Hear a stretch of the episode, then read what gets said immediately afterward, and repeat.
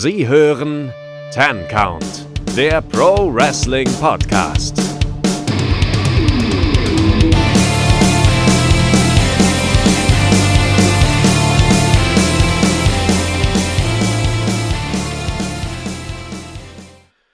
Hallo, liebe Freunde der gepflegten und ungepflegten Unterhaltung und herzlich willkommen zurück hier beim Ten Count Wrestling Podcast. Wir haben es endlich mal wieder geschafft, uns zusammenzusetzen und wir wollen über Wrestling reden. Wir, das sind einmal der liebe Kevin. Grüßt euch, Freunde der Sonne. Und äh, unser Qualitätsmitglied dieses Podcasts oder das Mitglied, das für Qualitätssicherung zuständig ist, der liebe Jens. Davon weiß ich aber nichts. Hallo. Ja, man muss die Leute beschäftigt halten. Das ist richtig. Bevor wir, bevor wir anfangen, kurz mal die wichtige Frage zum Anfang geklärt. Keanu, ich habe gesehen, ihr habt euch einen Hund angeschafft. Habt ihr, habt ihr ihn John Doxley genannt? Nein. Also der Hund zieht demnächst bei uns ein. Er hat schon von der Mitarbeiterin im Tierheim den Spitznamen Bulldozer bekommen. Das gefällt mir auch sehr gut. Ähm, er, da er leider Gottes schon, äh, oder was heißt leider Gottes, er hat schon einen Namen auf den er auch reagiert, sonst äh, wäre er, glaube ich, Eddie genannt worden, weil meine Freundin, die Melissa, äh, dadurch, dass er auch so ein so, so Salt and Pepper mäßig eine beginnende graue Schnauze hat, äh, da irgendwie Rückschlüsse auf Eddie Kingston gezogen hat. Aber nein, er heißt Anton. Das ist sehr schade. John also, Doxley. Bulldozer gefällt mir deutlich besser als Big Dog, also von daher alles gut. Ja, ich mag ich hätte... Matt Treatment auch lieber als, äh, als den Big Dog. Gut, das ist, das ist based. Ich hätte alternativ noch MJ Cliff, Br Br Britt Barker oder wenn es eine, eine japanische Hunderasse ist, Hikaru Shiba. oh Gott. Ja, liebe Freunde, ihr merkt schon, es hat sich nichts geändert. Ähm, das waren noch alle Gags, die ich vorbereitet habe. Ab jetzt seid ihr für die Unterhaltung zuständig. ja, aber die waren schon mal gut. Ja, ist ja auch im Rennen gewesen.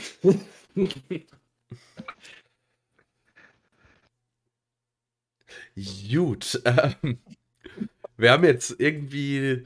Haben wir jetzt eigentlich darüber gesprochen, worüber wir reden? Also, wir machen AEW Revolution, richtig? Ja, der große Hundecast heute. Welche Rasse, welches Hundefutter wir probieren live bei, in der Sendung. Kevin probiert nur Hundefutter, auf dem Markus Stunt abgebildet ist. Das ist grundsätzlich richtig. da bekenne ich mich schuldig. Hat Cody Rhodes eigentlich schon eine eigene Hundefuttermarke? Ich weiß es nicht, ganz ehrlich. Mir ist Überleitungskönig. So Machen wir das vorne weg oder wollen wir so die.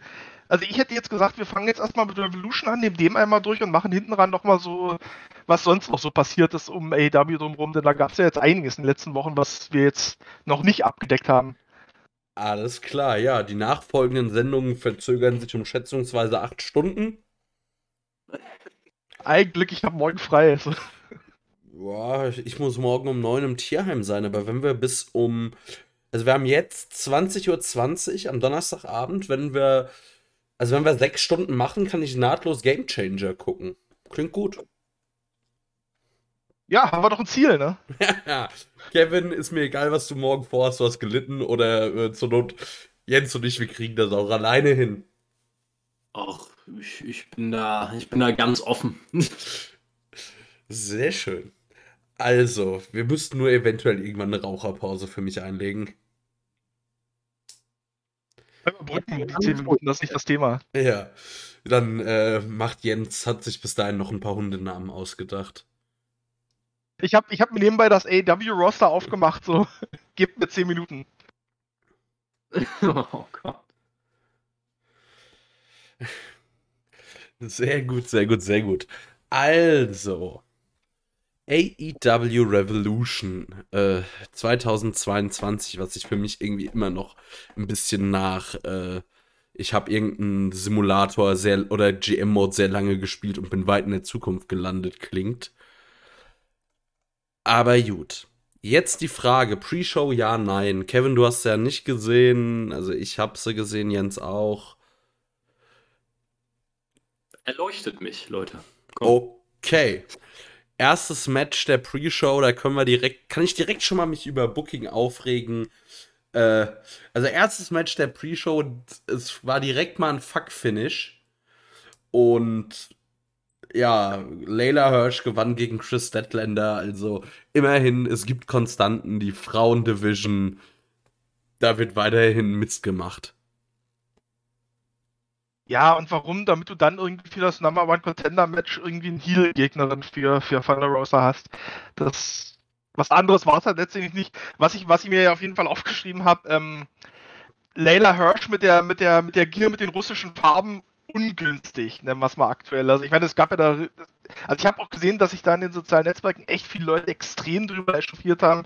Das fand ich halt auch Quatsch, weil das halt ihr normaler, ihr normales Bier ist und ähm, man darf auch nicht vergessen, dass das in den USA, glaube ich, auch ein ganzes Stück weiter von uns weg ist als bei uns, aber ähm, ja, fand ich, also, also es war ungünstig, das hätte man anders lösen können, aber ich fand es jetzt auch kein riesen Fuck-up. Wie gesagt, hat ein Geschmäckle gehabt, aber ja, Gut, Zum Match habe ich nicht viel Finish, war ungünstig, aber wie gesagt, das war halt einfach nur, damit du dann für Thunder Rosa einen Heal-Gegner hast. Ja.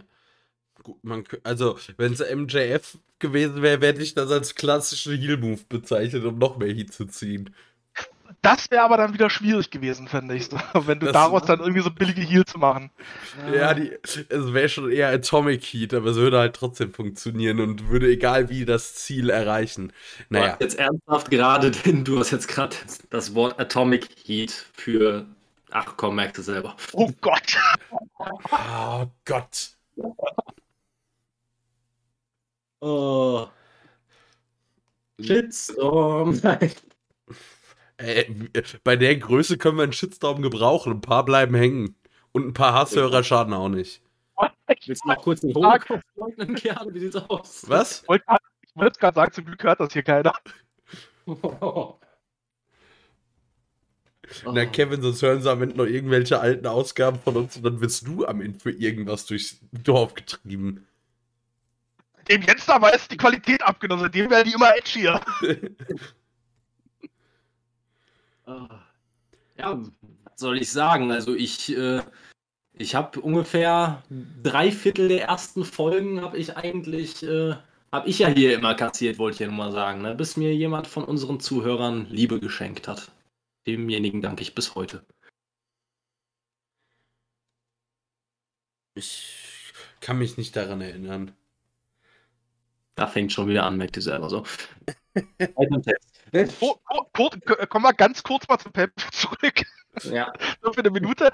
Ähm, was man, was man vielleicht noch sagen muss, wenn man das hier auch erklären kann, ich meine, Chris Statlander hat ja inzwischen so ein kleines Makeover bekommen mit einem doch neuen Look und halt was ernsteren Ausrichtung von daher war die Niederlage unterm Strich dann auch vielleicht nicht so verkehrt. Wenn man, wenn man eh mit jemandem, wenn man eh mit jemandem nochmal so einen Turnaround macht und neu positioniert, dann kannst du ihn ruhig auch mal mit einer Niederlage in diese Veränderung schicken als zusätzliche Begründung. Also eigentlich war es auch nicht so blöd. Nee, aber das war zu dem Zeitpunkt ja auch noch gar nicht klar, dass das passieren wird. Und zum anderen weiß ich nicht. Ja, Leila. Also, keine Ahnung. Also ich kann, ich kann jetzt zum Match an sich nichts sagen, aber zum Ergebnis grundsätzlich halte ich es für eine schwachsinnige Booking-Entscheidung. Gerade wenn, wenn man eine sehr, sehr schwächelnde Women's Division schon seit, ich wollte gerade Monaten sagen, aber eigentlich seit Jahren hat, seit der Gründung von AEW, ergibt es halt nicht wirklich Sinn, eine der wenigen konstanten und positiven ja, wie soll man sagen, positiven Erscheinungen in der Women's Division hier ein bisschen schlechter darzustellen, als es sein müsste. Also, wenn es jetzt ein Gegner gewesen wäre mit äh, Main Event Potenzial, dann hätte ich gesagt, okay, kann man mitgehen, aber Layla Hirsch hat das für mich absolut nicht ich bin auch kein Fan von Leila Hirsch als Ziel, muss ich sagen. Das ist, ich meine, ich bin ja jetzt niemand, der so groß auf das Körperliche bei den Wrestlern schaut, aber Leila Hirsch ist wie groß? So 1,20? Also irgendwie kaum größer als eine handelsübliche Waschmittelflasche. So, ich weiß nicht, ob ich, der, ob, ob ich hier den Heal abnehme. Aber grundsätzlich muss man halt auch sagen, Leila Hirsch als Face. Auch schwierig, weil ich glaube, die Frau hat original seit ihrer Geburt denselben Gesichtsausdruck.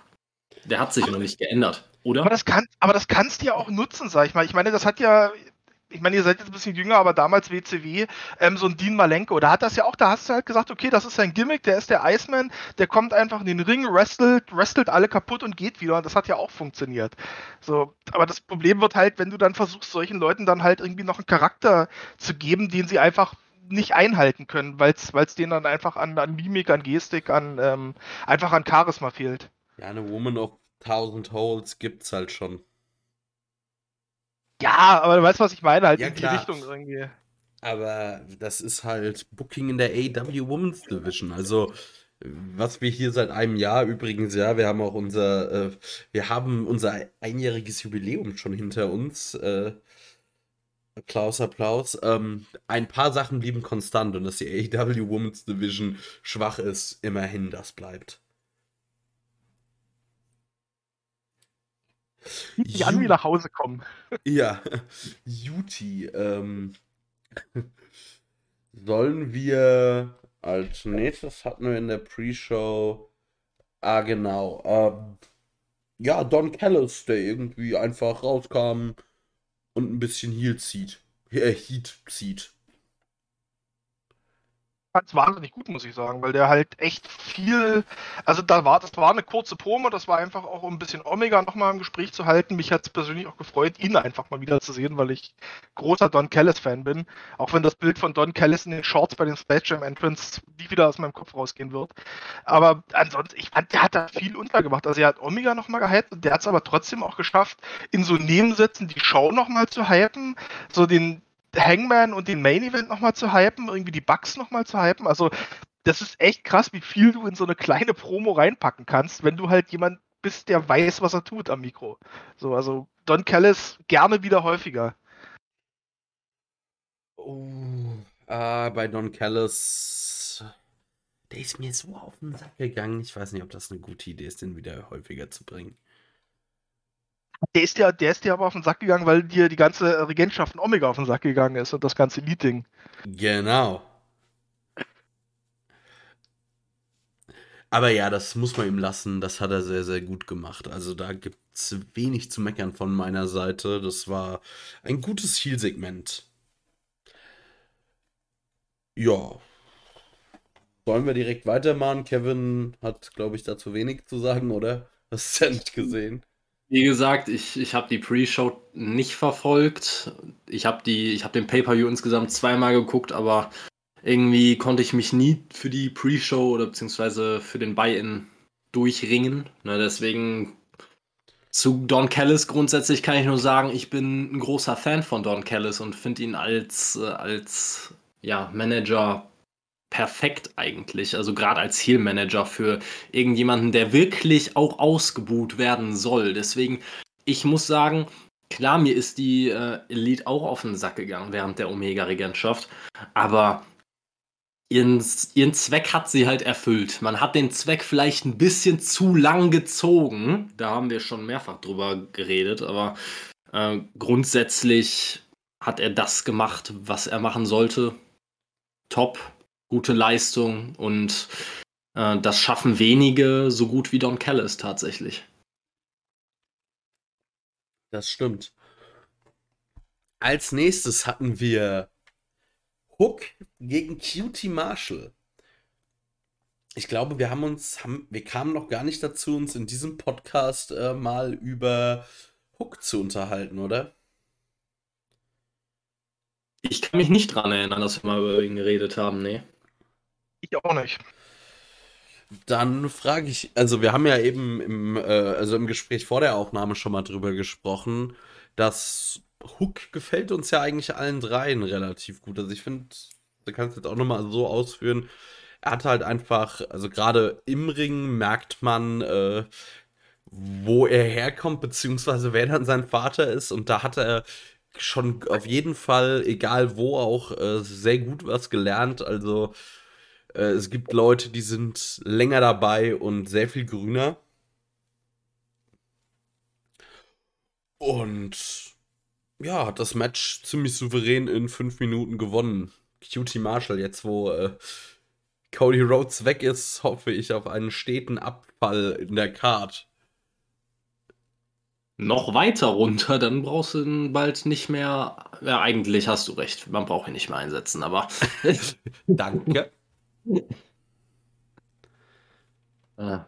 Das Problem bei Cutie Marshall ist ja nur einfach, also der ist ja jetzt nicht per se scheiße. So, der ist ja ein solider, sag ich mal, Veteran.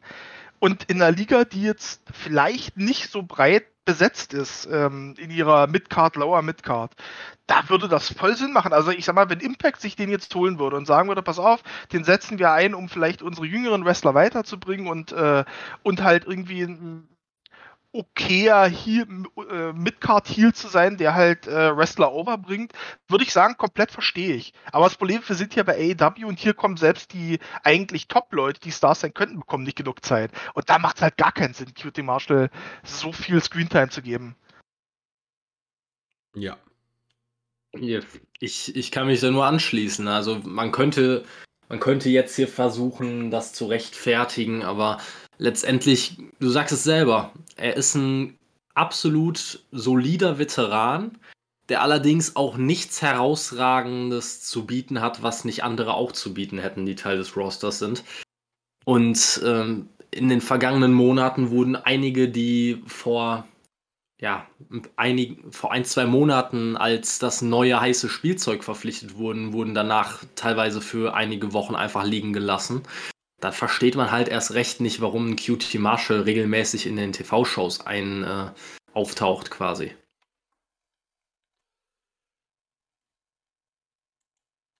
Ja, also deckt mal wieder so ein bisschen Probleme von AW auf. Äh, wir haben ein sehr, sehr volles Roster. Aha. Eigentlich, eigentlich wollten wir über Hook sprechen, ne? Sind dann doch irgendwie bei Cutie Marshall gelandet. Ja. Komisch. Aber ich, also ich fasse es mal kurz zusammen, weil ich glaube, ich bin derjenige bin, der so zu Hook noch den wenigsten Bezug hat irgendwie. Ich finde das, was er macht, das ist absolut crisp, das sieht solide aus. Da merkst du halt, wenn du als Sohn von, von Taz aufwachst, äh, aufwächst und ein bisschen Interesse an Wrestling hast, dann kriegst du da was mit.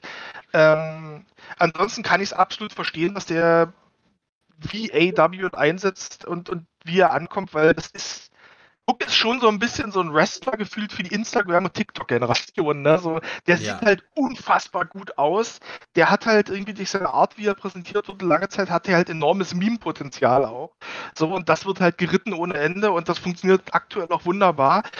Ich bin gespannt, wie ihm dieser nächste Schritt, der jetzt irgendwann kommen, gelingen äh, wird. Also, weil das, was er jetzt macht, wird nicht mehr ewig funktionieren. Irgendwann wirst du auch anfangen, dass du, dass du ihn auch in, in richtige Fäden steckst, wo er auch mal was kassieren muss, wo er dann auch mehr zeigen muss, wo er längere Matches bestreiten muss, wo er einfach wie ein normalerer Wrestler in Anführungszeichen agiert. Und da bin ich halt sehr, sehr gespannt, wie er, ähm, wie er den Schritt machen wird. Und wenn das funktioniert, so dann bin ich auch so, dann, jetzt gerade ist so dieser Hype-Train, ich stehe so ein bisschen am Bahnhof und gucke gerade so zu und denke mir so, oh, sieht ganz nett aus. Wenn er diesen Schritt schafft, dann steige ich ein. So, vorher gucke ich mir das noch aus der Distanz an. Ja, also ich kann dann direkt mal weitermachen. Du äh, hast jetzt gerade vom Hype-Train gesprochen, der durch den Bahnhof fährt. Ich, äh, ja, ich bin nicht der, ich bin nicht derjenige, der den Zug fährt. Ich ziehe den Zug quasi. Also. Kevin steht da und schüttet die Kohlen so in den Ofen rein. Wie ein Irrer. ja, tschu, genau. tschu. Also ich, äh, ich bin da absolut on board. Also für mich bringt, bringt er halt jetzt schon so viel mit, was einige halt, die auch schon teilweise zehn Jahre lang im Business tätig sind, nicht gelernt haben, vielleicht auch nicht lernen konnten. Ich sag mal beispielsweise, klar, Charisma ist eine absolut subjektive Sache, aber ich finde, er strotzt wirklich vor Charisma, der hat einen Mega-Look im Ring sieht das alles sehr, sehr smooth aus. Nicht nur, nicht nur, dass das alles eine Aneinanderreihung von schön ausgeführten Aktionen ist, schöne Suplexes oder in, im Fall von einigen so aus der PWG-Ecke dann wahrscheinlich eine schön ausgeführte Shooting Star Press oder ein Moonsault oder frag mich nicht, sondern das Ganze sieht einfach, das sieht passend aus, das ist einfach ich sag mal, das, was man oft von Randy Orton sagt, das, was er macht, ist nicht shiny, aber es ist extrem smooth und es sieht perfekt ausgeführt aus. Und das, finde ich, hat Hook in dem jungen Alter schon ziemlich gut perfektioniert. Also noch nicht ganz klar, aber dafür, dass er erst so kurz aktiv ist, ist das schon verdammt stark.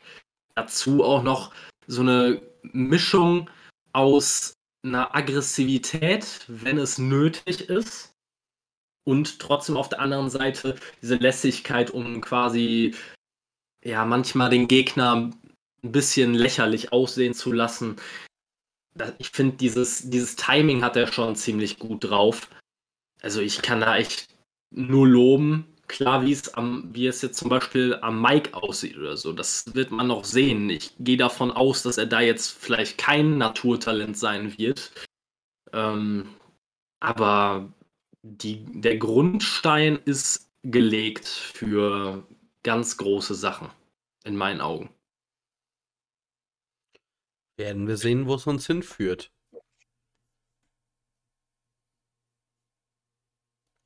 Ich hoffe. Also ich hoffe nicht, dass, äh, dass das der nächste Fall wird von wir holen noch äh, fünf andere, die mal vor sechs Jahren in der WWE aktiv waren, weil wir das Roster filmen wollen und vergessen unsere Talente oder so. Überleitung zum nächsten Match. Vielleicht Zufall, ich weiß es nicht.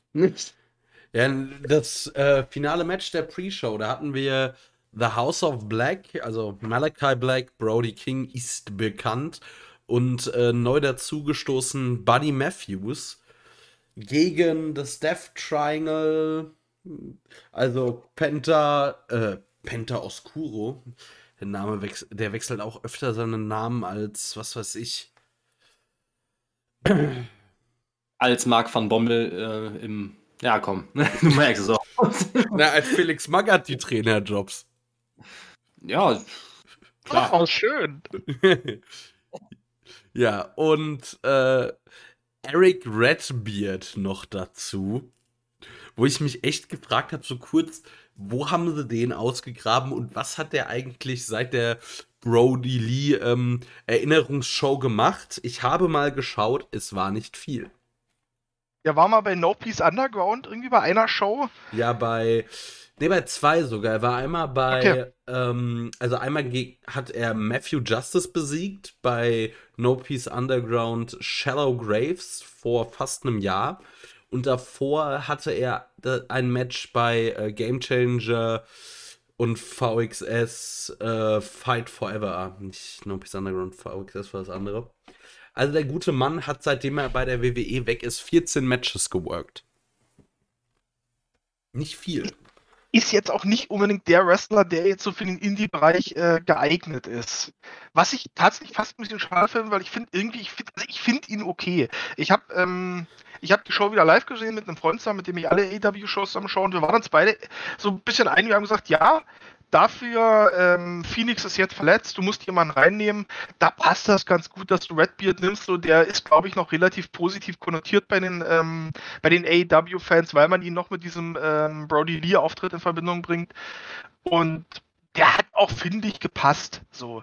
Dann hat, ich meine, das House of Black hat halt Brody King, dass du dann auf die andere Seite auch so einen Watz stellst, das, das passt schon ganz gut. Und ähm, wie gesagt, ich finde, für solche Auftritte ist das völlig in Ordnung, was er macht. Ich bräuchte ihn aber auch, also einen Festvertrag für den bräuchte ich wirklich nicht oder ihn häufiger. Aber so ab und zu mal in solchen Rollen, so als Aushilfe, als Enhancement-Talent, finde ich völlig okay. So, ja. ich, fand der, ich fand, der ist in dem Match auch nicht abgefallen. Also ich fand das, was er gemacht hat, das sah gut aus. Der hat exakt das gemacht, wofür er da war. Und im Endeffekt hat er den Pin eingesteckt, sodass du keinen von den eigenen Talenten beschädigt hast. Also ich, fand ich okay. Ja, ich wollte jetzt auch gerade noch dazu sagen, also ich, das war jetzt auch gar nicht negativ gemeint, sondern eher überrascht, weil ich finde, er ist jetzt auch kein schlechter Wrestler und also gerade er finde ich, also ich meine, in den Indies, wenn es dir an was mangelt, dann sind es Big Man und also da gibt es weitaus schlechtere in prominenteren Spots in größeren Companies als das, was er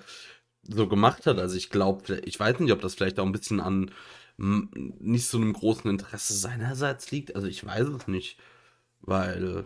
Naja, du, du, musst dir, du musst dir mal anschauen, wie viele Leute von der WWE in den freien Markt zurückgekommen sind, seit er entlassen wurde. Und ähm, wenn du die, die ganze Liste mal anschaust mit den Namen, dann ist er, glaube ich, schon einer, der so ein bisschen hinten runterfällt im Endeffekt. Weil er halt auch jemand ist, ich sag mal, das muss man ja auch dazu sagen, die Indies sind ja schon so ein bisschen aufgebaut, die nehmen ja gerne immer so ihre Leute zurück, die da halt ihren Durchbruch geschafft haben. Und Redbeard war das ja nicht. Redbeard ist ja so ein komplettes WWE-Produkt im Endeffekt. Ähm, welches vorher, glaube ich, so gut wie nichts gemacht hat im Endeffekt. Und solche haben es eigentlich immer schwerer in den Indies. Ich schau mal, ob er, was er vorher gemacht hat. Cage Match ist ja da eine sehr gute Plattform. Also mich würde wundern, wenn mich würde es wundern, wenn da irgendwie was anderes außer Ohio Valley oder sowas steht. Wenn überhaupt noch. Ja, oder hier Florida Championship Wrestling, genau das. Ja, Florida Championship Wrestling und davor. Ja.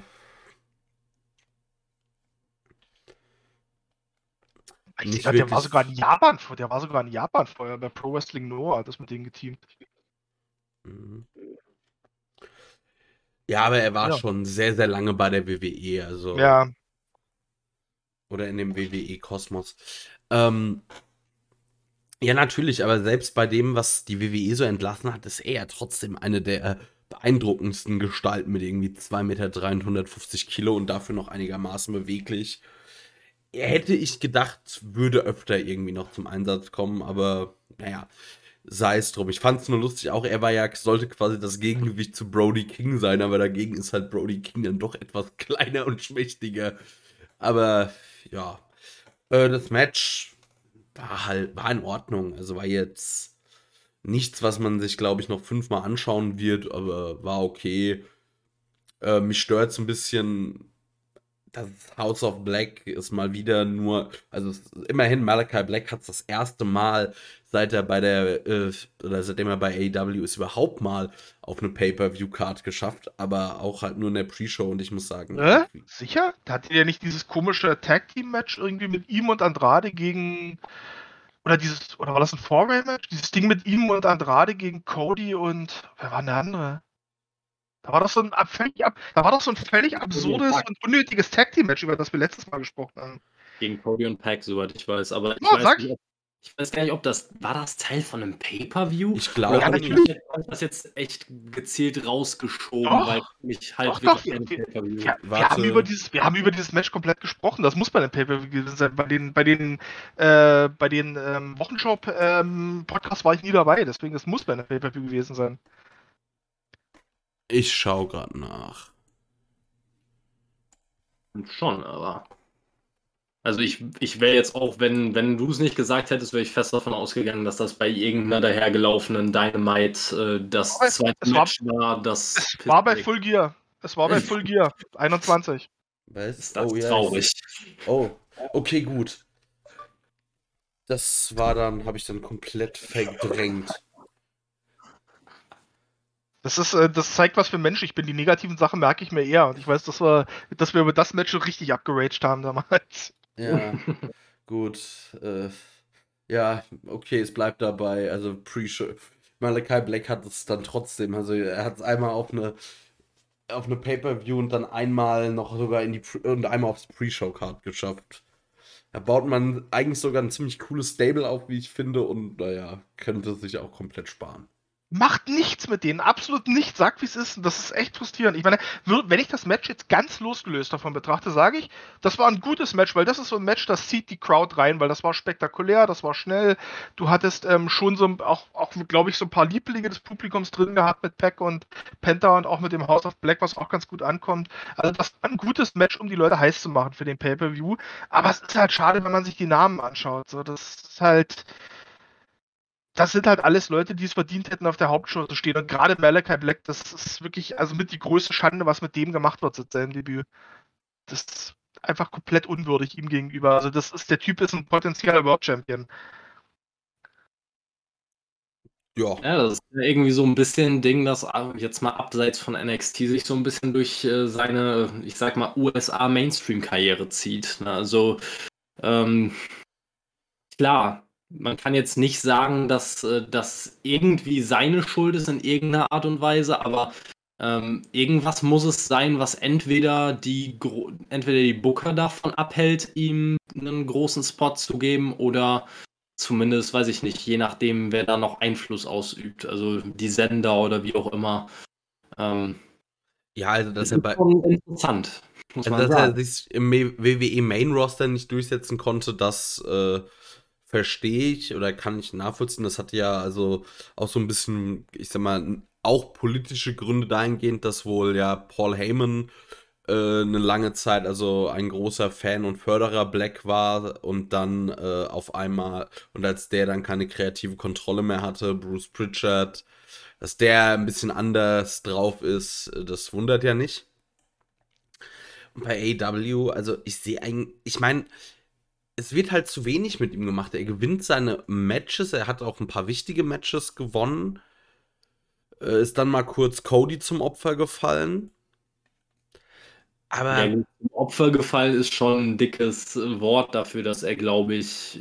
Wie viele Matches hat er gegen Cody gewonnen? Zwei oder zwei. drei? Zwei. Und, das, und dann ganz schnell hat er noch, musste noch ein drittes Match her, das er dann verliert. So, ohne Not. Ja.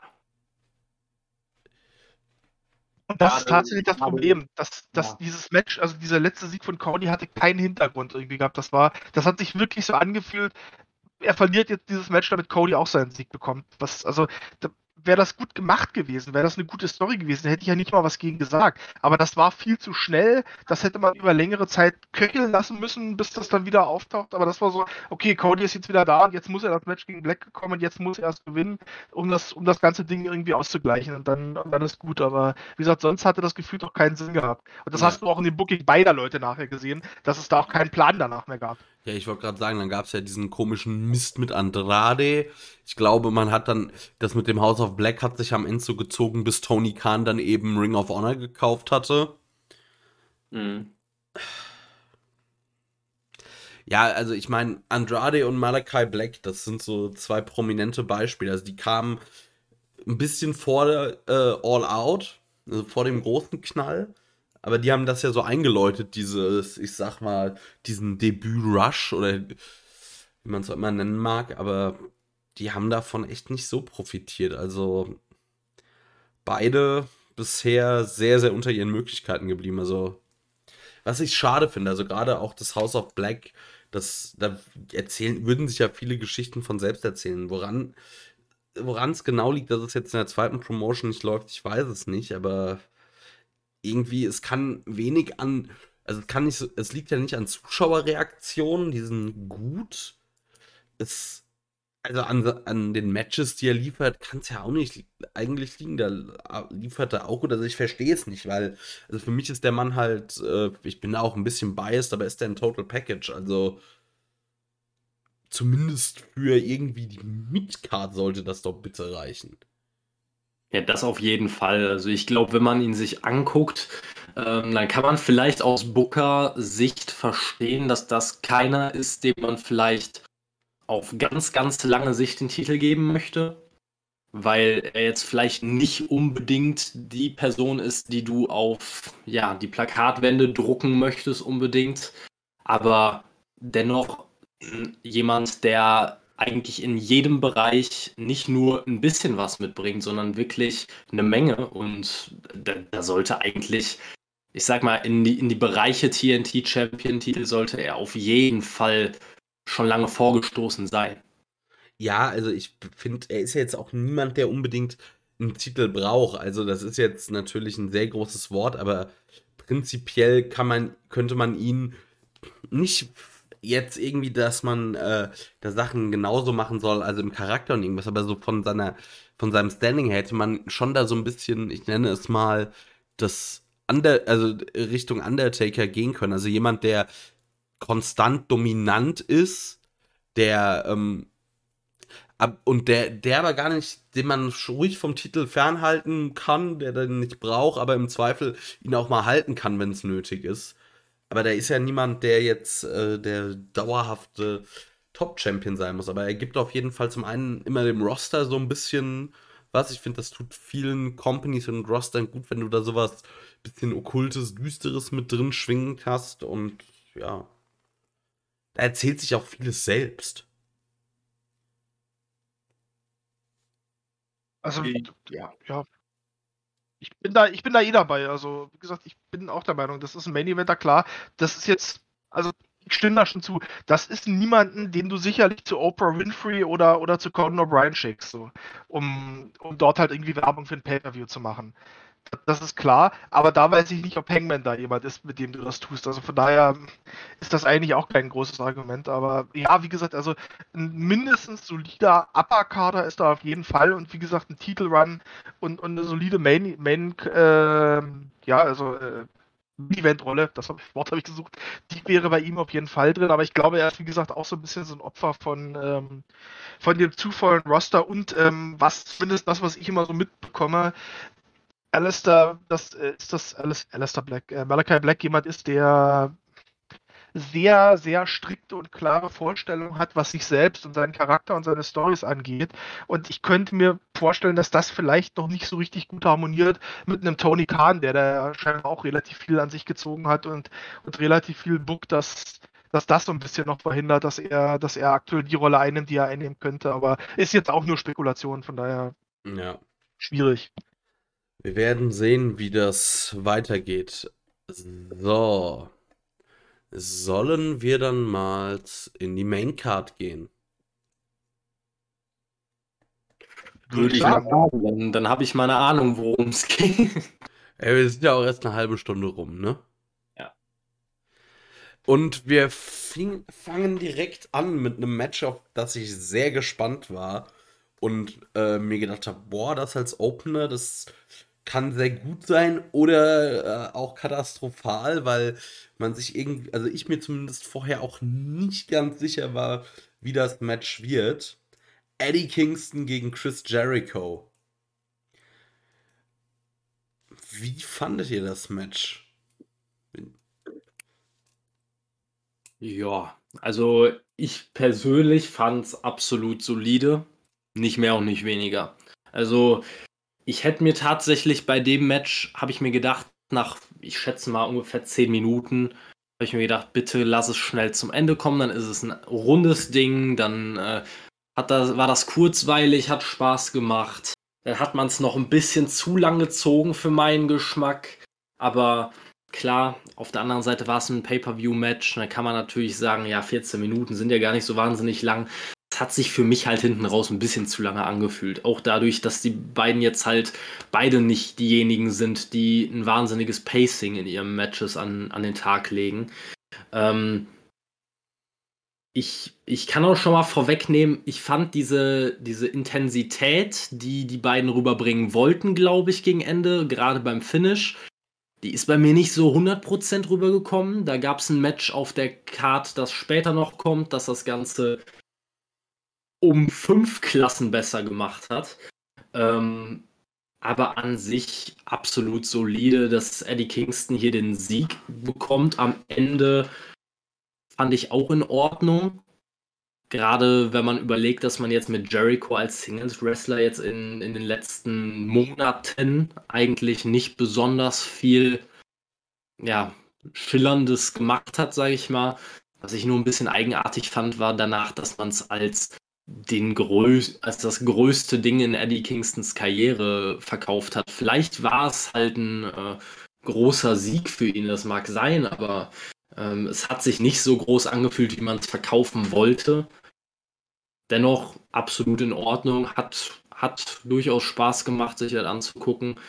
Ähm, auch dass Chris Jericho mehrfach äh, Eddie Kingston in der Walls of Jericho hatte. Da habe ich schon manchmal gedacht, ah, tappt er, aber ja, das Finish am Ende fand ich allerdings so ein bisschen, also ich weiß nicht, ob ich der Einzige bin, vielleicht ist das auch einfach nur mein komischer Kopf manchmal, ähm, ist bei dem Namen nicht auszuschließen, aber ähm, ich habe da wirklich gesessen und habe meinen Arm verdreht, und, um nachzugucken, ob dieser Stretch Plum irgendwie Sinn ergibt. Und ich bin noch immer nicht zu einer Lösung gekommen. Also, ich muss, glaube ich, da, also ich muss dir erstmal also persönlich widersprechen, weil für mich hat sich's groß angefühlt. Also ich bin vielleicht auch mehr Eddie Kingston-Fan als du und habe dann mal so zurück überlegt. Normalerweise, also das ist ein Match, wo ich eigentlich eher damit gerechnet habe, dass Kingston das verliert. Und also war, glaube ich, mit Abstand vom Na Name Value her hat, war das der größte Sieg in Kingstons Karriere. Also äh, vielleicht hat er in den Indies ein paar mittlerweile große Namen äh, geschlagen, als sie noch nicht so groß waren, aber. ja, Chris ja, ich, ich weiß, was du meinst. Mein Punkt war nur, Chris Jericho, du sagst ja selber Name Value. Das ist ja erstmal die eine Sache. Aber wie wurde Chris Jericho als Singles-Wrestler in den letzten Monaten eingesetzt? Also ich kann mich da nicht mehr an nennenswert große Siege erinnern, dass man sagen könnte, Chris Jericho zu besiegen, das ist jetzt in, zu diesem Zeitpunkt, so wie er jetzt gerade gebuckt wird, eine wahnsinnig große Sache. Weil ich sage jetzt mal als anderes Beispiel, ist natürlich jetzt auch wieder blöd, aber wenn man jetzt nochmal ein Match gegen einen Undertaker hätte, ist das natürlich noch immer ein verhältnismäßig großer Sieg. Aber nicht mehr so groß, wie es vielleicht vor zehn Jahren gewesen wäre. Ne? Also ist natürlich eine andere Dimension bei Jericho. Da reden wir nicht über zehn Jahre, sondern vielleicht vor einem Jahr. Aber da hätte es sich für mich noch viel, viel, viel, viel größer angefühlt und da hätte ich das eher geschluckt. Ich würde aber trotzdem mitgehen, dass Jericho definitiv der größte Name ist, den Kingston besiegt hat. Also, und ich meine, klar, wenn du jetzt nur die letzten Monate nimmst, da war er halt auch eher in Stable-Geschichten involviert, aber vergiss nicht, also ich glaube, das letzte größere Singles-Match, was Jericho hatte, war gegen MJF. Und ich meine, er ist irgendwie einer von, ich weiß nicht, mittlerweile drei Leuten oder so, die MJF clean in einem Singles-Match besiegt haben. Gab es überhaupt drei? Also mir fallen jetzt gerade jetzt nur heute Punk und, und, und äh, Jericho ein. Moxley. Mox, stimmt, Mox hat ihn auch besiegt, ja, aber das war's dann halt auch. Also, und wenn man sich jetzt mal, ich meine, klar, außerhalb, man könnte jetzt natürlich irgendwie schauen, sicherlich auf die Independent-Karriere von Eddie Kingston und der hat hundertprozentig in seiner Zeit da ein paar Namen besiegt, die dann irgendwie nachher Stars geworden sind.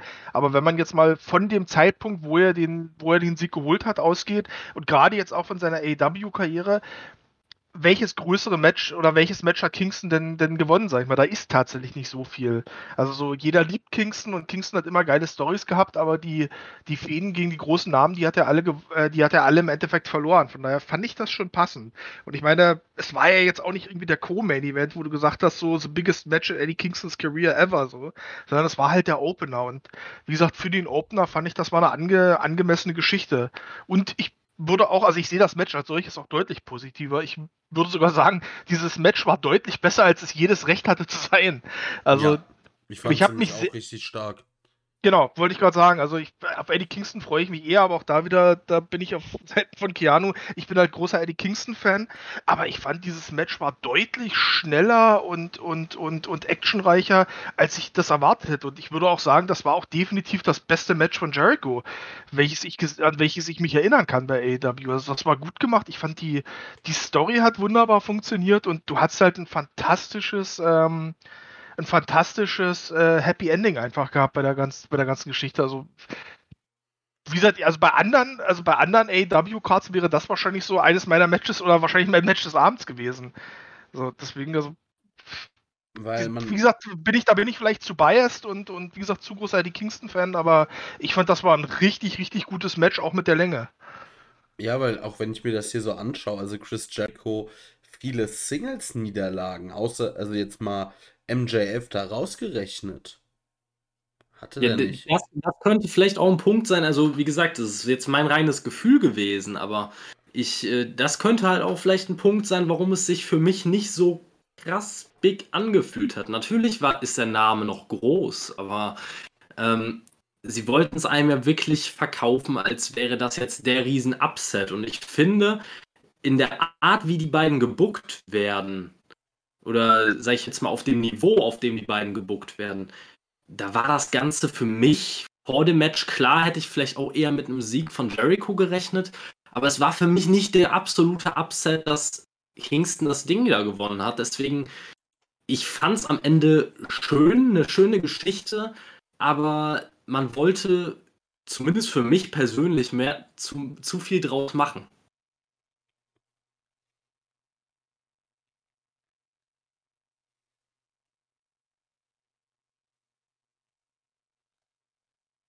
Wie gesagt, fühle ich nicht. Also, kann ich sagen, ich habe übrigens gerade, ich gerade mal geschaut, also tatsächlich das letzte Singles-Match von Jericho seit äh, vor Kingston, vor dem Match gegen Kingston, war tatsächlich das Match gegen MJF, was er gewonnen hat. Ja. Und danach waren es eigentlich nur noch Tag Team Matches.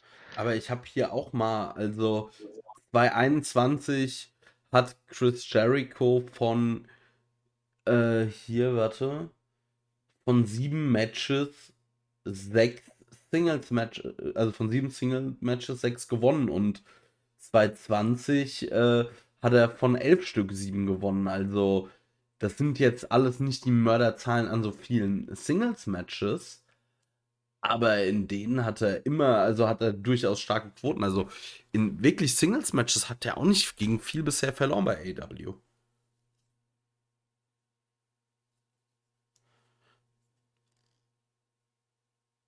Ja, wie gesagt, also es mag sein, dass es, dass es mag sein, dass es so ist, ne? Aber ich, äh, ich finde einfach, vielleicht betrachte ich da auch einfach die Singles und die Tag Team Matches nicht genug getrennt. Aber rein von dem, wie er eingesetzt wurde mit dem ganzen Ding um, um den Inner Circle und dieses ständige Hin und Her der, der Wochen vor Revolution und der Monate vor Revolution, hatte ich halt inzwischen schon echt das Gefühl, dass Chris Jericho halt in die biedere Midcard so abgesunken ist in letzter Zeit.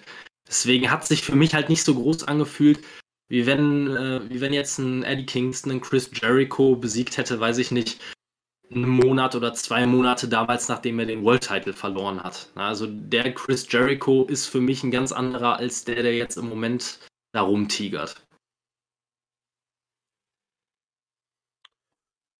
Ja, kann man, ja, da kann man durchaus, da, da kann man durchaus mitgehen. Natürlich ist der, ist der im Vergleich zu der Anfangszeit seinem World Title war natürlich abgekühlt, klar, aber wie gesagt, im Kontext von, von Kingstons bisheriger AEW-Karriere betrachtet, fand ich es dann doch wieder passend, weil es war für ihn definitiv so der, der größte Sieg bisher.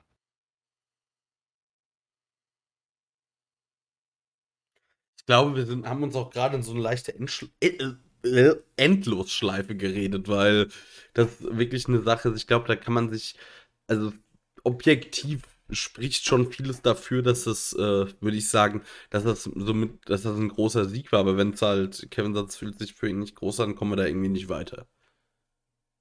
Ja, ja, das ist eine rein subjektive Sache bei mir. Also ich, äh, wie gesagt, ich finde ja auch, äh, vielleicht kam das jetzt auch falsch rüber. Ich fand nicht, dass das Match schlecht war.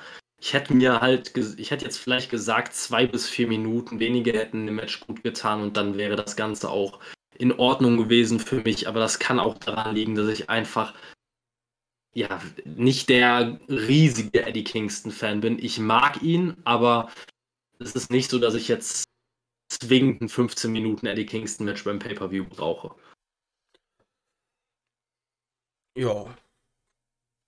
Gut, also ich kann nur noch so zu dem Match sagen, dass ich es wrestlerisch äh, ziemlich stark fand. Ich fand alles in allem gut. Also da gibt's wenig bis gar nichts, äh, über das ich meckern kann. Da war ich einfach sehr zufrieden, weil ich auch nicht mit gerechnet habe, muss ich sagen. Und ich, was man eigentlich auch noch ansprechen muss, ist, äh, was Jericho in den, letzten, in den letzten Wochen aus seinem Körper gemacht hat. Also das ist schon, äh, das verdient echt Respekt in seinem Alter.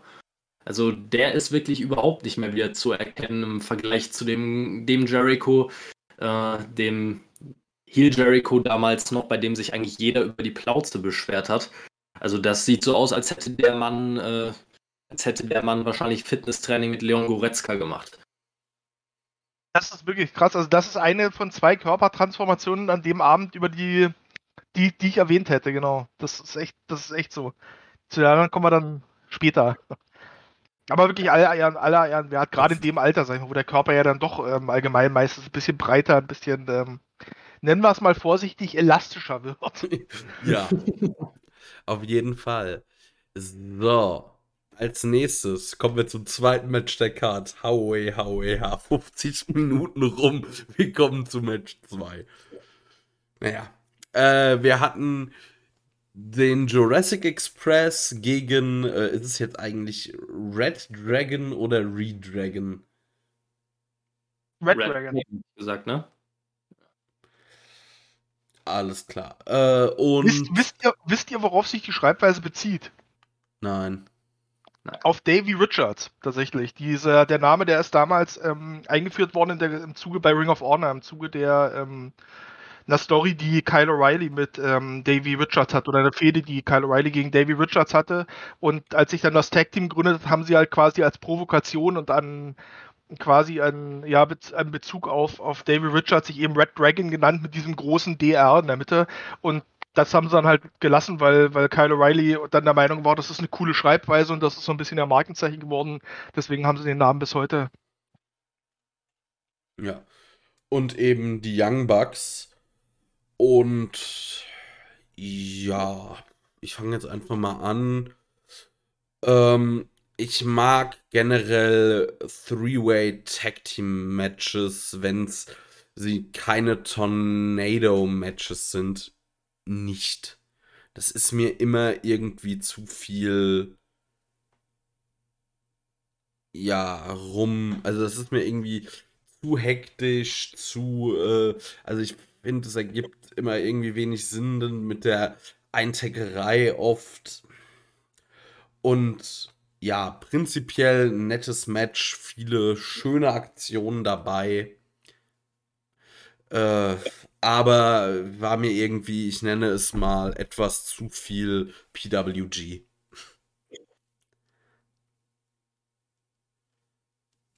Ich, ich hake mal ganz kurz ein, weil ich kann es auch sehr, sehr schnell machen, weil ich bin da komplett dabei. Es ist halt, es war genau so, ein Match, wie, wie du es dir vorstellst, und du hörst, okay, es ist ein Triple, ein Triple Threat äh, Tag Team Titelmatch, die Bugs sind drin, Jurassic Express ist drin plus Team X, und dann stellst du dir das Match genauso vor, wie es war. Das war okay, das war auch unterhaltsam und das war auch, glaube ich, die richtige Platzierung nach dem Kingston gegen Jericho Match vorher, um nochmal so ein bisschen das Tempo anzuziehen und ein bisschen was Spektakuläres zu bringen. Ich fand auch das Ergebnis okay, weil ähm, Bugs und, Dragon, da geht es, glaube ich, eher Richtung ähm, Elite, Bullet Club, ähm, ach, wie ist dieses neue Stable von, von also was, was angedeutet ist hier mit Cole und äh, Red Dragon, da gab es doch auch schon wieder so einen Namen, den hatten wir letzt... Nein, ja, das war der ältere Name. Nein, ich meine die neuen Namen, die, die haben sich doch so einen Namen auch äh, die haben sich doch auch so einen Namen äh, claimen und sichern lassen, aber keine Ahnung. Aber jeweils da merkst du schon, da geht es eher in die Richtung. Von daher war es okay, dass Jurassic Express da die Titel gehalten haben. Ich finde leider, dass Jurassic Express als Champions aktuell noch sehr, sehr untergeht. Die haben halt diese Titel, aber gefühlt haben die mit diesen Titeln nicht so richtig was zu tun und das finde ich schade. Ich meine, das macht auf der einen Seite Sinn, dass du sagst, okay, die Champions sind so relativ neutral in der Division, ohne große eigene Stories, weil du die dann jederzeit mal reinwerfen kannst und jederzeit Titelmatches aufbauen kannst, aber ich finde es trotzdem ein bisschen schade, weil sie, obwohl sie die Champions sind, relativ unwichtig aktuell in der Division wirken und das müsste eigentlich nicht sein. Ja, das liegt, glaube ich, aber auch schon ein bisschen daran, dass irgendwie das auch allein der Titelgewinn, der war so aus dem Nichts, mit dem hat man überhaupt nicht gerechnet. Das war ein netter Surprise-Moment, aber mehr auch nicht. Und dann, ich meine, die sind im Januar Champions geworden und hatten nichts Nennenswertes. Gut, AEW hatte gefühlt in der Zeit kaum was Nennenswertes, weil das immer diese, wirklich diese Zeit äh, ist von, also im November ist äh, immer Full Gear, dann hast du noch ein bisschen Aftermath, aber eigentlich zwischen, also Januar und Februar sind bei AEW jetzt, also zumindest im zweiten Jahr in Folge, in dem ich es aktiv verfolge, echt saure Gurkenzeit. Ja, ich kann mir auch vorstellen, was auch eine kleine, ein kleiner Punkt sein könnte, warum das so ist, wie es ist ist vielleicht einfach die Tag-Team-Konstellation. Weil im Match funktionieren die beiden zusammen sehr gut. Nur muss man natürlich sagen, gerade was Character Work angeht, ist der Jurassic Express ja dann doch eher bis auf einige Ausnahmen meistens in die Comedy-Richtung gegangen. Und das ist gerade dann vielleicht schwierig, wenn man seiner Tag Team Division eine gewisse Ernsthaftigkeit geben möchte, den Anschein ja, wahren möchte, dass das Ganze, dass, dass es wirklich eine, ein ernsthafter Kampf um eine World Championship ist. Ich sag mal, da finde ich es halt schwierig, äh, wenn der Luchasaurus quasi nur die Line hat, dass er ein Master's Degree hat. Also du kannst eigentlich den, da musst du eigentlich den Jungle Boy 90% der Promo-Arbeit machen lassen. Und er ist selber jetzt auch nicht überragend gut. Und klar ist das keine reine Ausrede dafür, dass sie bislang nicht viel machen durften, aber mangelnde Promo-Fähigkeiten wär, wär beim, bei, bei dem Team wäre jetzt nicht das erste Mal, dass grundsätzlich äh, mangelnde Promo-Fähigkeiten ein Grund dafür waren, dass jemand wenig zu tun bekommen hat. Na, also Beispiel Delucha Bros und so weiter und so fort. Andrade. Ne? Man hat immer wieder Beispiele dafür, wo mangelnde Fähigkeiten am Mic einen ausbremsen. Und ich glaube, das könnte tatsächlich hier auch ein Fall sein da, das ja, zum einen und zum anderen glaube ich auch, dass so ein bisschen der Nachteil der, des Jurassic Express ist, dass so viele andere Tag-Teams irgendwie durch ihre Stables, in denen sie Mitglied sind, permanent in, in äh, Stories eingewoben sind. Also die, du siehst halt die Bugs ständig, weil die halt irgendwie immer mit in, in, den großen Fäden mit dabei sind. Irgendwie, weil sie, wie gesagt, am Anfang halt mit, mit Omega, jetzt mittlerweile mit Cole ähm, an der Seite an Seite stehen. Du hast ähm, Fish und O'Reilly, die von Anfang an immer mit Cole irgendwie so ein bisschen mitgelaufen sind, dadurch sehr präsent waren. Du hattest FTR, die immer irgendwie durch dieses ganze Pinnacle-Ding immer in irgendwelche Stories eingewoben waren, dadurch sehr präsent waren. Und dann hast du den Jurassic Express, der halt im Endeffekt fast nur für die Matches ausgepackt wird. Und dadurch wirken die vielleicht auch ein bisschen unwichtiger, als, als sie es eigentlich sind.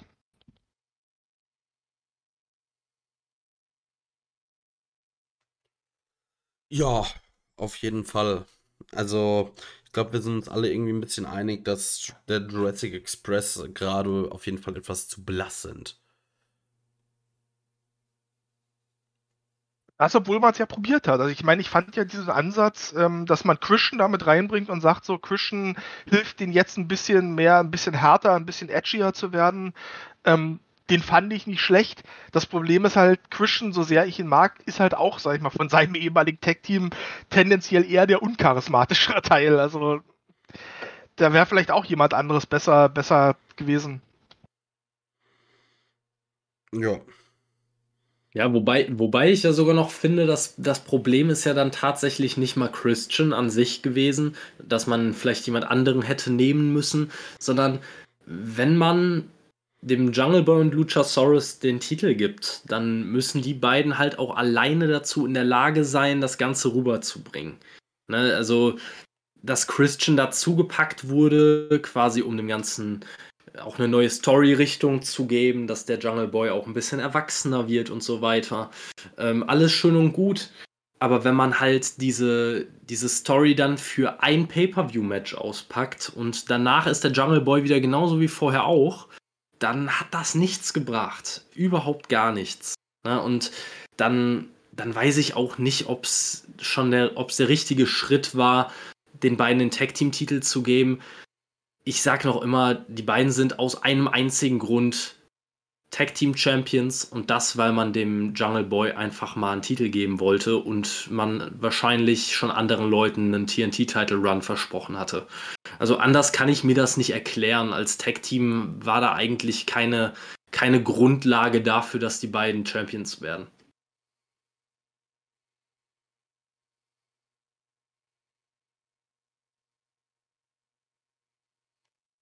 Ja, ich glaube, wir sind durch mit dem Thema, oder? So deutlich dieses Schweigen.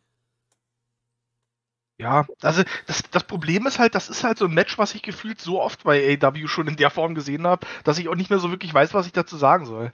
Gerade da es bei mir jetzt auch schon ein paar Wochen her ist, dass ich das, dass ich den Pay-Per-View gesehen habe. Also ich weiß, das Finish war irgendwie ziemlich krass, aber ich weiß nicht mehr genau, was es war. Ähm, ich kann mich auch nicht mehr so 100% erinnern und ich habe das erst diese Nacht nochmal rewatcht, aber ähm, ich glaube, am Ende war es einfach dieser, wie heißt der Tag Team Finisher der, des Jurassic Express nochmal, mit dem haben sie es, glaube ich, am Ende beendet. Nee, äh, es war, glaube ich, ah, doch, genau, äh, ach, ja, diese komische Powerbomb, also nenne ich es mal. Ja, genau, mit dem haben sie es am Ende beendet. Ähm, was davor genau passiert ist, weiß ich nicht mehr hundertprozentig. Während dem ganzen Match haben sie quasi so ein bisschen damit gespielt, dass man, wie Keanu ja schon gesagt hat, dass man sich quasi eintaggen musste. Und vorher gab es wohl irgendwie ein Abkommen. Äh, wie genau, was für ein Abkommen genau, weiß ich nicht mehr genau. zwischen, äh, zwischen den Bugs und Red Dragon. Ähm, wahrscheinlich so eine Art, ja, wie soll man sagen, äh, Nicht-Angriffspakt. Ähm, aber ist halt schwer durchzusetzen, ne? wenn man Champion werden möchte. Ähm, was dann natürlich logischerweise zu, äh, zu Spannungen geführt hat. Und dann ging es am Ende richtig rund und dann wurde es zu einem riesen Spotfest. Dann wurden einige, ich kann mich erinnern, dass O'Reilly, glaube ich, äh, ich weiß nicht, ob er da den, wen er da genau in so einer Art Guillotine-Choke hatte und das wurde, glaube ich, irgendwie abgebrochen durch einen 450 Splash oder sowas. Also da gab es schon coole Spots, aber ähm, wie so oft bei solchen Spotfests, du kannst dich am Ende nicht mehr an alles erinnern. Das ist unmöglich bei so viel Spot-Wrestling. Also war schön, hätte kürzer sein können mal wieder, aber hatte auch keine tiefere Bedeutung als das, was es war, nämlich einfach nur ein Spotfest. Ja. Apropos Spotfest. da kommen wir jetzt zum Face of the Revolution Leitermatch und ganz ehrlich, ich fand dieses Jahr da die Besetzung sehr, sehr schwach. Also da war, also ich finde generell das Face of the Revolution Ladder Match, äh, das wird ja letztes Jahr erst eingeführt, das hat man direkt aber auch schon verbrannt, weil es gibt eine Chance auf den TNT-Titel. Sportlich, ganz großes Ding, die kriegt man ja sonst, ich weiß gar nicht, was man sonst dafür machen muss, außer irgendwie gerade Backstage rumrennen. Also Uno muss man auf jeden Fall eine Maske tragen. Der hat den nämlich einfach so bekommen, weil er vermutlich Teil der Dark Order war. Ja, also gefühlt kriegt das jeder. Ja. Äh, und ja, dann hat man da dabei Keith Lee. Hm, Überraschung wieder mal ein Debütant. Ähm, Powerhouse Hobbs, Ricky Starks, Orange Cassidy, Christian Cage und Wardlow. Also klar, Wardlow bin ich großer Fan von. Christian Cage will ich da eigentlich irgendwie, weiß ich nicht, den Hol äh, setzt man da auch nur rein, weil äh, wegen seiner TLC-Historie. Aber sonst, ich weiß nicht, das ist irgendwie so eine Besetzung, die zündet mich nicht an. Da ist niemand dabei, also außer Keith Lee, wo ich sagen würde, der ist mal für einen wirklichen Oh shit Moment gut, also so irgendwie für geisteskranke Spots und irgendwas. Ich weiß nicht, also die Besetzung fand ich schon so lala. Die einzige richtige Wahl hat aber meiner Meinung nach gewonnen. Und das war eben Wardlow. Ich würde da grundsätzlich bis dahin komplett mitgehen. Also die Besetzung hat mich jetzt auch nicht geflasht, aber trotzdem muss ich sagen, dass ich dafür, dass ich vor dem Match jetzt nicht wirklich gesagt habe, ich bin total gehypt darauf, war ich positiv überrascht. Also da gab es einige Spots, die ich entweder so noch gar nicht gesehen habe und das muss man in, in einem Ladder-Match, in einem äh, TLC-Match quasi erstmal schaffen. Und ähm, auf der anderen Seite fand ich es auch einfach, ich weiß es nicht, mich hat es irgendwie durch die, dadurch, dass so viele Big Men, so viele Powerhouse-Wrestler in dem, in dem Ganzen vertreten waren, hat es für mich nochmal eine andere Dynamik bekommen, als wenn es jetzt einfach nur, weiß ich nicht, als hätte man da jetzt Phoenix und ähm, am besten noch Nick Jackson oder frag mich nicht wen reingepackt, damit er, damit wirklich alle drei Minuten irgendein Dive nach draußen passiert. Also ich fand es am Ende wirklich gut, hat mich gut unterhalten und dass Wardlow hier als Favorit reingegangen ist und das Ganze gewonnen hat, fand ich auch gut. Ich kann mich an einen Spot erinnern, der mir echt in Erinnerung geblieben ist. Ähm, nämlich wo Keith Lee und ich meine, es war Wardlow, die beiden haben eine Leiter hochgestemmt zu zweit quasi Und Orange Cassidy hing an der Leiter und hat sich dann quasi um diese Leiter rumgedreht und stand dann plötzlich auf der Leiter und war kurz davor, diesen, diesen Brass Ring oder auf gut Deutsch den riesigen Sonic the Hedgehog Ring zu greifen. Also ähm, fand ich echt ein cooler Spot, habe ich so vorher auch noch nicht gesehen und ja, auch am Ende, ich kann mich auch noch an einen Piledriver erinnern, ich weiß gar nicht mehr von wem genau, gegen Ricky Starks. Ich glaube von Wardlow, ich bin mir nicht 100% sicher. Also das, und das auf eine Leiter und also am Ende war es wieder ein riesen Durcheinander, ein riesen Chaos, aber positives Chaos. War das, eine, war das ein Piledriver? Ich glaube, das war eine Powerbomb, ne, wo er so ganz bestialisch auf dem Nacken gelandet ist. Der, der Piledriver war, wenn du, der Piledriver war, wenn du dich erinnerst, von unserer äh, GCW äh, New York Show, die wir zusammen Oh, ja. gereviewt haben. Mhm, Dieser, dieser bestialische Piledriver. Ich glaube, das war eine Powerbomb irgendwie, wo, aber Ja. die sah echt ungesund aus, wie Ja. Ricky Starks da gelandet ist. Ricky Aber- Starks Nacken ist ja eh so ein bisschen im Ja. Trümmerfeld. Aber Ja, ja. apropos Ricky Starks. Kann mir, also vielleicht habe ich da, fehlt mir da irgendeine Hirnwindung oder so. Aber was sehen die Leute in dem? Ich finde, der ist. Also ich lese so oft irgendwas von wegen Ricky Starks, so viel Star Power und Ricky Starks, äh, so nach dem Motto, aus dem müsste man was machen. Ich weiß nicht, bin ich der Einzige hier, der den ein bisschen overhyped findet? Ganz ehrlich, inzwischen ein bisschen schon. Also, er lebt halt wirklich davon, dass bis heute überall gesagt wird, dass er wahnsinnig gut am Mic sei. Dafür ist für mich die Dichte an guten Promos bei Ricky Starks halt viel zu dünn. Also, wenn Ricky Starks gut am Mic sein soll, also wirklich gut am Mic sein soll, dann äh, ist wahrscheinlich die Hälfte des AW-Rosters gut am Mic, weil ein, zwei gute Promos äh, trifft, treffen, treffen viele mal. Ne? Also, und ansonsten ist das im Ring halt auch viel Mittelmaß. Optik klar vorhanden, aber dafür ist der Typ halt auch wieder original 1,60 Meter groß oder so. Ah, ich weiß es nicht. Ich weiß also, nicht, also ich finde sein, seine Mic-Skills und sein Charisma und alles, das ist halt irgendwie alles, also es, es erinnert mich nicht an The Rock, es ist mir ein bisschen zu sehr äh, kopiert von The Rock.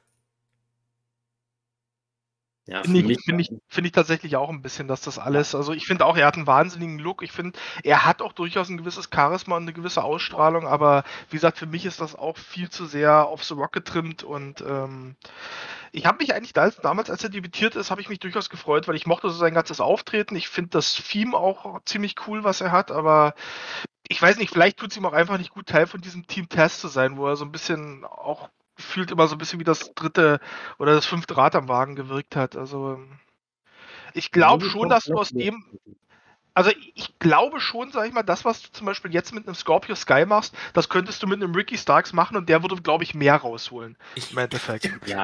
Also, aber Scorpio Sky darf doch nicht der Maßstab sein. naja, also, ja, kommen wir hin, ne, ja, also.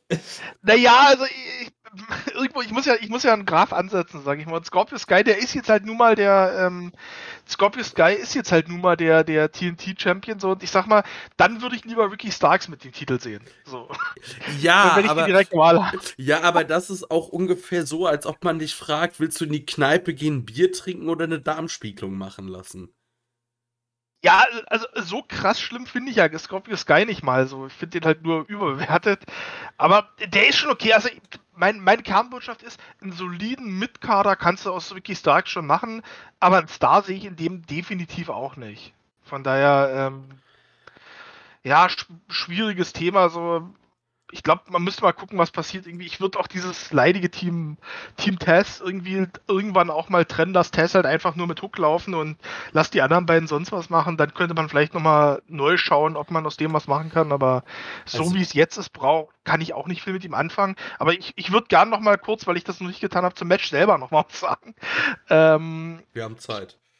Ja, offensichtlich. Äh, ich fand die Bewertung, äh, die Bewertung, ich fand die Zusammensetzung eigentlich ganz gut. Also mir hat es erstmal gefallen, dass du da nicht irgendwie diese typischen sechs Flippy-Wrestler hast, sondern halt wirklich mal so drei klassische Powerhouses und auch nicht so diese, ich sag mal, nicht, nicht die Brian Cage Powerhouses, die dann irgendwie trotzdem so halbe Kunsthorner sind, sondern halt wirklich drei richtige Powerhouses, die halt auch wirklich Poweraktionen zeigen. Das, das fand ich sehr, sehr angenehm gemacht. Der einzige, den ich wirklich nicht in dem Match gebraucht habe, war Christian Cage, aber das liegt doch so ein bisschen dran, dass ich Christian Cage als Wrestler generell nicht mehr so unbedingt brauche. Aber grundsätzlich hat mir das ganz gut gefallen und ähm, ich fand das Match auch ziemlich cool, äh, was ein bisschen schräg war. Und da konnte keiner was dafür, aber dass der, und das ist auch wieder so eine Personalie, über die man kurz mal sprechen könnte, ähm, das Auftreten von ähm, Danhausen, was halt einfach super schräg wirkte. Wie gesagt, da kann keiner was dafür, weil halt einfach Orange Cassidy zu dem Zeitpunkt, als Danhausen seinen Auftritt hatte, schon aus dem Match ausgeschieden war. Ähm, leider verletzungsbedingt. Der hatte sich, glaube ich, irgendwie am Arm verletzt, irgendwie ähm, bei irgendeiner Aktion von Hobbs. Und dadurch wirkte das so ein bisschen, dass dieser Eingriff von, von Danhausen war dadurch so ein bisschen ins Nichts, weil sein eigentlicher Buddy schon gar nicht mehr dabei war. So, warum war der da im Endeffekt? Aber gut, wie gesagt, kann keiner was dafür. Aber mich hat es unfassbar für Wardlow gefreut. Also ich, wir sind jetzt ja schon seit langem einig, dass Wardlow, ähm, dass man aus Wardlow echt was machen kann. Und das war für mich hier Part 1 einer Star-Making-Performance von Wardlow. Der zweite Teil kommt dann später in einem anderen Match, wo ich es nochmal besonders rausheben möchte. Aber für mich war der so wahrscheinlich der Gewinner von dem ganzen Abend. Also das, das gefällt mir wahnsinnig gut, dass mit dem gemacht wurde. Der wird auch gut eingesetzt und ähm, ich hoffe wirklich, dass der das wrestlerisch dann noch einhalten kann, aber ich finde, der bringt alles mit, um wirklich ein Star zu sein auf mittlere, auf mittlere Sicht. Ja, definitiv. Ja, Denhausen, das ist halt irgendwie, ich weiß nicht, also ja, der ist verletzt, der kann nichts dafür, dass er aktuell nicht wrestelt, aber irgendwie nutzt sich das halt. Aber, aber, aber Wrestling ist halt auch nicht seine Kernkompetenz. Ich meine, ich schaue ja nun viel Indie-Wrestling und dadurch sehe ich den ja schon seit einer ganzen Weile. Am Anfang war er noch viel mit Warhorse irgendwie im, im Team und so im Duo unterwegs, mittlerweile solo und ähm, bei keiner Liga, bei der er war, war er für das Wrestlerische da, sondern als Charakter. Und ich weiß nicht, also für mich hat sich das, der ihn seit einem Jahr sieht, hat sich das schon vor einer Weile totgelaufen. Und ich fürchte, das wird bei AW auch relativ schnell so sein. Also. Ja, also, also ich, ich, ich kann da kurz mal einhaken. Du hast vorhin nämlich auch eine Sache gesagt, die habe ich mir ungefähr schon bei der ersten, bei der ersten Appearance von Danhausen bei AW gedacht. Warum war er da? Also, das ist für mich, das ist für mich Punkt 1 und auch gleichzeitig der letzte Punkt auf der Liste eigentlich, den man sich irgendwo fragen muss. Wofür braucht man einen Danhausen? Wofür? Man hat ein volles Roster, voll mit Star Power. Leute, die in zwei, drei, vier Wochen wahrscheinlich noch keine, äh, keine, keinen Auftritt bei Dynamite oder Rampage bekommen. Stattdessen holt man einen Komiker, der sich dumm anmalt und gerade so ein Match gerade auswresteln kann, wenn er gerade nicht verletzt ist, der null in dieses Produkt reinpasst und da reingeschmissen wirkt wie Sau.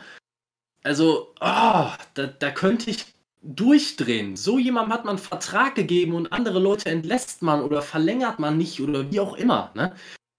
Der, der, ich komme da nicht mit. Also wirklich nicht. Kevin Oder bin hat so seinen kurzen inneren Jim Cornette. Ja, ja Denhausen, ich mag inneren Jim Cornette. Und ich bin schon an dem Punkt, wo ich sage, ey, ganz im Ernst, Scorpio Sky fuckt mich so ab. Gib mir Markus Stunt als TNT-Champion, ich bin glücklich. Dann kann ich wenigstens darüber lachen, aber nicht über Danhausen. Das ist Was? traurig. Das ist nur noch traurig. Was passiert hier gerade? Kevin, bei Game Changer wirst du Marco noch ein paar Mal sehen. Müssen wir, musst du mir das gucken. Aber äh, sorry, aber Kevin argumentiert hier gerade für Markus Stunt irgendwie. Das ist halt, der Mann hat halt live gerade einen Nervenzusammenbruch. ja, aber sowas von. Also, das ist historisch. Oh. Ja, aber Denhausen ist für die Cloud geholt worden, das kannst du nicht anders sagen. So Denhausen ist einer. Ich meine, ich kann es Denhausen nicht mal verübeln, weil der hat ein, eigentlich, das sage ich so wie es ist, eigentlich ist der ein halbwegs kompetenter Wrestler. Das Problem ist, der hat halt lange Zeit als normaler Wrestler agiert und es hat keine Sau interessiert. Und irgendwann hat er dann angefangen, sich das Gesicht anzumalen, ähm, komische Promos mit einer verstellten Stimme zu halten und auf einmal ging der, ging der komplett viral und war auf einmal so ein krasser Social Media Liebling dass AEW davon profitieren möchte, das kann ich sogar verstehen irgendwo. Ich sehe aber nicht, dass das Dauer funktioniert in dem Kontext. Also überhaupt nicht. Ja, und wo gerade eben Kevin das angebracht hat mit dem knallenvollen Roster, ich habe da gerade irgendwie eine gute Analogie. Ich war letztens, habe ich mich so durch Lieferando gearbeitet in Mainz und habe mal geguckt, da wo könnte man mal bestellen. Dann sehe ich Pizzeria Napoli. Und auf dieser Karte war halt original von Pizza über Gyros, über ähm, Döner bis, äh, ich glaube, also auf jeden Fall war indisch und chinesische Küche, es war alles da. Naja, das ist halt irgendwie so, wenn du halt alles anbieten willst und alles willst, das, das, das funktioniert auch nicht gut. So, das bringt nichts. Ja, ich, ich frage, ich bin halt auch einfach, ich frage mich, warum kommt man zu dem Schluss, dass Danhausen derjenige ist, der dein Roster voranbringt. Wenn man sagt, okay, man möchte vielleicht ein bisschen mehr Comedy daran, daran unterbringen, was ich schon nicht verstehen kann, weil man hat einige Comedy-Gimmicks, die eigentlich auch regelmäßig entweder vertreten sind oder mehr vertreten sein könnten. Ne? Also ein Orange Cassidy ist ein Comedy-Gimmick pur. Denn der Mann kann natürlich auch verdammt gut wresteln, da brauchen wir gar nicht drüber reden, aber das ist doch ein pures Comedy-Gimmick. Und der wird seit eigentlich, seitdem er bei AEW ist, relativ prominent dafür eingesetzt, dass er das ist, was er nun mal ist. Achso, ich dachte, Dazu, du redest über die Man of the Year. Ja, das ist dann eher eine Schmierenkomödie, aber das ist eine andere Geschichte. Nur, ey, das. Dann hast du andere Comedy-Gimmicks, Beispielsweise der Jurassic Express ist zum größten Teil ein Comedy-Gimmick gewesen, bevor sie die Titel bekommen haben.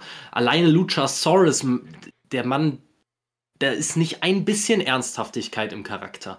Du hast mehr als genug Comedy im ganzen Roster kaum bist du Leute los wie Peter Avalon, die, wo du dich nur noch drüber bepissen konntest, weil es einfach nur noch lächerlich war. Und schon holt man irgendwie so, sich so einen Danhausen ins Haus, den du wahrscheinlich jetzt drei Jahre da gehaltstechnisch durchfüttern darfst. Und dir nachher. Wahrscheinlich kriegt der noch irgendwann eine Fehde gegen Matt Hardy, weil jeder kriegt eine Fehde gegen Matt Hardy. Ich glaube, das steht so in den AEW-Verträgen so, ja, du kommst, du kommst bei uns rein, wir haben was mit dir vor, und du musst halt leider auch den Fehde gegen Matt Hardy bestreiten. So, da muss jeder bei uns durch. So, es, gibt zwei Möglichkeiten, es gibt zwei Möglichkeiten, wenn du neu bist oder bei AEW sowas mit dir vorhaben. Entweder eine Fehde gegen Matt Hardy oder gegen Cody, aber Cody geht ja jetzt auch nicht mehr. Ja, deswegen kriegt Matt Hardy jetzt einfach alle. So. Die Frage ist nur, wie lange Matt Hardy das körperlich noch schafft. Ja, aber dafür hast ihr jetzt auch wieder Sorge getragen, weil das wäre nämlich das nächste Thema dann. Ähm, Matt Hardy ist ja jetzt aus, es gibt ja das Matt Hardy Family Office nicht mehr. Matt Hardy hat mir ja jetzt seinen, seinen Bruder an die Seite gestellt. Auch was, was ich so sehr brauche wie eine dritte Brustwarze. Und dafür gibt es jetzt das Andrade Family Office. Also du hast schon direkt deinen Nachfolger rangezüchtet für unnötige Fäden, die niemandem helfen. So vielen Dank. Das, dass ich das über Andrade sage, den ich, den ich wirklich großartig finde, so, das, ist, das ist die größte Schande an der Sache. Ja, ja. Ich musste nur schmunzeln. Ich habe einen Kumpel, der besitzt drei Brustwarzen. Also das fand ich jetzt einfach irgendwie witzig, den Spruch. Tut mir leid, keine Beleidigung. Nein, ich weiß, aber. Aber die ist unnötig, so. Das ja, brauchst du halt nicht. Natürlich. Als Mann brauchst du die ersten beiden schon nicht, so vom abgesehen. Ja. Gut. Aber du hast es, du hast, du hast schon richtig gesagt. Apropos Schmierenkomödie, dann äh, nächste Match. Da ist nämlich dann, was nee. nämlich eine ganz große Schmier. Doch. Du hast was vergessen. Hab ich? Ach so, war's, war das mit Swerve danach? Ja. Ah, okay. Ja, Weil, mag, ich mag Shane Strickland. Also muss ich so sagen, ob, aber den sehe ich auch ziemlich untergehen im Roster. ich wollte gerade sagen, also das ist so, also ich, ich habe äh, mit zu dem Typen bisher keinerlei Bindung irgendwie. Also, aber jetzt ist halt äh, Shane Swerve Strickland noch äh, verpflichtet worden.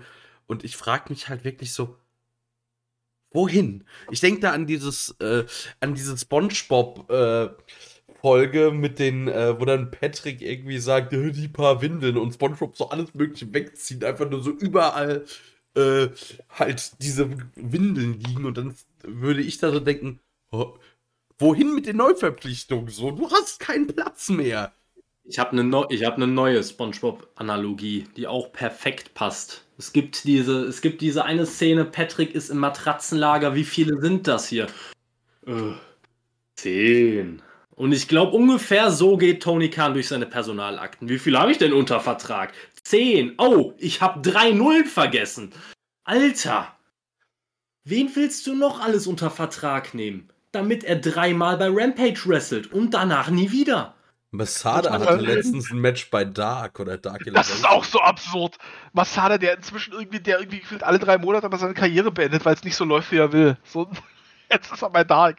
Es wird einfach immer absurd. Aber mir tut, jetzt mal ganz ehrlich, mir tut es halt super leid für Shane Strickland, weil ich mag den, also das heißt, mir Wesley unterschreibt einen Vertrag bei AW und ich sage, mir tut's leid für ihn, aber ich mag ihn mega gerne. Ich verfolge den auch schon echt lange, auch schon durch die Combat Zone damals und so. Und das ist, das ist einer, der ist, der hat wahnsinnig viel drauf. So, das ist ein richtig, richtig guter Wrestler, der kann am Mikro auch durchaus was, der hat auch ein gewisses, ähm, der hat auch Charisma. Aber ich sehe nicht, dass der sich bei AW durchsetzt. Nicht mit dem Roster, was du hast. Also der, der wäre, glaube ich, zum Beispiel bei Impact irgendwie, ähm, wenn du da so die X-Division um den aufbaust, da wäre der, glaube ich, perfekt aufgehoben gewesen. Aber ich sehe nicht, dass der bei AW die große Karriere macht. So, weiß nicht. Wenn dann vielleicht sowas wie, dann schmeiß Scorpio Sky raus und pack den da irgendwie mit zu Man of the Year. So, das wäre halt eine Verbesserung um 800 Prozent. So, auf jeden Fall. Aber wie gesagt, ich sehe nicht, wo, wo die mit dem, also wo der da seinen Platz finden soll in dieser Liga. Mhm. Außer, dass er jetzt eben gerade wieder so Flavor of, äh, of the Month ist und wie gesagt, einen Monat vergisst du schon wieder, dass er überhaupt da ist. Ich, wisst ihr, was ich glaube ich, was glaube ich mittlerweile bei manchen echt die Sache ist? Die kriegen einen Vertrag bei AW, müssen einmal im Monat kommen die zu den Dark Tapings äh, und den Rest der Zeit touren die in den Indies rum. Also, keine Ahnung. Also mir fällt zum Beispiel auch gerade Nick Wayne ein, der ja All Elite ist. Der hatte noch nicht ein, ein, der hatte noch nicht mal ein Match bei Dark oder so. Der hat weiterhin catcht der vor allem bei Game Changer.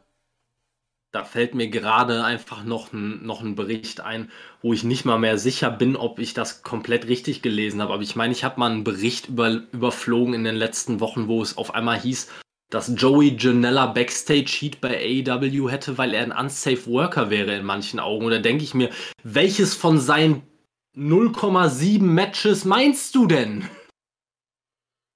Äh, Eddie Kingston. Also irgendwie hat er wohl ein Match gegen Eddie Kingston, wo ähm, deswegen wurde die, also das war wohl der Grund, dass die Fehde Kingston gegen Jericho, die sollte wohl schon früher starten und die musste wohl aber verschoben werden, weil Kingston sich irgendwie in einem Match gegen Janella irgendwas gebrochen hat im Gesicht. Irgendwie Augenhöhlen, Knochen, irgendwie sowas. Und da soll er wohl angeblich Heat haben. Aber das war dieses, also das hat Janella, ich weiß nicht, ob es die Verletzung war, aber Janella hat das selber in einem Interview kürzlich äh, gesagt, dass er seinen Vertrag mit AEW, dass der nicht verlängert wird und dass wohl AEW auch auch mit ihm nicht mehr wirklich redet. So. Schon extrem. Ja, gut, aber äh, also gerade, wie heißt's, ähm, Joey Janella, der hat ja schon länger, glaube ich, ziemlich viel Heat er ist ja auch nicht der einfachste und ich kann auch verstehen, das ist auch, Joey Janella ist ein Wrestler, der geschaffen ist für den Independent-Bereich. Da kommt er auch an und da wird er auch gefeiert und du hast jetzt auch zuletzt gesehen, ich meine, das ist auch so eine absurde Sache, die man im Jahr 2022 sagt, aber Joey Janella ist halt einfach mega Heal geworden äh, bei Game Changer, weil er gegen X-Pac geturnt ist. Also Joey Janella hat, Joey Janella hat jetzt X-Pac Heat, weil er gegen X-Pac geturnt ist. Muss man sich auf der Zunge zergehen lassen.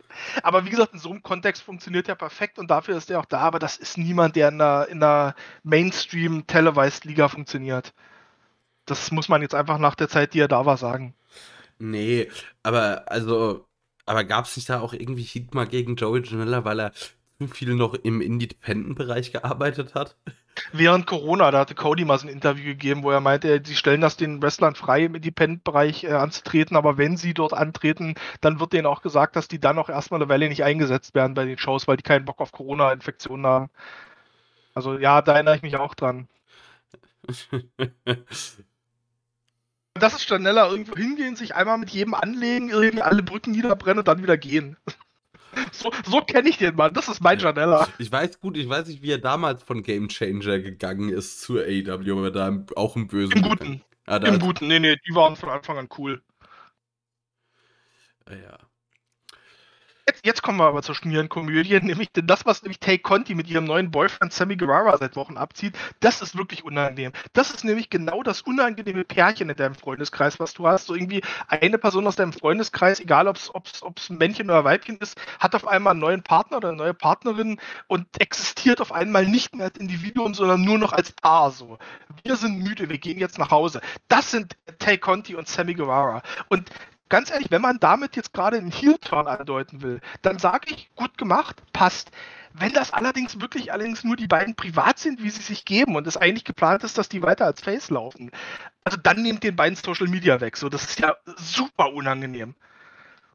Ich glaube tatsächlich eher, dass es Variante 2 ist. Also ich äh, kann sein, dass es wieder nur mein persönlicher Geschmack ist und ich glaube, einige von den, von den Zuhörern werden jetzt wahrscheinlich denken, was hat der denn geraucht? Aber ich fand Sammy Guevara schon immer grundauf unsympathisch. Also als, als einfach vom Typ her. Unglaublich unsympathisch und das passt halt für mich perfekt da rein einfach. Also so richtig unangenehme, so eine richtig unangenehme Couple-Story, man sich so denkt, wie lange ist es jetzt her, dass sich Sammy Guevara vor den TV-Kameras verlobt hat, so in der Richtung und auf einmal ist das hier jetzt Big Love und die können nicht mehr ohne einander, sie haben sich gefunden und Leute, lebt das privat, aber lasst mich in Ruhe damit, ehrlich. Erzähl's eurem Friseur, aber nicht mir. Es ist echt so.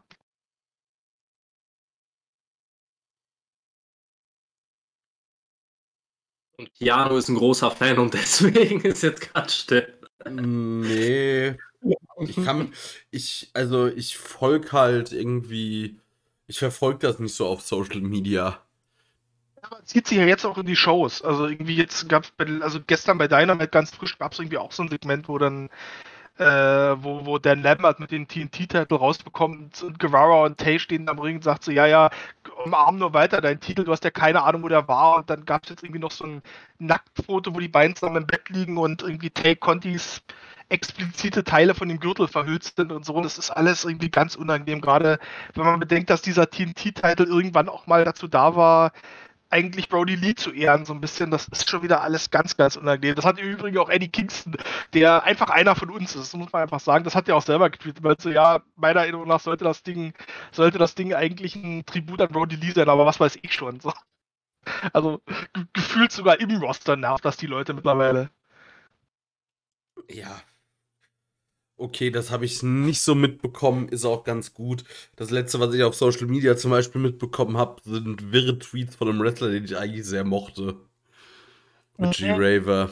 Ja, ja, das ist, ähm, es ist alles schwierig. Aber wie gesagt, schwierig ist auch ein gutes Stichwort für das Match hier, weil Kagel gegen Conti, das war mit Ansage mein Stinker des Abends auch. Also nicht nur, dass das Wrestle nicht gut war, ich fand auch die Match-Story super strange einfach. Also zwischendurch gibt es einen Chair-Shot von Anna Jay gegen Jade Cargill und ich habe noch gedacht, okay, das wird jetzt dann die Story des Matches sein, dass irgendwie, dass, dass Conti das dann merkt, dass NRJ eingreift, irgendwie mit Heal-Methoden das nicht will und dass sie dadurch verliert. Aber nee, dieser Stuhlschlag hat einfach keine Wirkung. Also, der war völlig egal. Die hat, äh, im Gegenteil, dieser Stuhlschlag hat einfach nur Tay Conti noch schlechter aussehen lassen, weil NRJ Jade Cargill mit einem Stuhl trifft und Jade Cargill trotzdem ähm, in sechs Minuten irgendwie den Boden mit Take aufwischt. Also das, wirklich, es war kein gutes Match. Wie gesagt, die, das Booking war super verwirrend.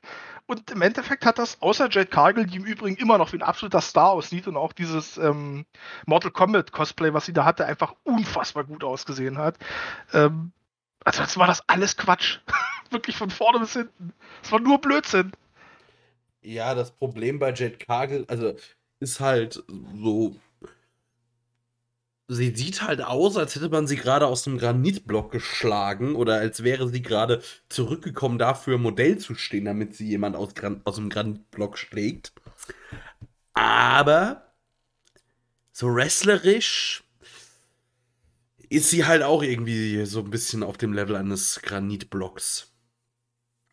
Hat viel zu grün, die ist null bereit dafür. Ja, und ich verstehe halt auch einfach nicht, warum man sie so exposed. Also das tut ihr meiner Meinung nach nicht gut. Aber ist das nicht schon verwirrend? Dass, ich meine, wir reden hier von einem 6-Minuten-Match. Das ist eigentlich ein glorifiziertes Squash-Match Squash und wir reden trotzdem davon, dass man sie exposed. Also das ist ja, das ist ja auch kein gutes Zeichen. Normalerweise müsstest du ja sagen, ja, okay, genau diese drei, vier, fünf Minuten Matches genau das, was du ihr jetzt geben musst. Und selbst in denen sieht sie aber nicht gut aus. Ich meine, gut, jetzt kommt hier nochmal Tay Conti dazu, von der ich halt auch wrestlerisch nichts halte, die auch teilweise sehr hüftsteif und ungelenkt wirkt. Und dann kommt halt sowas bei raus, was dabei rauskommt. Aber. Ja, aber könnt ihr euch zum Beispiel noch an das Match erinnern, ähm, Jade Cargill gegen Ruby Soho? Was ja. Ja, das, das, das war ja auch nicht gut. Und da hat es eine richtig gute Wrestlerin gegen Nee, und ich wollte gerade sagen, also Ruby Soho ist eine mehr als solide Workerin. Apropos, was macht die eigentlich mittlerweile? Ja, wieder das nächste Ding. Ja, und das, also, das finde ich ist wirklich Sackgassen-Booking at its best. Weil wen willst du jetzt gegen Jay Cargill stellen? Da ist ja auch niemand aufgebaut in diesem Roster. So, nee. Die einzigen beiden aufgebauten Frauen haben jetzt gerade um den großen Titel gefädelt. Und ansonsten kannst du jetzt eigentlich fast nur jemanden neuen reinholen. Sei es jetzt von mir aus hier Ember Moon oder Tony Storm, wobei die wahrscheinlich mit OnlyFans deutlich mehr verdient, als es mit Wrestling hier tun würde. Ähm, aber wie gesagt, also ich, wen willst du denn jetzt glaubhaft Jake Cargill besiegen lassen? Für mich ist halt wirklich lebt, die Frage. Nee, lebt auch nicht mehr. Für mich ist halt wirklich die Frage, will man in naher Zukunft jemanden Jade Cargill besiegen lassen? Weil sonst hätte man das Ganze mit diesem, mit diesem Streak nicht so groß aufgebaut, wie man es nun mal jetzt aufgebaut hat. Ich glaube tatsächlich, dass man noch eine Weile damit plant, dass Jade Cargill unbesiegt bleibt. Und ich muss auch sagen, ich fand das Match hier zwar auch nicht gut, auf gar keinen Fall, und war für mich definitiv auch das schwächste Match des Abends mit Abstand. Aber ich muss sagen, ich fand Jade Cargill hier nicht mal so klar exposed. Also ich, ich stimme dir komplett zu, dass die ganze Match-Storyline, also du hast von der Match-Storyline gesprochen, ich dachte mir erst so, oh, jetzt erklärt er mir das Match, weil verstanden habe ich es nicht. Ne? Also für mich war da gar keine Storyline vorhanden. Es war einfach nur eine Aneinanderreihung von weirden Spots, wie du schon gesagt hast. Ähm, und da ist für mich ja wirklich die Frage, klar, die Wrestler sind Teil davon, aber normalerweise gibt es ja auch Producer, die einem dabei helfen, so ein Match auf die Beine zu stellen. Und wer dafür verantwortlich war und den beiden gesagt hat, ihr macht das jetzt genauso, oder allen, besser gesagt, allen Verantwortlichen, weil da waren ja auch noch NRJ und Smart Mark Sterling mit, äh, ja, von der Partie quasi. Wer denen da gesagt hat, das ist ein guter Matchplan, so machen wir das, der gehört eigentlich direkt entlassen. Also, oder es, oder es ist halt einfach oder es ist halt einfach zerfallen, dass es vielleicht einen anderen Plan gab und es ist zerfallen durch ähm, Sprachbarrieren. Das weiß ich jetzt nicht, weil ich meine, man sagt ja immer so, Wrestling ist international und das versteht jeder Wrestler die Sprache, aber ich kann mir vorstellen, dass gerade Wrestler, die noch nicht so erfahren und grün sind, dass die im Match vielleicht doch ein bisschen mehr kommunizieren müssen und dass dann vielleicht dann hast du eine Jade Cargill, die halt noch super grün ist, du hast eine Tay Conti, die vielleicht dann doch, weil sie Brasilianerin Sprachbarriere ist, eine Sprachbarriere hat und dann geht dann halt auch das, das äh, ja, Improvisieren dann vielleicht auch schief oder dann verpasst man halt irgendwas. Also, weiß ich, könnte ich mir zumindest auch vorstellen, aber ich fand es halt, wie gesagt, was mich am meisten, also du hast recht, Match Story war nicht da. Ich meinte halt mit Match Story das, was ich erst dachte, was die Match Story wird, nämlich, dass man da wirklich einen Split andeutet von Tay und Anna, weil Anna doch wieder an ihre alte, sie war ja ursprünglich mal, das war ja das, das war ja nicht die ursprüngliche Story, als die beiden zusammengekommen sind, dass die, dass eigentlich Anna, dass sie zwar Freundinnen sind, aber dass Anna Jay durch die Dark Order eher so heelisch ist und Tay Conti das nicht will. Und ich dachte mir, das greift man jetzt wieder auf und das wird ihr, das wird sie auch das Match kosten und dann wie gesagt, gibt es halt dann irgendwann Take Conti gegen NRJ ähm, mit, auf, auf mittlere Sicht. Aber wie gesagt, das wurde ja nicht mehr ausgegriffen. Es gab diesen Stuhlschlag und der hat dann keine Rolle mehr gespielt. Außer, wie gesagt, dass Take Conti noch schlechter dadurch aussieht in ihrer Niederlage.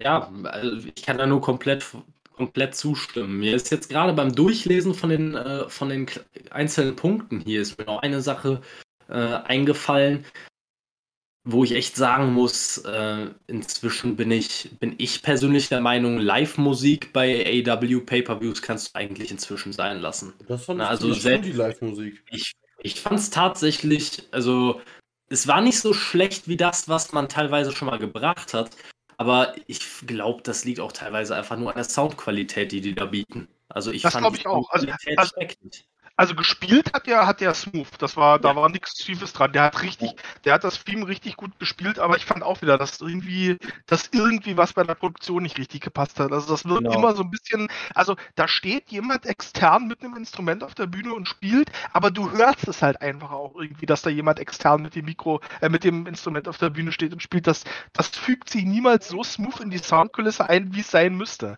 Also das finde ich auch ein bisschen problematisch. Ja. Gut, haben wir jetzt, äh, ah, genau, ich wollte noch zu dem Jade Cargill-Ding halt auch sagen, ja, äh, also noch way back äh, im Thema, als wir noch bei dem ganzen Thema Streak waren. Ich finde irgendwie die, in die letzten Beispiele oder die ganzen großen Beispiele dieser langen Undefeated Streaks, irgendwann reißt das Ding und das tut keinem gut. Also, das Yep. Ich meine, gut, Goldberg ist das prominenteste Beispiel, wo der, wo das Enden dieser Streak eine Katastrophe war bei Asuka damals, wo die ja auch recht prominent war, diese Streak, das lief auch nicht gut. Weiß ja nicht. Übrigens, wo wir, wo, wo wir bei, bei, bei Wrestlern Hundenamen waren. Jack, J- Jade Corgill? Oh. oh. Oh. Das hat mich jetzt gerade aus dem Leben genommen. Ja, aber es, es wird jetzt besser. Jetzt muss man echt sagen, also wir haben jetzt wirklich das Leute hinter uns und jetzt wird es halt aber auch wirklich mit einem Schlag deutlich besser. Ich muss generell sagen, ich fand die erste Showhälfte, also die Show fing gut an. Für mich waren halt weder AW Tag Team Match noch ähm, das Face of the Revolution Ladder Match. Das war in Ordnung, aber jetzt auch also nichts Großes für mich. TBS-Title. Das BS steht da schon ganz. Also TBS würde ich halt eher für Total Bullshit nehmen. Das ist dieser ganze Titel. Aber jetzt, Match 5. Ab- Aber, aber da muss ich dazwischen gehen, weil ich fand, also ich muss sagen, also ich nehme schon fast ein bisschen was vom, äh, von meinem Fazit dann vorweg. Also ich, ich habe bis dahin wahnsinnig viel Spaß gehabt. Also Cargill, klar, Cargill gegen Conti war halt wirklich ein Downer. Aber ich fand vorher kein Match schlecht. Wie gesagt, ich war so ein bisschen berauscht, weil ich mich wahnsinnig für Wardlow gefreut habe. Wie gesagt, ich war berauscht, weil ich mich super für Kingston gefreut habe und das Match super fand. Also ich Ja. war hier eigentlich schon echt sehr, sehr zufrieden mit dem Pay-Per-View und habe gesagt, das ist auf dem Weg, ein richtig guter Pay-Per-View zu werden. Das, Und dann haben sie halt aber nochmal hochgeschaltet. Und ja, das war richtig. bei mir bisher so, war ich auch so. Ich war nicht in in keinem negativen Mut oder so. Also auch gerade, dass Wardlow gewonnen hat, das hat mich dann auch, äh, habe ich mich gut bei gefühlt und mir war Kagel gegen äh, Conti einfach auch ziemlich egal im Nach, also so während dem Live-Schauen. Und dann ging's halt rund. Also ich spoiler jetzt schon mal, wir kommen zu meinem Match of the Night. Ich würde, bevor wir ganz im eigentlichen Match gehen, möchte ich gerne kurz nochmal, ähm, also ich möchte kurz wiedergeben, was ich schon bei den Entrances gefühlt habe, weil ähm, ich bin, ich bin ja nun doch, das hatten wir ja schon mal im Podcast, ich bin ja doch äh, ein paar Jährchen älter als ihr und ich habe ja auch wirklich noch ähm, weite Teile der Ring of Honor Zeit und auch Punks äh, Ring of Honor Run auch zu einem großen Teil miterlebt. Und ich hatte mit einem guten Freund, wie gesagt, mit dem ich Show zusammengeschaut habe, der auch riesiger Punk-Fan ist, wir hatten vorher schon die ganze Woche so äh, abgenordet, überlegt, ey, wie geil das wäre, wenn Punk jetzt zurückgeht, wie geil das wäre, wenn er mit Misery Cantare rauskommt von AFI. Und dann geht, steht dieses Match an und es wird Cult of Personality gespielt. Und wir waren beide so, hm, ja, schade, aber man kann nicht alles haben. So. Und dann hört das Theme auf und dann kommt MJS-Theme. Und direkt ist wieder dieses Hype-Level. Dann denkt sich, oh, die werden ja nicht dasselbe Theme zweimal spielen. So, vielleicht doch noch. So, dann kommt MJF raus, auch schon mal ein geiler Move mit dem Theme. Und dann kommt Misery Cantare. Ich kann es wirklich sagen, ich hatte in dem Moment, ähm, ich habe wirklich instant Gänsehaut gehabt, direkt Tränen in den Augen des Glücks einfach so. Und es war aus meiner Sicht auch wirklich perfekt inszeniert. Es war super minimalistisch und zurückgenommen. Du hattest ja nichts gehabt. Ich meine, Punk hatte nicht mal ein Titan Show, also so, so, so ein Entrance-Video gehabt. Es war einfach nur Halle abgedunkelt, Spotlights auf die Bühne, ein bisschen Nebel. Dann kommt Punk raus, hat auch seinen Oldschool Ring of Honor Outfit an, die Shorts mit den Xen, die Trainingsjacke, so direkt nochmal mehr Gänsehaut gehabt. Weil es so zurückgenommen war, hat es sich aus meiner Sicht sogar noch größer angefühlt. Also das war einfach die perfekte, also so musst du so ein Oldschool-Entrance einfach darstellen. Weil das Ding war auch vom Look und viel hat sich angefühlt wie ein Ring of Honor Entrance damals. War klar, da gab es keinen Riesenshow, da gab es kein Feuerwerk, keinen riesen, riesen Titan Trance oder sowas, sondern das war ein zurückgenommener Entrance, der auch perfekt zur ganzen Story dieser Fehde gepasst hat. Also das war das also ich sag's mal so, das Match danach hätte in einer halben Minute vorbei sein können. Ich wäre trotzdem an dem Punkt schon hundertprozentig zufrieden gewesen, weil mich das emotional so direkt geguckt hat. Also unfassbar. Mhm. Und jetzt gebe ich an die nicht ganz so alten Menschen hier im Podcast ab. Ja, also ich kann das nachempfinden, also ich kann es nachempfinden, weil so wäre, also ich fand es mit dem Outfit, daran hab, also ich kannte den, den Song hatte ich bis dato nicht gehört, aber ich kannte das Outfit von Punk aus seinen Ring of Honor Zeiten aus, ich sag mal, nachgeholten Sachen.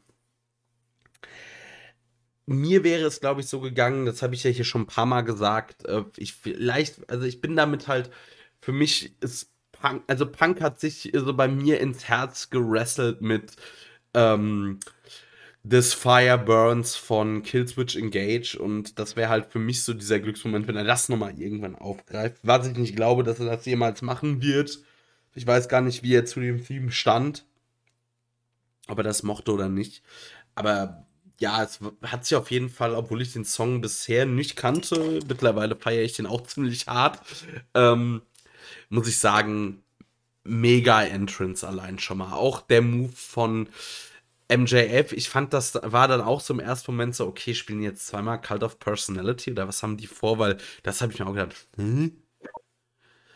Ich weiß nicht, für mich ist halt auch, also ich mag Cult of Personality, aber das ist irgendwie, ich weiß nicht, für mich nicht das stärkste CM Punk-Team.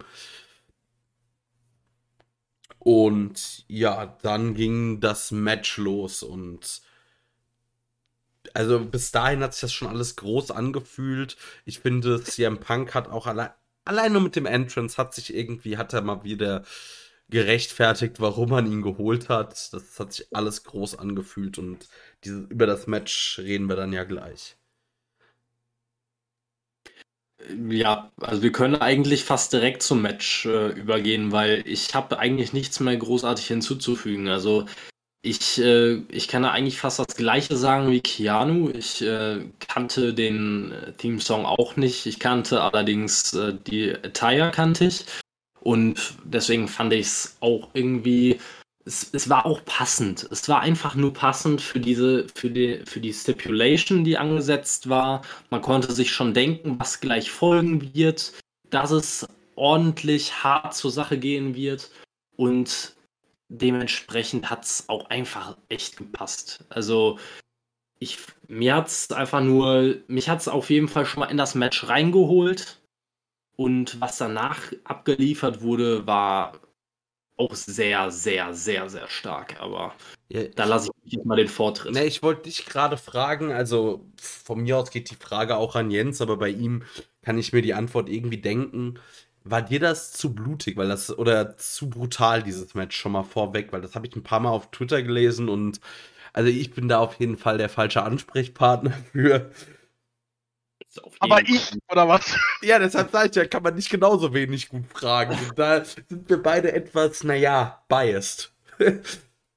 nee, das, das war auf gar keinen Fall zu blutig. Also ich, ich finde immer, wie blutig ein Match sein muss oder sein darf, wie auch immer, sollte man, sollte sich eigentlich daran messen lassen, wie, wie persönlich die Fehde davor war. Das ist immer ein guter, ich sag mal, das ist ein Faktor, der da gut reinspielt.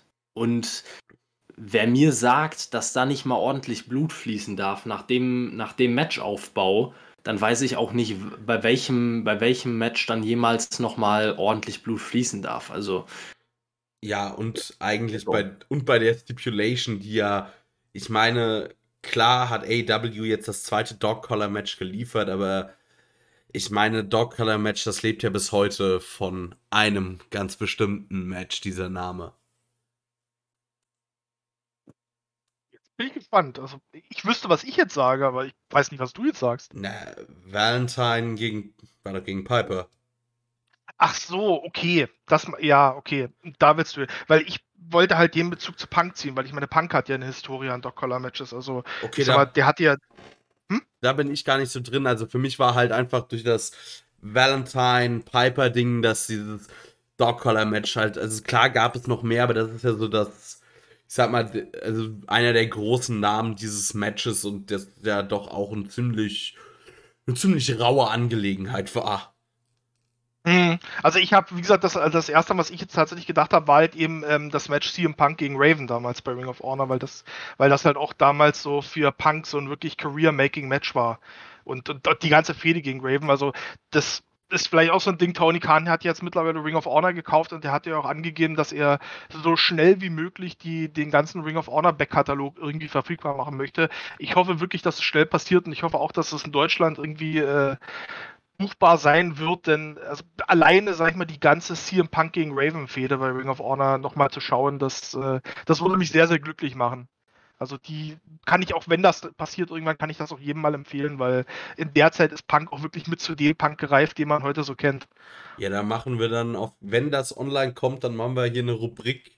Äh, wir nennen sie, was weiß ich, äh, Jens erzählt vom Krieg und äh, schlägt jede Woche irgendwas aus dieser Mediathek vor, was man unbedingt geschaut haben muss. War Stories, würde ich sagen.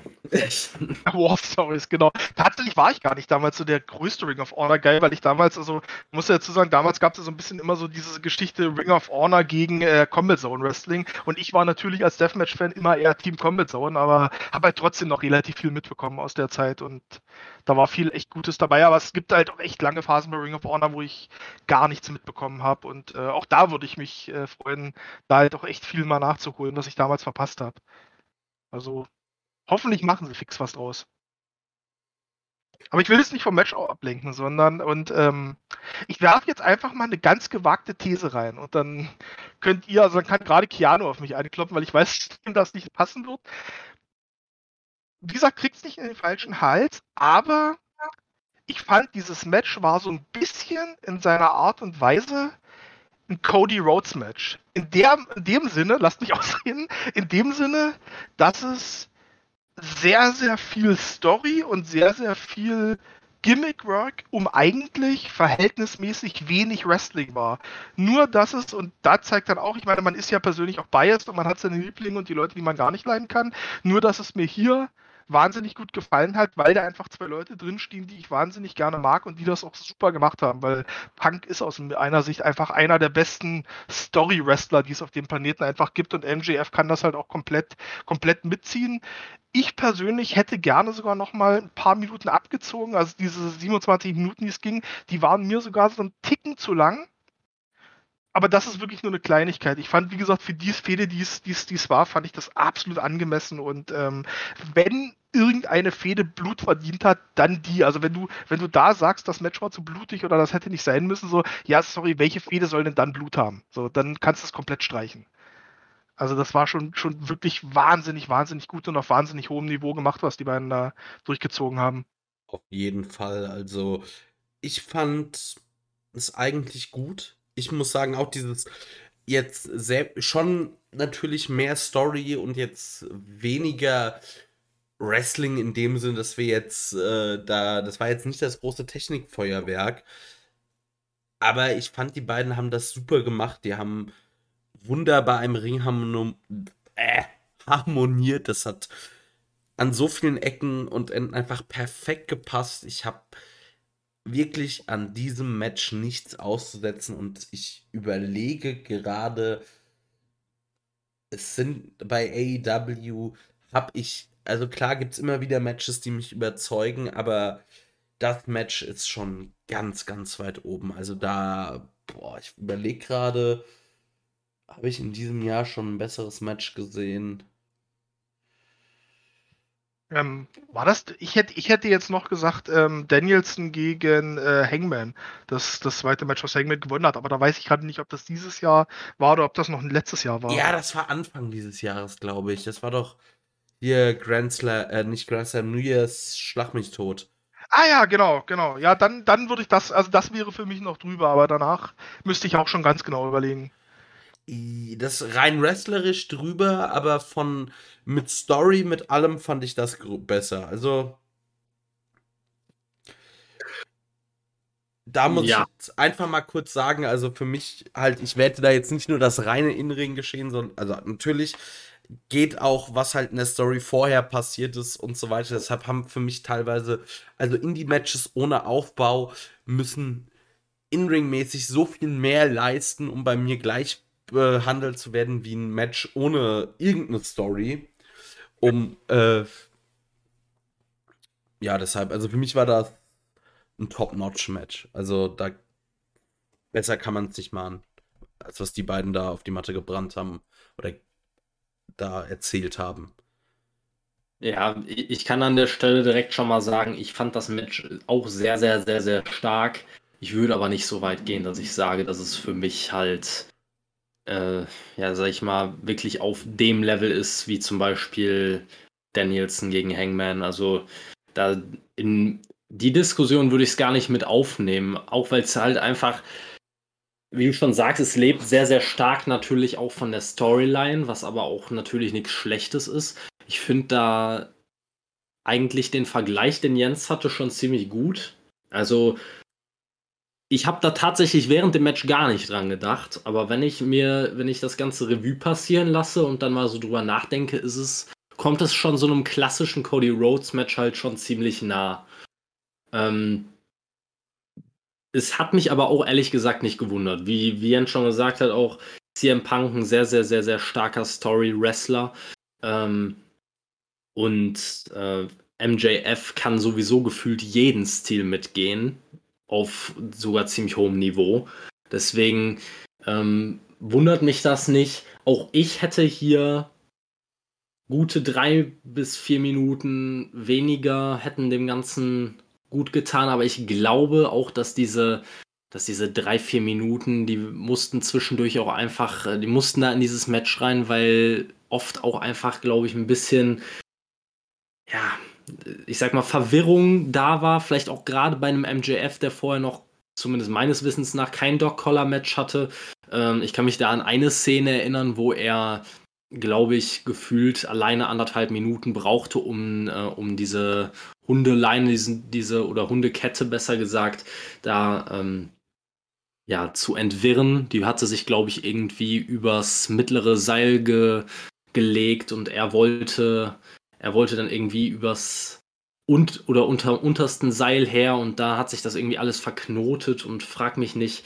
Ähm, da hat man halt noch gemerkt, da gab es ein bisschen Schwierigkeiten und das sah auch da ein bisschen unbeholfen aus, aber hat dem Ganzen keinen Abbruch getan.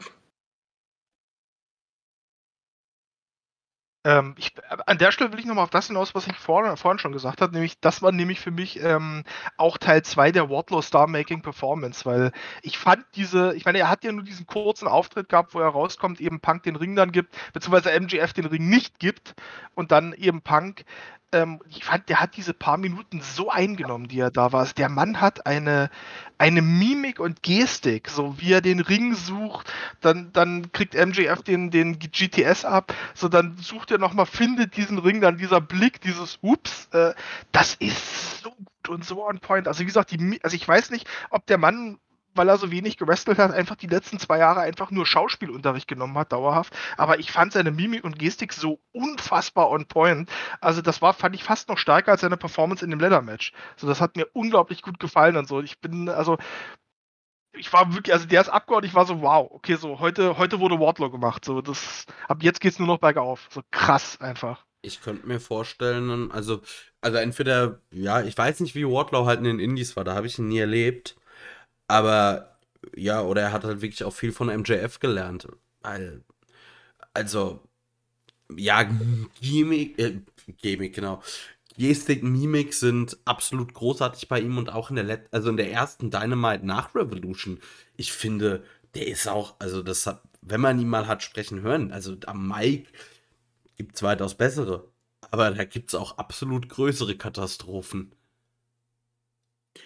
Also ich, ich finde auch tatsächlich, am Mike ist er absolut solide. Also Ja. ich sehe da, ich sehe ich wirklich in Ordnung. Und ich, ich habe mir extra, weil ich gerade so in den ersten, in der ersten Zeit von AEW, wir warten ja jetzt schon wirklich eine ganze, ganze Weile da drauf, äh, haben da drauf gewartet auf diesen Turn gegen MJF. Ähm, Und gerade so in der Anfangszeit kann ich mich erinnern, ich habe immer auf diesen Turn spekuliert und habe mir dann einfach quasi schon mal, um meine Vorfreude ein bisschen zu besänftigen, habe ich mir auf YouTube Videos angeguckt von äh, Promos von Wardlow im Independent-Bereich. Man hat nicht viel gefunden, aber ein, zwei Videos. Und da konnte man schon sehen, dass seine Promo-Fähigkeiten deutlich über das hinausgehen, was so, ich sag mal, der Standard-Indie-Wrestler vielleicht zu leisten vermag. Also, dass der Mann eigentlich wie geschaffen für Mainstream-Wrestling ist, äh, das war mir eigentlich von Anfang an klar.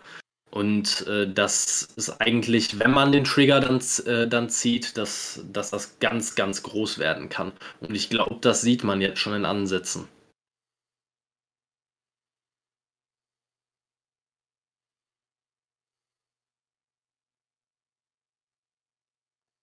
Vollste Zustimmung. Anders kann ich es nicht sagen. Also, ich habe immer geflucht, dass man bei Wardlow zu lange gewartet hat oder habe das immer gesagt. Aber wenn man daraus vielleicht jetzt dann trotzdem das einfach so richtig angeht, äh, kann, hat ihm dann das lange Warten nicht geschadet und er kann eigentlich ja, ins Grenzen, also da kann er zu einem absoluten Topmann dieser Promotion aufsteigen, weil er hat alles.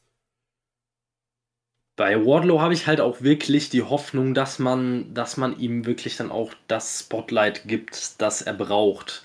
Weil bei Wardlow habe ich im Gegensatz zu vielen anderen Leuten, wo man vielleicht auch sagt, okay, die haben eine Menge Potenzial, bei Wardlow habe ich das Gefühl, man hat einen klaren Plan, den man verfolgt hat. Seit langer, langer Zeit hat man diesen Plan verfolgt und hat auf den richtigen Zeitpunkt gewartet, um den Plan quasi zu vollenden. Und, und dann hat man es trotzdem um zwei Monate verschlafen. Man hat dann trotzdem, man, dass man bei AEW auch solche Sachen verschläft, wundert mich überhaupt nicht. Aber trotzdem habe ich bei ihm halt das Gefühl, dass da ein Plan hintersteckt insgesamt. Und äh, das Gefühl habe ich bei AEW eigentlich grundsätzlich meistens nur bei Leuten wie beispielsweise dem Jungle Boy, wie klar MJF. Na, also quasi nur bei den Leuten, wo eigentlich schon klar ist, das muss irgendwann mal ein World Champion werden. Und dass man bei Wardlow das Gefühl hat, dass da auch ein klarer Plan hintersteckt, das ist für mich schon ein Zeichen, dass da noch was kommen wird. Definitiv. Ja, würde ich, würde ich mitgeben. Also so ein paar Namen hast du, hast du definitiv bei AW, wo du das Gefühl hattest von Anfang an, okay, da gibt es Pläne und die werden auch durchgezogen. Das ist, wie gesagt, so ein, so ein Darby Allen war das immer eine lange Zeit. Ein Hangman war es auf jeden Fall. Und ja, Wardlow muss man da auf jeden Fall auch mit nennen. Und das gibt mir auch eigentlich ein gutes Gefühl für die Zukunft, weil zumindest diese Leute, wo, wo man von Anfang an sich scheinbar einig war, okay, die wären Cornerstones dieser Liga, sagen wir, die werden ja auch eigentlich konsequent ge ge gebuckt und, und gut dargestellt. Also ich bin da eigentlich auch relativ positiv, dass man mit Wardlow da was machen wird. Definitiv. Und ja, Punk und Punk und MJF bin ich jetzt gespannt. Also bin jetzt, ich bin jetzt gespannt, wo es für MJF jetzt hingeht. Also beziehungsweise da wird es jetzt erstmal eine Fehde gegen Wardlow geben. Da bin ich auch echt gespannt, wie man das buckt, weil das ist auch so eine Fehde, da darf eigentlich keiner verlieren. Also Wardlow darfst du eigentlich nicht direkt wieder den Wind aus den Segeln nehmen mit einer Niederlage gegen MJF, aber du kannst aus meiner Sicht MJF auch nicht zweimal hintereinander verlieren lassen in großen Matches und dann noch und dann noch gegen seinen ehemaligen Bodyguard. Also da bin ich echt gespannt, wie man wie man das löst am Ende. Und Punk denke ich, sind wir uns auch einig marschiert äh, straight auf den Title Shot zu.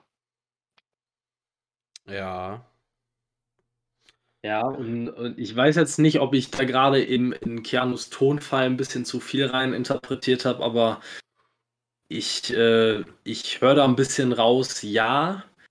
Und ja, wird dann wieder schwierig, wie man das löst. Ja, also die Sache ist die, ich hatte eigentlich bin, hatte ich mir, hätte ich genau was anderes mir gedacht. Ich hätte gedacht, äh, lange Zeit so, man lässt tatsächlich MJF auch das zweite Ding gewinnen und der marschiert straight forward und wird der nächste World Champion, weil das würde passen mit Heel Face. Er ist generell so einer der Namen, die wohl der nächste World Champion werden können.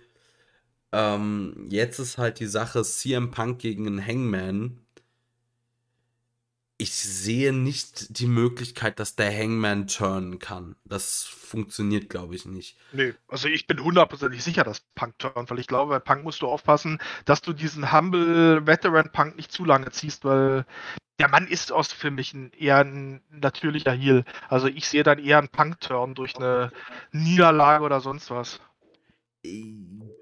Ja, aber also ich das Problem ist, dass ich halt sehe, ist, ich kann mir nicht vorstellen, dass Face gegen Face, Hangman Punk. Also gut, wenn vielleicht jemand das irgendwie tragen kann, dann ist das ein Punk, bis es zum Match geht. Aber irgendwie sehe ich das schon nicht so. Und ich sehe aber auch nicht die, richtig eine Möglichkeit, wie Punk jetzt turnen soll, weil er ja den großen Triumph hat. Also. Ja, also, weiß ich nicht, aber ich meine, man hat es ja mit, mit Danielson hat man es ja auch sehr schnell geschafft gegen Hangman. Und Danielson hatte ja auch erstmal so per se keinen Grund, Deal zu turnen. Also, ja, aber Danielson hatte von Anfang an noch mehr diese Herangehensweise, ich bin hier quasi, um in Ärsche zu treten. Und ja, da, ist ein Punkt. Also, so Danielson hatte immer so ein bisschen, auch als er gegen Kenny Omega gegangen ist, als er noch ja, Face war damals, hatte er so dieses Ding, ich zerlege euch halt hier alle. Und Punk hat ja schon mehr so ein bisschen dieses, ich will hier was aufbauen, ich will was den Jungen zurückgeben und dies und das. Und daraus ist es halt sehr viel schwerer, was äh, zu machen. Ja, bin, ich bin auf jeden Fall gespannt. Ich meine, jetzt aktuell nach den letzten Wochen sieht es ja eher so aus, als ob irgendwie diese ganze Geschichte mit Punk und ähm, Pinnacle noch nicht so richtig vorbei ist. Ich meine, er hatte jetzt kürzlich das Match erst jetzt, oder diese Woche jetzt erst das Match gegen, oh, ich krieg die immer nicht auseinandergehalten, der Schnurrbart-Typ von FTA. Ist das Dex Harvard? Mm, nee, das ist Doch, Dex Howard. Doch, doch, doch, Wheeler ist der andere, mit dem Wheeler ist der mit dem geilen Nackenspoiler. Ähm, ja, genau. genau. Howard ist äh, Glatze Schnorres. Ja, genau. Also wie gesagt, da scheint es ja doch irgendwie in der Richtung noch irgendwie weiterzugehen. Also bin durchaus gespannt, aber eigentlich kannst du Punk jetzt nach dem Lauf auch nicht mehr zu lange fernhalten vom, vom, äh, vom Titelbereich. Ja. Oder du hältst ihn ein bisschen noch fern. Und dann kannst du halt ab, kannst du Punk sauer werden lassen darüber. Das geht auch, ja. Das wäre dann auch eine sinnvolle Begründung zumindest. Ja, weil da könnte man auch mal generell, da könnte man so schön über diese ganz, über dieses ganze Ratings-Ding herziehen. Wo großartig. Immer noch der größte Quatsch überhaupt und noch der einzige Grund, warum Dark und Elevation Dark und Super Dark existieren, einfach nur damit du dann irgendwann Wrestler X, den du zehn Jahre nicht mehr gesehen hast, dann irgendwie auspacken kannst, kannst sagen, ja, aber guck mal, der hat hier eine Bilanz von 200 zu 0, weil er irgendwie die letzten, die letzten zwei Jahre nur Jobber gesquasht hat und deswegen kriegt er jetzt ein Titelmatch. Also für was anderes ist das nicht da gefühlt. Ja. Also in wirklich in ganz, ganz, ganz harten Lockdown-Zeiten äh, habe ich tatsächlich teilweise mir Dark montags abends, nee, dienstags abends war es noch nur Dark, äh, habe ich mir das teilweise wirklich live angeschaut in dunklen Lockdown-Zeiten, weil es gab ja sonst wirklich gar nichts. Aber mittlerweile, wer guckt sich das denn noch an? Also ich gucke nur ab und zu mal rein, wenn Indie-Wrestler, den ich sehr mag und der jetzt nicht eh schon bei AW ist, ähm, wenn da mal jemand ist, dann schaue ich es mal an und bin aber jetzt doch nachher dann, obwohl ich es besser weiß, bin ich dann trotzdem enttäuscht, weil, weil die halt in fünf Minuten weggesquashed werden und dann wieder feiern. Das, aber, ja, die Sache ja. ist, Dark besteht ja eigentlich auch fast nur, eigentlich nur aus Squash-Matches. Ja, ist ja so. Und das finde ich super schade. Und ich finde, ich meine, ich fände es ja okay, wenn du so diese B-Show hast, wo du sagst, da lässt du deine Nachwuchstalente antreten, damit die sich entwickeln können. Das Problem ist aber von so einem, von so einem 5 Minuten Squash-Match, da lernt ja niemand was. weißt du, dann lass halt zumindest die Rookies gegeneinander antreten, gib halt, keine Ahnung, weißt du, dann gib halt irgendwie 10 Minuten oder 15 Minuten Abaddon gegen Kylan King, irgendwie, das wird auch nicht das Liga-Match und das zieht ja auch keine, keine Zuschauer, aber dann können die zumindest was zeigen und sich entwickeln, damit die wirklich irgendwann vielleicht mal an dem Punkt sind, wo du sagst, jetzt kannst du die mal in die Main-Show hauen und, und kannst wirklich sinnvoll was mit denen machen. Aber so wie das jetzt ist, ist das halt wirklich nur da, um die Ratings irgendwie zu beschönigen. Ja, oder auch sowas, also keine Ahnung, ich hätte mir das Also wenn ich mir hier anschaue, das Match äh, Gun Club gegen Aaron Mercer und Masada, also ich sehe nur die reine Zeit, ich habe das Match gar nicht gesehen. Aber also ein 4-Minuten-Match gibt, gibt mir jetzt nicht einen Grund, dass ich mir das anschaue. Und ich meine, gut, Masada, ich weiß jetzt gar nicht, ich habe glaube ich noch nie ein Nicht-Deathmatch von Masada gesehen. Ich weiß nicht, wie sehr man sich das angucken kann, aber der Typ ist ja eigentlich auch äh, verfügt über eine über, schon über einiges an Ringintelligenz.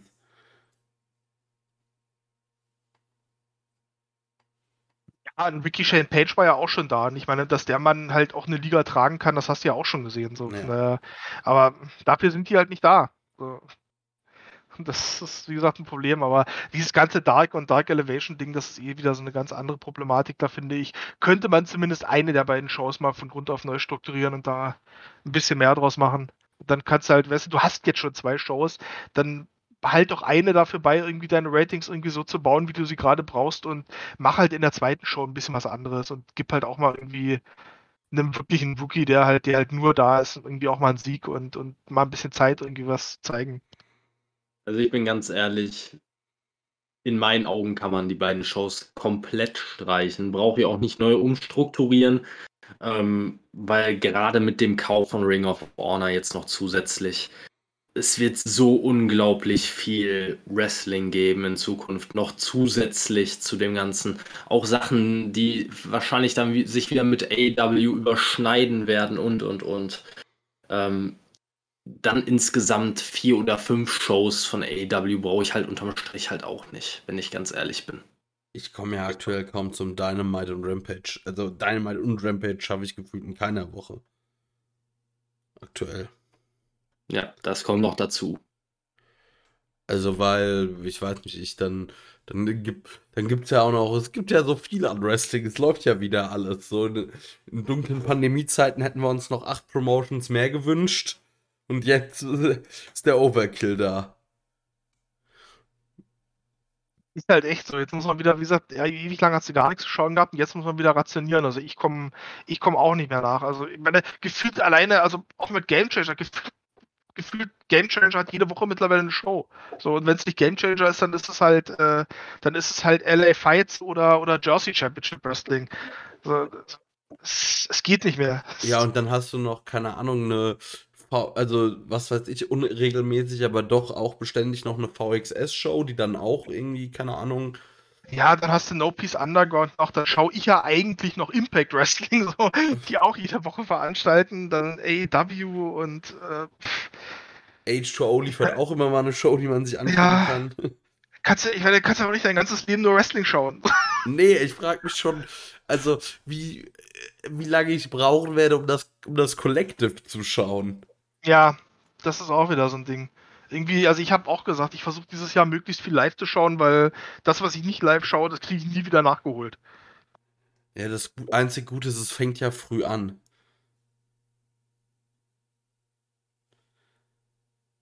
Also das wäre das wär auch wieder, das wäre das wär nämlich wirklich ein Mammut-Podcast-Projekt, zu sagen, okay, das Collective, alles. Wie viele Shows sind im Collective? Zwölf oder so? Warte mal. Ich meine, Game Changer alleine hat doch schon irgendwie fünf, sechs Stück mit Big Gay Brunch und Spring Break ist zwei Shows, ähm, Bloodsport, Planet, Planet Death, Death World äh, for the Culture. World of Lucha, genau, äh, For the Culture. Und dann kommen ja noch so ein paar andere Ligen mit rein, die da mit dranhängen.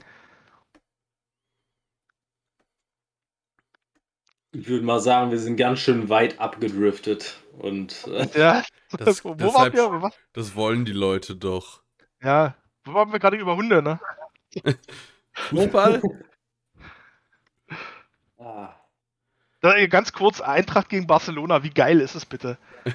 So, und hört mir auf mit eurer romantischen, ja, aber Braga wäre viel cooler gewesen. Halt die Fresse. So, ich freue mich drauf, Frankfurt gegen Barcelona zu sehen im Waldstadion. Was ist los, Alter? Ja.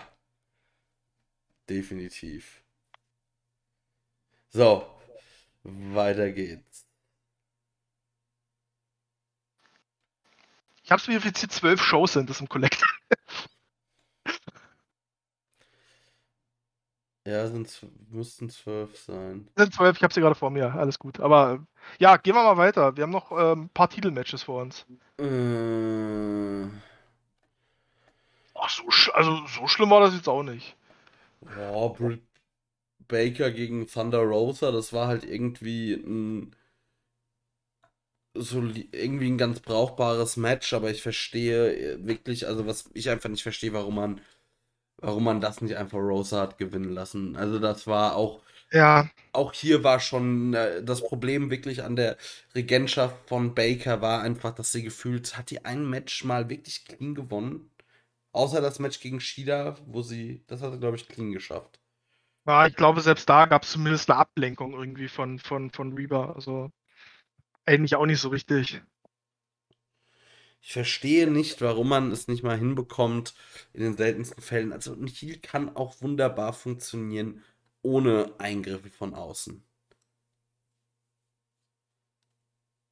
Ja, sehe ich genauso. Also es war halt, ich meine, klar, man wollte halt unbedingt ähm, man wollte unbedingt, ähm, dass Thunder Rosa halt in Texas in ihrer Heimat diesen Titel gewinnt, dann halt bei dem Austin Patrick's Day Special war das, glaube ich, von Dynamite, aber dann hätte man hier ein anderes Match ansetzen müssen, weil ich finde, das hat auch wahnsinnig viel von den Titelgewinnen weggenommen, dass sie erst ein paar Wochen vorher gegen Britt Baker einmal verloren hat. Also das fand ich maximal unglücklich gebuckt, auch wenn ich das Match als solches sehr, sehr kompetent und gut fand. Das einzige Problem, was dieses Match aus meiner Sicht hatte, war, war wie gesagt, die Siegerin und dass es halt direkt nach dem CM Punk gegen MJF Match war, wo du einfach nicht gewinnen konntest. Aber ansonsten, wie gesagt, wrestlerisch kannst du aus meiner Sicht echt nichts echt nichts aussetzen, aber ja, wie gesagt, maximal unglückliches Booking wieder. Und das ist halt so schade, weil wir das diese, weil wir das heute schon wieder eigentlich bei jedem Frauenmatch einmal sagen, dass es, dass es unglücklich gebuckt ist. Also ich würde sogar, ich würde sogar so weit gehen und sagen, ich fand es selbst wrestlerisch nicht überragend oder, oder auch nicht mal besonders gut für ein, für ein World-Title-Match. Also ich, mich hat das Match null gehuckt, von Anfang an nicht. Obwohl das ja eigentlich, eigentlich sollte man es ja viel, viel mehr in den Fokus äh, stellen, weil Britt Baker gegen Thunder Rosa, das ist die Paarung, auf die wir seit dem Lights Out Match damals äh, hingefiebert haben um den, um den Women's World Title. Und am Ende ist das Ganze halt einfach ein relativ langes, ziemlich mittelmäßiges Match ohne besondere Vorkommnisse geworden. Und für mich war das ziemlich enttäuschend. Nicht nur wegen dem Ausgang, sondern generell. Ich habe mir von diesem Match wesentlich mehr erwartet, als es gegeben hat. Und da muss man halt tatsächlich sagen, bis zu dem Punkt, sechs Matches im Pay-Per-View. Und ich war exakt bei zwei Matches negativ überrascht. Und das waren die beiden Women's Matches. Ob das jetzt eine Überraschung insgesamt ist, ich glaube, da können, braucht man nicht groß drüber reden. Also die Women's Division schafft selbst die Storyline irgendwie noch abkühlen zu lassen auf irgendeine Art und Weise ich stimme zu, dass das Match, also wie gesagt, ich finde wrestlerisch war das echt okay, das war jetzt nicht überragend, aber ich stimme zu, dass das Match eher unterwältigend wirkte, weil es halt nicht ansatzweise so bedeutend wirkten, wirkte, wie es hätte sein müssen. So, das, das ist halt einfach das Problem, wie du sagst, das war ja so die Money-Fehde in der Women's Division, die ewig aufgebaut wurde, aber klar war, nach diesem ähm, Match damals, okay, darauf wird es irgendwann hinauslaufen, Britt Baker gegen Thunder Rosa und dafür, wie gesagt, wirkte es sehr, beiläufig und unterwältigend. Also da kann ich, da kann ich die Enttäuschung komplett verstehen.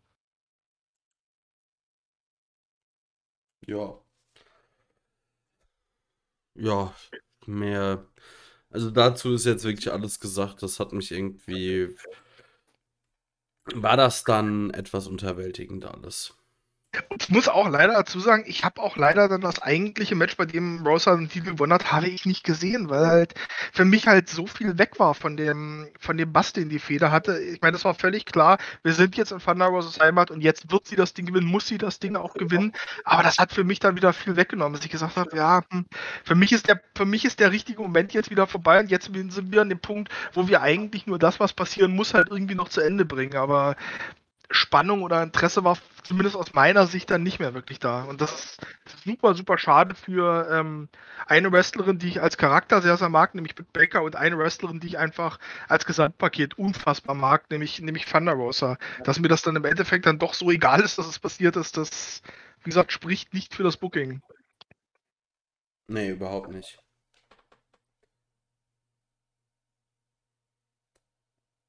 Aber on a brighter note kommen wir dann zum nächsten Match.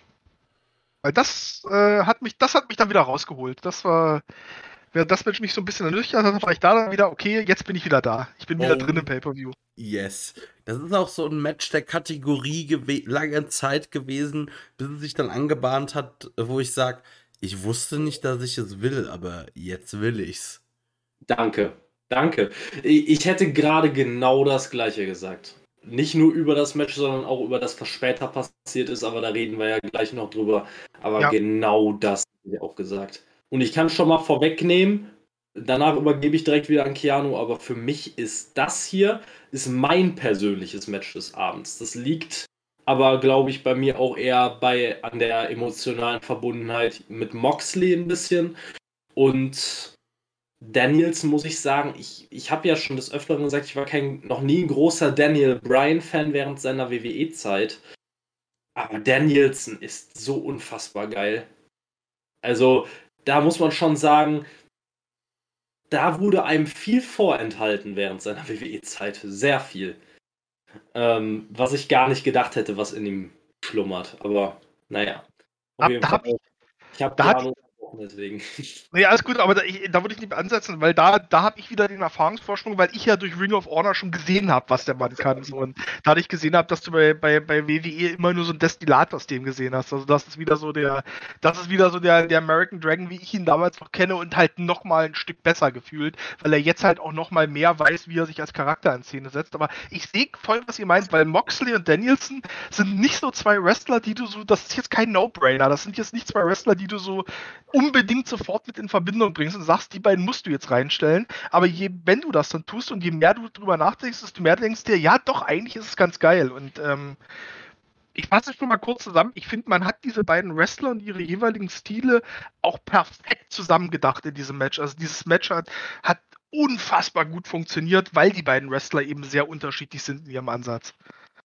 Ja, ich fand das auch, ich fand das super stark. Also zum Beispiel fällt mir da so ein, ähm, dass man zum Beispiel sich das, also so diese Kontraste immer ausgearbeitet hat. So äh, Danielson äh, bringt irgendwie einen Kick auf die Brust und Moxley konnte halt einfach mit einem Chop. Also äh, so, dass man also man hat einfach so zwei Wrestling-Stile nebeneinander gezeigt, wie beides funktioniert. Also das ist, glaube ich, ein Video, das oder ein Match, das, so, das wird noch für einige Tape Studies genutzt, weil da ist, steckt so viel drin. Ähm, ganz, ganz starkes Ding. Auch, ja, einfach großartig, wie die beiden sich einfach 20 Minuten lang auf die Fresse hauen. Also das äh, muss ich sagen. Also ich muss da auch noch mal bei Kevin einhaken. Äh, Brian Danielson super stark. Ich war nie wirklich so, das, so der große Daniel Bryan-Fan. Mir war das irgendwie lange Zeit bei der WWE auch zu viel einfach glatt gebügeltes Babyface oder, naja, irgendwie mäßig interessanter Heel. Wrestlerisch, ja, war da immer auch Gutes dabei. Also, so meine beste WWE-Erinnerung an ihn ist, glaube ich, ein Match, was er mit AJ Styles hatte bei einer SmackDown. Ausgabe um Intercontinental-Title irgendwann in der Pandemie, da haben die halt auch einfach mal ein halbstündiges Ding auf die Bretter gezaubert.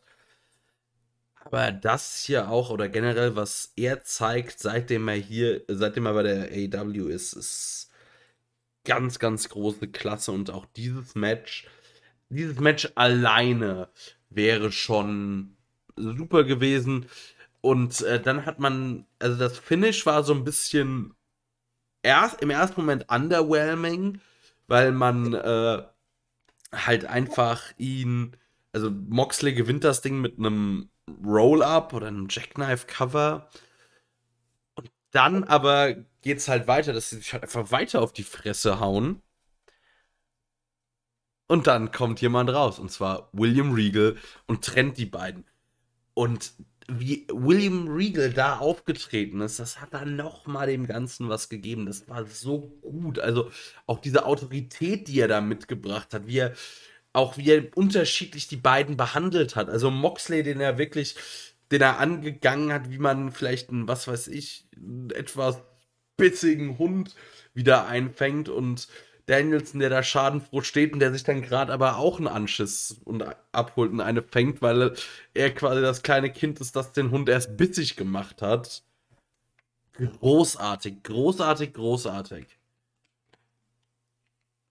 unfassbar gut einfach. Das ist halt so, ey, das war fast schon ein bisschen viel so. Ich hatte mich, ich hatte mich emotional gerade noch von dem Punk-Auftritt irgendwie gerade beruhigt gehabt und dann kommt da Regal raus und halt auch so perfekt, wie man ihn darstellen muss. Nicht als Witzfigur irgendwie, wie es bei der WWE ja auch allzu oft war, sondern halt einfach als Typ, der halt einfach ein tougher Bastard ist. Und das war halt, ich meine, man vergisst das glaube ich, oft bei Regal, weil er bei der WWE so lange auch Comedy-Rollen gespielt hat oder halt so einen snobbigen, snobbigen Adeligen gespielt hat, aber Regal ist halt einfach ein unfassbar tougher Typ und so ein Wrestlers-Wrestler. So, und genauso stellt man ihn jetzt da und halt auch so, das, das halt dann auch perfekt gepasst, wie er da reinkommt, so wirklich beiden erstmal so eine Barbo-Schelle gibt, nach dem Motto so, ja, ja, ihr seid harte Hunde, aber mit mir liegt ihr euch nicht an, Freunde. Das hat perfekt gepasst und ähm, man weiß ja jetzt auch seit, ich weiß nicht, ob ihr es mitbekommen habt, seit gestern, seit Dynamite hat ja diese, äh, Team, dieses Team jetzt auch einen Namen. Ah, nee, die heißen jetzt. Hm? Wusste ich noch nicht. Ah, okay. Nee, die heißen jetzt äh, Blackpool Combat Club. Finde ich geil. auch ziemlich passend irgendwie. Ja. Passt super. Sehr so, geil, ja. Und also ich fand diese ganze Fehde allgemein fantastisch, weil mich hat es auch wahnsinnig gefreut, dass man halt ähm, die paar Rookies mit eingebaut hat. Also hier äh, ähm, na, Lee Moriarty und ähm, ja. Daniel Garcia, die ja ihre Matches gegen, gegen ähm, Danielson hatten, die ja auch offensiv genannt wurden in der Promo. Stell dir mal vor, was wir, was wir mit denen machen könnten, wenn, wenn wir uns zusammentun und die unter unsere Fittiche nehmen. Und ich hoffe wirklich, dass da was draus gemacht wird. Ich meine, man hat es ja jetzt auch in den letzten Wochen mit Reeler Utah angedeutet, der ja auch so eine, so eine Schelle von Real bekommen hat. Ähm, ich würde, ich würde mich mega freuen. Also, es hat sich ja jetzt auch dieses neue Jericho Stable geformt, diese, ähm, Jericho Appreciation Society. Da hat man ja auch einen der Rookies jetzt reingeholt, nämlich Daniel Garcia. Ich hoffe, dass man da was draus macht, dass man da jetzt so ein bisschen diese etablierten Stables und Teams hat und die sich dann alle nochmal so ein Rookie da, dabei holen, die dann, die dann halt daran wachsen können. Also so ein Lee Moriarty könnte ich mir da auch perfekt vorstellen. Ja. So, die haben das ja auch angedeutet schon mit dieser Promo, wo Moxley meinte, ey, wenn ihr mit uns gehen wollt, dann gibt es nur einen Weg, eine Möglichkeit, die Sporen zu verdienen, nämlich auf die harte Art und Weise. Nach dem Motto, ihr müsst dann erstmal an uns vorbei und zeigen, dass ihr harte Hunde seid und dann könnt ihr hier auch mitmachen. Und das finde ich ist so ein einfacher wie genialer Aufbau. Ja. So, das, ist, das ist fantastisch. Und ich gehe noch mal einen Schritt weiter. Ich hatte da mal, wir hatten an dem Abend auch ähm, so ein bisschen spekuliert. Ähm, als es hieß, Tony Khan hat dann äh, Ring of Honor gekauft und so und will das verfügbar machen. Ey, wie gut wäre es, wenn AEW vielleicht auch so ein eigenes Network mal startet, wo man dann halt Ring of Honor sieht, wo man halt die AEW-Shows sieht. Ey, wie gut wäre so eine Network-Show von denen, wo man einfach sieht, wie, wie so, wie Moxley, Danielson und, und Regal zusammen irgendwie die AEW-Trainingsschool oder irgendwelche Schools gehen und da irgendwie sich so Rookies vornehmen und irgendwie mal gucken, mal gucken, ob wir da einen finden, der hart genug ist, mit uns mitzuhalten. Und daraus so eine Art Reality-Format machen kannst, was du dann direkt übergehen lassen kannst in halt, in halt die richtigen Shows. Ey, ich würde das sowas von schauen. Das wäre mhm. so gut. Ja, das wäre das wär schon sehr, sehr, sehr, sehr ja. geil.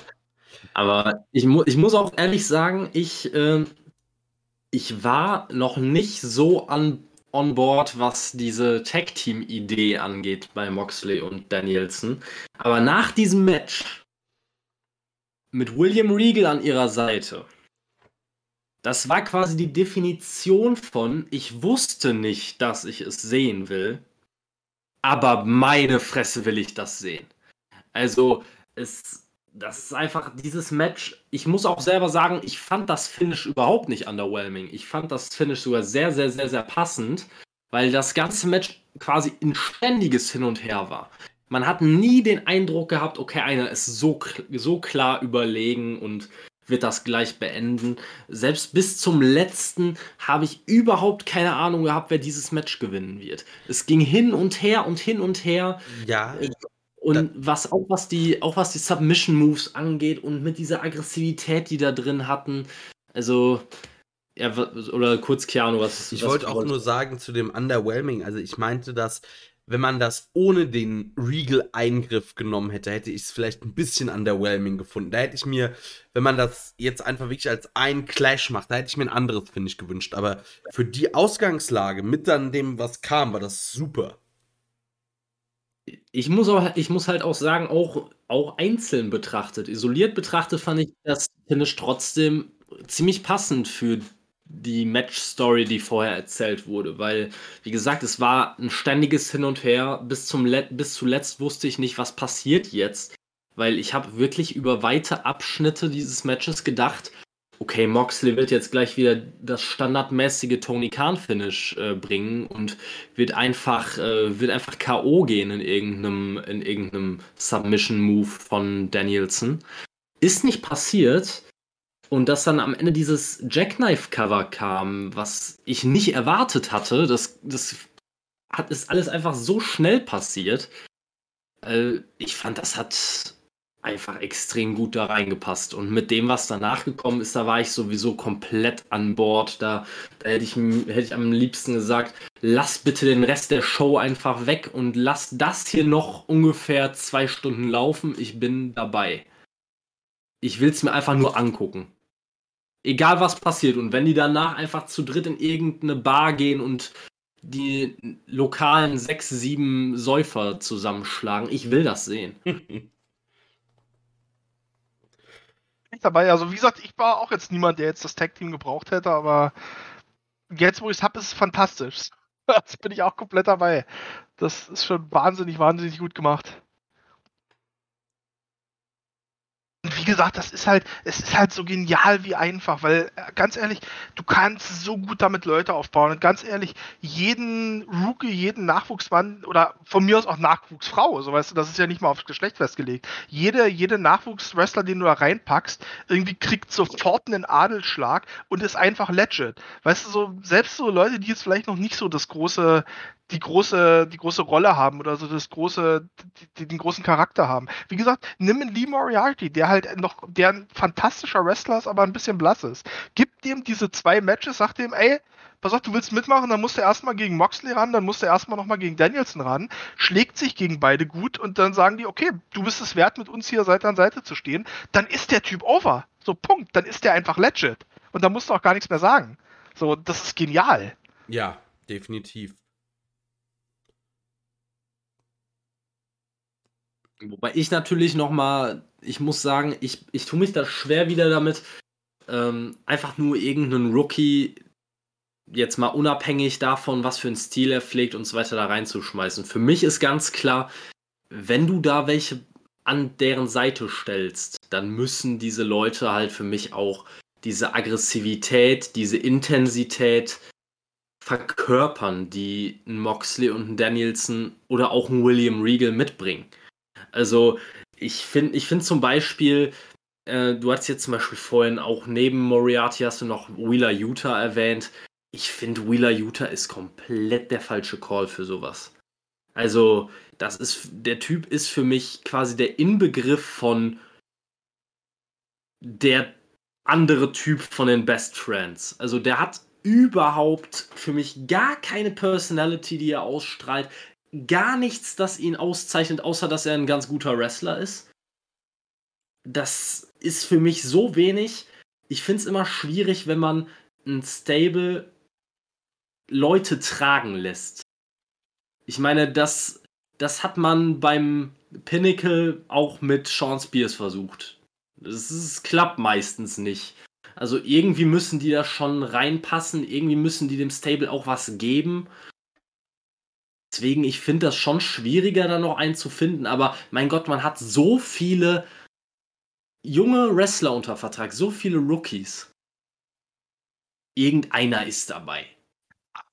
Da würde ich, würd ich aber gegen argumentieren. Ich finde halt, Spears ein schlechtes Beispiel, weil Spears halt schon eigentlich ein ziemlich fertiger Charakter war, der schon ein gewisses Alter hatte, deswegen hat das nicht so richtig geklappt. Aber das ist doch geil, sag ich mal. Du kannst doch genau den Wrestlern dann dieses Profil dadurch geben, was sie brauchen. Dafür sind doch Danielson, Mox und gerade gerade Regal auch perfekt so. Also zum Beispiel so Wheeler Utah, ich gebe dir jetzt, ich gebe dir recht, so wie der jetzt ist, passt das nicht. Aber jetzt stell dir vor, jetzt gibt den einfach gegen beide Matches und der verliert zwar beide Matches, aber gibt beiden einen guten Kampf. Und dann sagen die, pass auf, du hast dich hier gestellt, du wurdest von uns zusammengeschlagen, du bist trotzdem aufgestanden so und hast das Ding durchgezogen. Wir nehmen dich jetzt unter die Fit unsere Fittiche und jetzt bringen wir dir Gewalt bei so. Jetzt holen wir dich auf die nächste Stufe. Also ich glaube, wie gesagt, wenn man das richtig macht, kannst du halt jeden Rookie, der ein gewisses Potenzial hat, nehmen und kannst den an den beiden wachsen lassen. Ich glaube gar nicht, dass das unbedingt auf den ersten, ersten Blick so passen muss. Wie gesagt, ich glaube, du brauchst nur einen angemessen talentierten Rookie, der bereit ist, sage ich mal, mit diesem Stable zu wachsen und sich da so ein bisschen anzupassen und weiterzuentwickeln und dann läuft die Kiste. Wie gesagt, hängt aber davon ab, wie man das macht und wie konsequent man das durchzieht. Denn ähm, wie gesagt, was dass halt Stables bei AW auch ganz, ganz andere Wege haben können. Das hast du zum Beispiel beim, das hast du zum Beispiel beim Inner Circle gesehen, wo außer Jericho und mit Abstrichen, ähm, mit Absprichen Guevara, wobei der wahrscheinlich auch eher nachher so seinen Durchbruch hatte, wo keiner gewonnen hat irgendwie. Aber ja, also wie gesagt, ich bin da deutlich positiver. Also ich glaube wirklich, das könnte so eine echt so eine Maschine sein, irgendwie, wo du halt wirklich deine Leute für die Zukunft dran wachsen lässt. Ich, ich finde es halt schwierig. Natürlich kann das als Storyline funktionieren, aber ähm, die, nur weil man quasi eine Storyline bringt, in denen die Leute quasi an der daran wachsen sollen, dass Moxley und Danielson harte Hunde sind, werden die Leute halt nicht vom Charakter her so, dass sie das verkörpern können. Das ist ja genau das Gleiche, was ich zum Beispiel vorhin bei einem Jungle Boy angesprochen habe. Es gab die Storyline, dass der Jungle Boy erwachsener wird mit Christian Cage und so weiter. Und das hat man in der Storyline dann angedeutet, aber man merkt halt ganz eindeutig, es steckt in Jungle Boy nicht drin. Genau das gleiche bei einem Wheeler Utah. Ich bezweifle ganz stark, dass in Wheeler Utah diese Intensität steckt, die ein Moxley oder ein Danielson einfach von Grund auf mitbringen. Also, wie gesagt, ich habe es zum Beispiel bei einem Hook angesprochen, der Mann hat eine wahnsinnige Intensität im Ring. Jetzt mal unabhängig davon, wie talentiert jemand ist, aber ich finde, diese Intensität ist echt unfassbar schwer zu lernen. Und ich glaube nicht, dass man das irgendeinem Talent einfach so mitgeben kann, weil wäre das so einfach und wäre das so einfach umzusetzen, dann müsste das ja eigentlich jeder relativ schnell gelernt haben. Aber es sind die wenigsten, die das gut umsetzen können deswegen meinte ich halt auch, du brauchst schon einen Rookie, der ein gewisses Talent und auch eine gewisse Bereitschaft hat, das mitzugehen. So, das ist, das ist klar. Aber wie gesagt, ich würde gar nicht so sehr von dem Wrestler ausgehen, der momentan ist, sondern ich glaube, du hast auch drei Leute da drin mit, mit Danielson, Moxley und, und gerade auch Regal, die auch smart genug sind, das zu erkennen und die, glaube ich, auch schon sehr, sehr genau sagen können, pass auf, Leute, gebt uns den, den und den und da machen wir was draus. So. Also das da halt, da glaube ich schon, dass die so smart sind, da schon auch zu erkennen, wer da zu denen passt.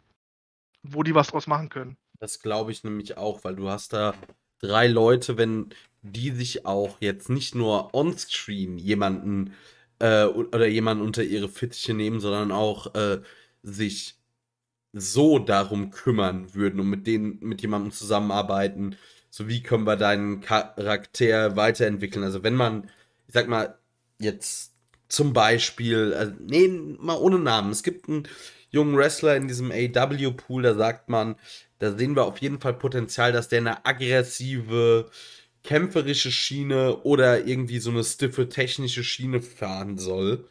Und dass wir darauf auch ein bisschen Charakter aufbauen. Wir haben da einen groben Plan. Aber um das overzubringen und durchzuarbeiten und um dem Jungen zu zeigen, wie er das am besten machen soll, dann sind die drei aber mal sowas von perfekt, um da einem Wrestler auch einen richtig guten Schliff geben zu können.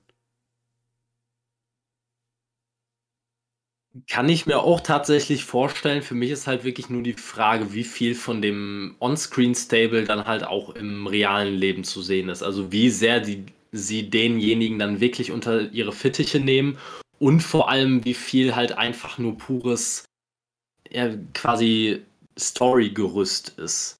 Ne, weil wenn man das, wenn das Ganze nicht so wäre, dass Moxley, Danielson und Regal denjenigen unter ihre Fittiche nehmen würden und das Ganze wäre rein auf die Story bezogen, dann wird diese Person halt einfach nur ihre Five Minutes of Fame haben, äh, solange die Storyline anhält und kurz danach kennen wir Tony Khan, wird er ihn fallen lassen und er hat nichts davon gehabt. Ja. Äh, ja. Ich persönlich halt glaube das aber nicht. Also, weil zum einen vermute ich, William Regal, den, hast, den hat man ja nicht, höchstwahrscheinlich nicht nur geholt, um äh, jetzt ein paar Wochen und Monate Moxley und Danielson zu managen, sondern da hat man, ich vermute mal, dass der wird auch hinter den Kulissen noch äh, Jobs haben, weil er da einfach, ja, auf jeden Fall kein schlechter Mann für ist. Also gerade auch in Talentarbeit könnte ich mir den sehr gut vorstellen.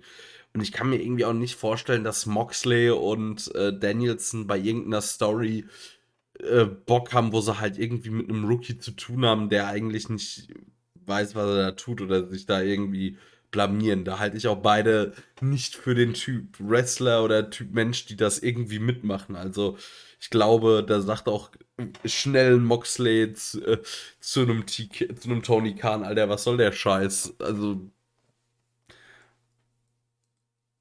deshalb, das kann ich mir nicht vorstellen. Ja, die nächsten, die nächsten Wochen und Monate werden es zeigen, wer es dann am Ende wird und wie es, wie es klappt. Ich würde es mir wünschen, dass es irgendein Talent gibt, dass es dann halt auch am Ende wirklich, dass dadurch wirklich stärker aufgebaut wird. Ich kann mir nur trotzdem vorstellen, dass es wieder so ein Ding wird von einem weiteren Stable-Member, der, der sich einfach nur dahingeklatscht anfühlt. Aber man wird sehen. Also wie gesagt, für mich gibt es denjenigen. Für mich wäre es wirklich, ich meine, wie gesagt, da bin ich vielleicht auch biased, weil ich den so lange kenne und großer Fan bin. Aber für mich wäre es definitiv ein Lee Moriarty. Und ich meine, man weiß ja, dass bei AW auch die Wrestler ziemlich viel Freiheit in ihren Promos haben. Und ich glaube, Danielson hätte damals in dieser Promo, wo es, wo dieses Tag Team angedeutet wurde und wo er zu Mox meinte, ey, stell dir mal vor, was wir, was wir mit einem Lee Moriarty oder einem, oder einem Daniel Garcia machen könnten, wenn wir, wenn wir diese unter unsere Fittiche nehmen. Ich glaube schon, die haben auch bewusst, der hat bewusst auch schon die Namen genannt, weil das Leute sind, auf die, auf die Danielson Bock hätte, mit denen zu arbeiten. Also, würde passen, glaube ich. Ja, definitiv. So. Als nächstes haben wir ein Six-Man Tornado Tag Team Match. Sting, Darby Allen und Sammy Guevara gegen Matt Hardy, Andrade El Idolo und Isaiah Cassidy. Und ganz ehrlich, Sammy Guevara und äh, Isaiah Cassidy hat man doch auch nur mit reingenommen, weil man irgendwie gar nicht wollte, dass dieses Match irgendwie auseinanderfliegt. Also äh, direkt vorneweg im Verlauf des Matches war nicht schlecht, war in Ordnung, gerade auch für die Aufgabe, die es hatte. Es ist immer wieder wirklich krass, äh, was Sting in seinem Alter noch kann. Der ist der Makoto Asebe des Wrestlings.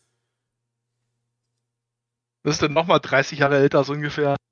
Ja, aber im Wrestling, also die Sache ist, Wrestler machen das ja auch ungefähr in einem, bis, ich sag mal, so grobe 15 Jahre länger oder später als viele Fußballer. Ungefähr. Also, ich sag mal, der Durchschnittsfußballer geht mit 35, 36 irgendwie, tritt er ab und geht eigentlich vorher schon in eine kleinere Liga, um die Karriere entspannt auslaufen zu lassen. Ja, und gut, der Durchschnittswrestler, weiß ich nicht, aber da ist in den meisten Fällen auch äh, Anfang der 50er spät. Normalerweise ist da Schluss. Wenn nicht schon vorher. Ja, ich fand auch, also ich drück's mal so aus. Für die Sinnlosigkeit dieses Matches war es erstaunlich unterhaltsam dann unterm ja. Strich noch. Das, das, kann man wirklich so sagen ich, ich muss selber sagen, ich, äh, ich habe da halt wirklich bei dem Match abgeschaltet innerlich. Also ich war da noch von dem, was davor passiert ist, war ich noch so mitgenommen und äh, habe mir schon innerlich ausgemalt, was, äh, was auf einen zukommen könnte in den nächsten Wochen, dass es mich einfach null interessiert hat. Und das Match hätte mich so schon wenig interessiert. Ähm, das Einzige, was ich halt bemerkenswert fand, war, dass Matt Hardy es echt geschafft hat, es zu vergeigen, einfach liegen zu bleiben. Selbst das kann der nicht mehr. Ähm, und damit quasi das Finish ein bisschen verkackt hat. Ähm, ich weiß nicht, ob ihr euch dann noch dran erinnern könnt, aber mhm. Darby hat quasi den Coffin Drop gezeigt und Matt Hardy musste nur noch liegen bleiben. Ähm, hat es aber dann tatsächlich geschafft, seine linke Schulter so hoch zu heben, dass Darby ihn eigentlich quasi gar nicht getroffen hat oder so gut wie nicht. Und äh, damit wurde das Match beendet. Also, das war schon dezent schwach. Auch für einen, gerade für jemanden mit der In-Ring-Erfahrung von einem Matt Hardy. Ähm, aber naja. unterm Strich nichts, was ich auf einer Pay-Per-View-Card gebraucht hätte. Ähm, die Zusammensetzung fand ich nicht ansatz ansatzweise interessant. Ähm, gut zwei Drittel der Wrestler in diesem Match geben mir nicht viel. Und Sting seine Leistung in allen Ehren, aber Charakterentwicklung gibt es bei ihm eigentlich auch gefühlt seit 15 Jahren nicht mehr. Darby wird kommt auch kein Schritt vom Fleck durch ihn. Es wird immer wieder betont, was für ein tolles Tag-Team die sind. Jetzt soll mir mal einer erzählen, dass Sting noch mal einen Tag-Team-Titel oder so halten kann, was Darby dann auch nur im entferntesten irgendwas bringen würde.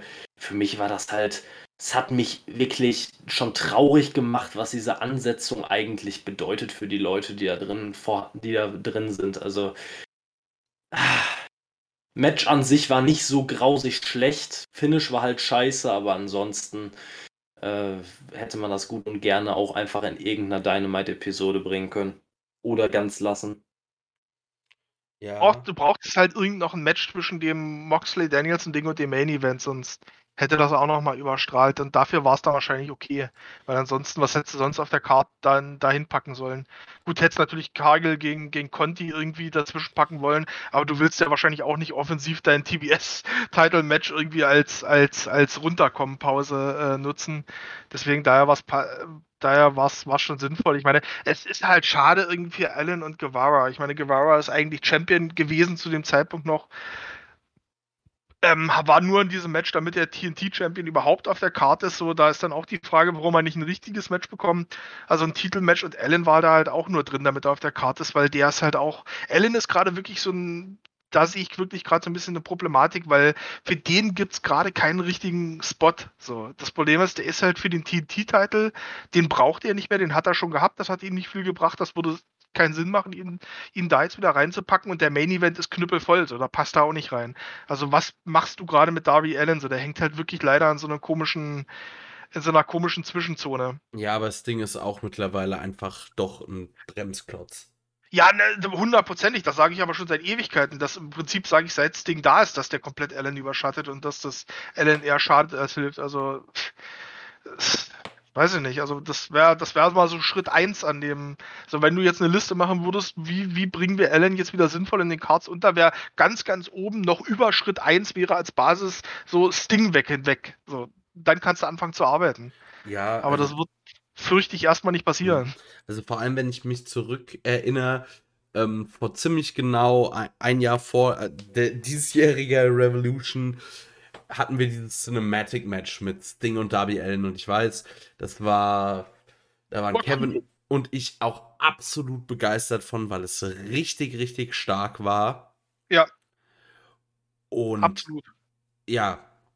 Und dann aber, weiß ich nicht, anstatt hat man halt auch immer mehr irgendwie Sting aktiv ins Geschehen reingebracht, auch mit aktiven Matches. Und ich weiß auch noch, beim diesem ganzen Thema Sting haben wir uns immer nur gedacht, so, das kann man mal machen, wie dieses Cinematic Match. Aber, also das Ding halt, hatte ja auch schon Matches bei Dynamites und irgendwas. Das, das, nimmt dem Ganzen auch seinen Zauber. Das Schöne beim Wrestling ist ja eigentlich, dass du auch deine Helden nochmal sehen kannst im hohen Alter und manche What-If-Dream-Kombos möglich wären. Aber genau so sollte man es nicht nutzen. Also, und wenn man jetzt, also ich weiß auch nicht, was man halt mit Darby vorhat.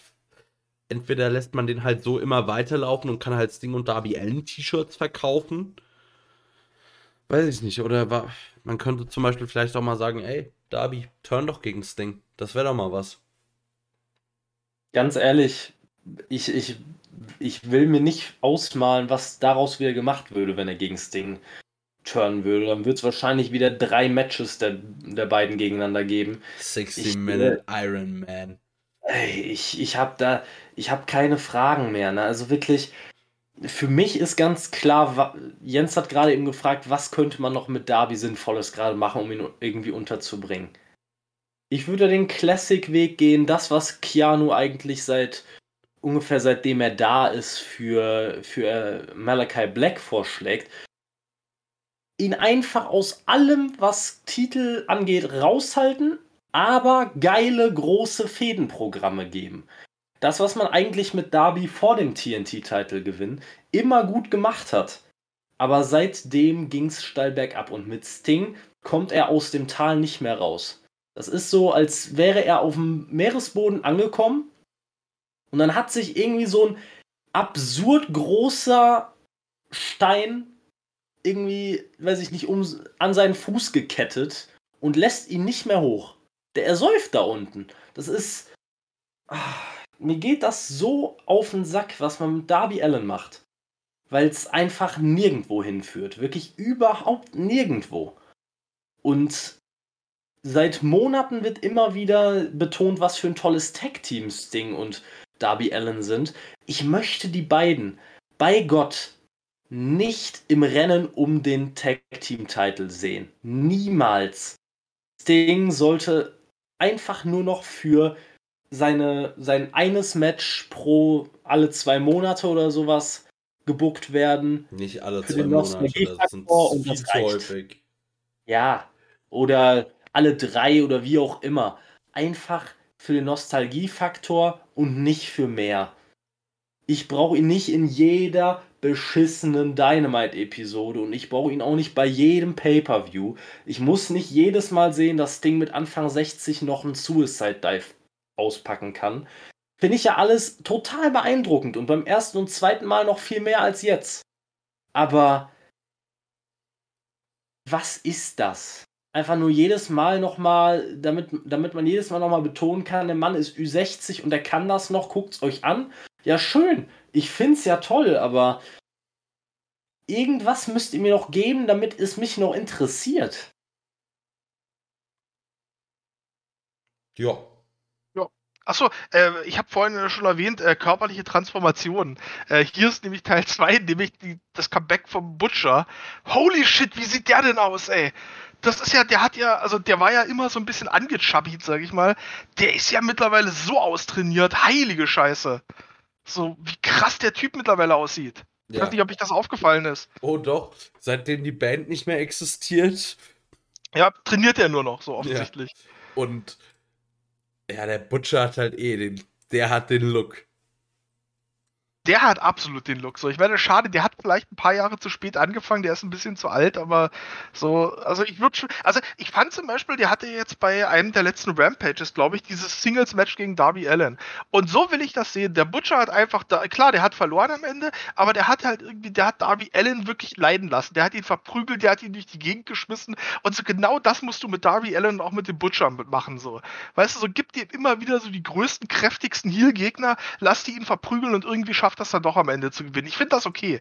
So, gib mir genau das, dann bin ich zufrieden. Ja, ich meine, Darby Allens Wrestling-Stil, den hat Tess mal sehr gekonnt als äh, menschliches oder menschlicher Crash-Test-Dummy bezeichnet. Und das ist er auch einfach. Also, ich finde, es gibt niemanden, der so einen geilen Suicide-Dive hat. Oder nennt man das noch Suicide-Dive, was er da macht? Diese halbe Kanonenkugel.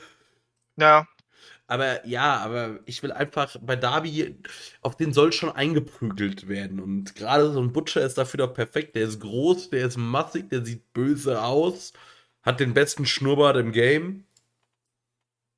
weil mittlerweile ist es ja jetzt ein, äh, mittlerweile ist es ja ein Vollbart. Ja, aber ein Vollbart immer noch, aber der Schnurrbart ist, so, ist der weg komplett? Nee, nee, der ist nicht komplett weg. Also der hat natürlich, also der ist schon mächtig, nur dass er jetzt halt auch die, die Kinnbehaarung nebenbei noch mit hat. Das ist ja egal, solange der Schnurrbart noch mächtig ist. Wer hätte nicht gern so einen Schnurrbart? Können, kann ich, also niemand, kann ich auch nicht sagen. Also das ist Quatsch. Ich hätte den auch gerne. Ist safe. Mein Leben wäre ganz anders verlaufen, wenn ich so einen Schnurrbart hätte. Ob besser oder schlechter, ich weiß es nicht. Also, ich wäre entweder Präsident oder obdachlos. O oder du wärst, äh, würdest, wärst Bärnackel-Boxer. Ey, da könnte ich den auch sehen. Das wäre Ja. auch geil. Das wäre auch so. Ja, daran ist das doch, also so ein bisschen ist der Butcher ja daran schon auch angelehnt. Ja, ja, voll so Peaky Blinders, irgendwas so. so John L. Sullivan. Ja, genau, Hinterhofschläger, so, das, das passt schon alles ziemlich gut. Ja gut, man merkt schon, äh, mit dem Match sind wir auch durch. Hab ja auch nicht so viel. Ja. Nee.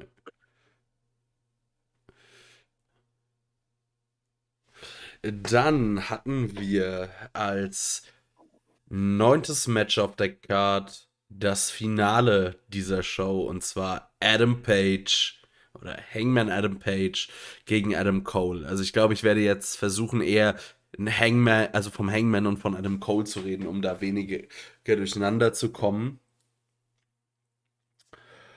Und ich muss sagen, also ein bisschen hat das äh,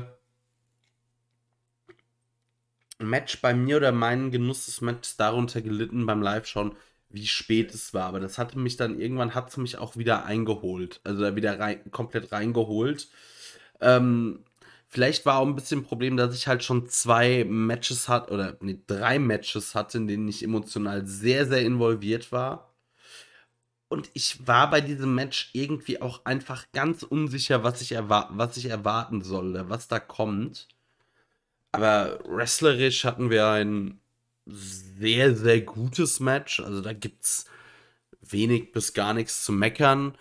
Und wir hatten zwischenzeitlich mal eine Seite vom Hangman, die mir gefallen hat, als der Hangman da mal ein bisschen aggressiver und wütender vorangegangen ist und man schon so gemerkt hat, okay, äh, wenn der will, oder also es gibt auf jeden Fall noch was anderes als den klassischen Hangman. So, das gibt nicht nur ich sag mal, den guten Cowboy, sondern es gibt vielleicht auch einen, einen John Marston oder einen Arthur Morgan in, äh, im Hangman irgendwo ganz tief drin. Ja. Ja, das ja. trifft ganz gut. Ja. Ja, also ich, ich kann auch nur sagen, ich fand diese, diese aggressivere Seite beim Hangman, ich, ich predige das ja eigentlich schon durch die ganze Show durch. Immer wenn diese Intensität hochgehalten wird, diese Aggressivität, dann äh, gefällt mir das einfach nur extrem gut. Es lässt das Ganze halt legit wirken. Und ähm, auch hier muss ich sagen, ich fand das halt einfach nur mega geil, wie Adam Cole durch das, das ganze Match hindurch immer wieder deutlich hörbare verbale Sticheleien gegen den Hangman gebracht hat, der da der dadurch einfach aus der Haut gefahren ist und eine Aggressivität an den Tag gelegt hat, die man vom Hangman eigentlich nicht kennt. Und das fand ich einfach nur, das fand ich wirklich geil und dieses, auch dieses ganze Storytelling-Element, auch dass Adam Cole quasi äh, zwischendurch gesagt hat, ja, ich, du würdest dir auch wünschen, du wärst Adam Cole, ne, hat er zu dem Hangman gesagt. Auch mit dem Hintergrund einfach, dass zu, äh, zu den Zeiten damals weiß ich nicht, zu Ring of Honor Zeiten beispielsweise, war Adam Cole einfach schon ein Riesenname, der mit der WWE in Verbindung stand und so weiter, auf großen New Japan Cards und so weiter vertreten war. Und der Hangman war einfach nur ein biederer Mitkader bei Ring of Honor, dem, dem ich persönlich zu dem Zeitpunkt nichts zugetraut hätte in, äh, in Hinsicht auf größere Titel. Und ich fand das einfach nur mega gut gemacht. Ich muss halt trotzdem sagen, es liegt halt auch einfach daran, was davor auf der Card war, aber es war geil, aber ich glaube, es wäre für mich noch geiler gewesen, wenn davor halt nicht schon so viel gewesen wäre, was mich emotional so mitgenommen hat und so, ja, wirklich auch schon wirklich ein großer, wie soll man sagen, eine Achterbahnfahrt der Gefühle quasi schon davor. Dadurch, da, dadurch hat es mich nicht mehr so mitgenommen, wie es vielleicht, wie es mich vielleicht hätte mitnehmen können. Ich gehe ich komplett mit. Das ist wirklich, also auf anderen Cards hätte ich dieses Match auch deutlich stärker aufgenommen, als ich es getan habe. Aber hier war es so, der, der Abend war lang. Ich habe auch wirklich dann bei mir selber zu dem, Zeitpunkt, weil ich es halt live geschaut habe, auch gemerkt, dass bei mir langsam auch die Luft so ein bisschen raus ist.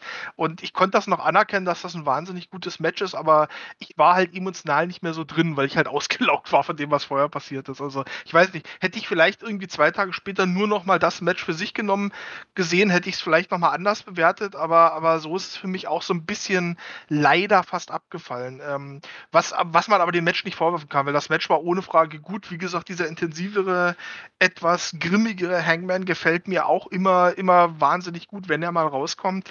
Das würde ich auch gerne häufiger mal sehen.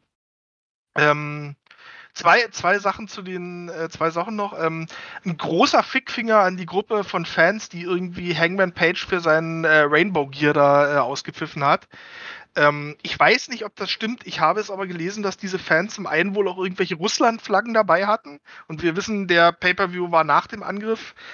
So, und dann habe ich auch gelesen, ich weiß nicht, ob das stimmt, ähm, es gab in den letzten Monaten bei einigen Indie-Shows Vorfälle. Also unter anderem gab es bei einer PWG-Show den Vorfall, dass dort Wrestler homophob beleidigt wurden und ähm, ein, eine Transperson auf dem Klo wohl sogar irgendwie zusammengeschlagen wurde.